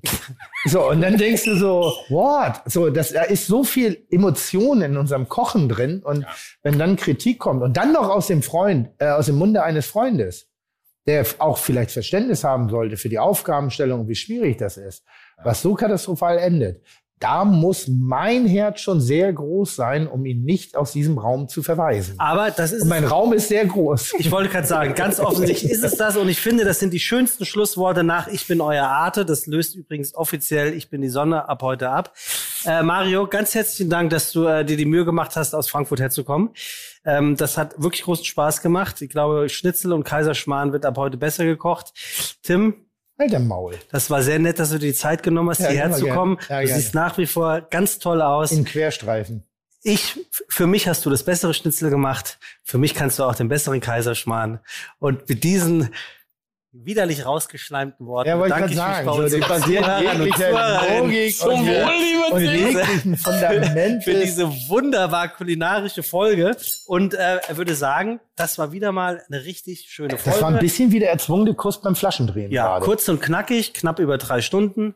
Ähm, Lach jetzt diesmal nicht an mir. Ich war sehr auf Danke, nein, Sebastian. nie viel an dir. Tim. Wenn wir eins gelernt haben, es liegt nie an dir. Es ist so, ne? Ja, Ja. aber es liegt ganz viel Liebe dabei. Ja, das auf jeden Fall. Danke Mario, fürs Zuhören. danke. Auf bald. Du Pimmelpeter. Chuck, Digga, Props, Digga, ihr habt meinen Respekt. Ihr macht Digga, Mucke, Schicke, Mucke, oh, wie gut das schmeckt. Dieser Podcast wird produziert von Podstars bei OMR.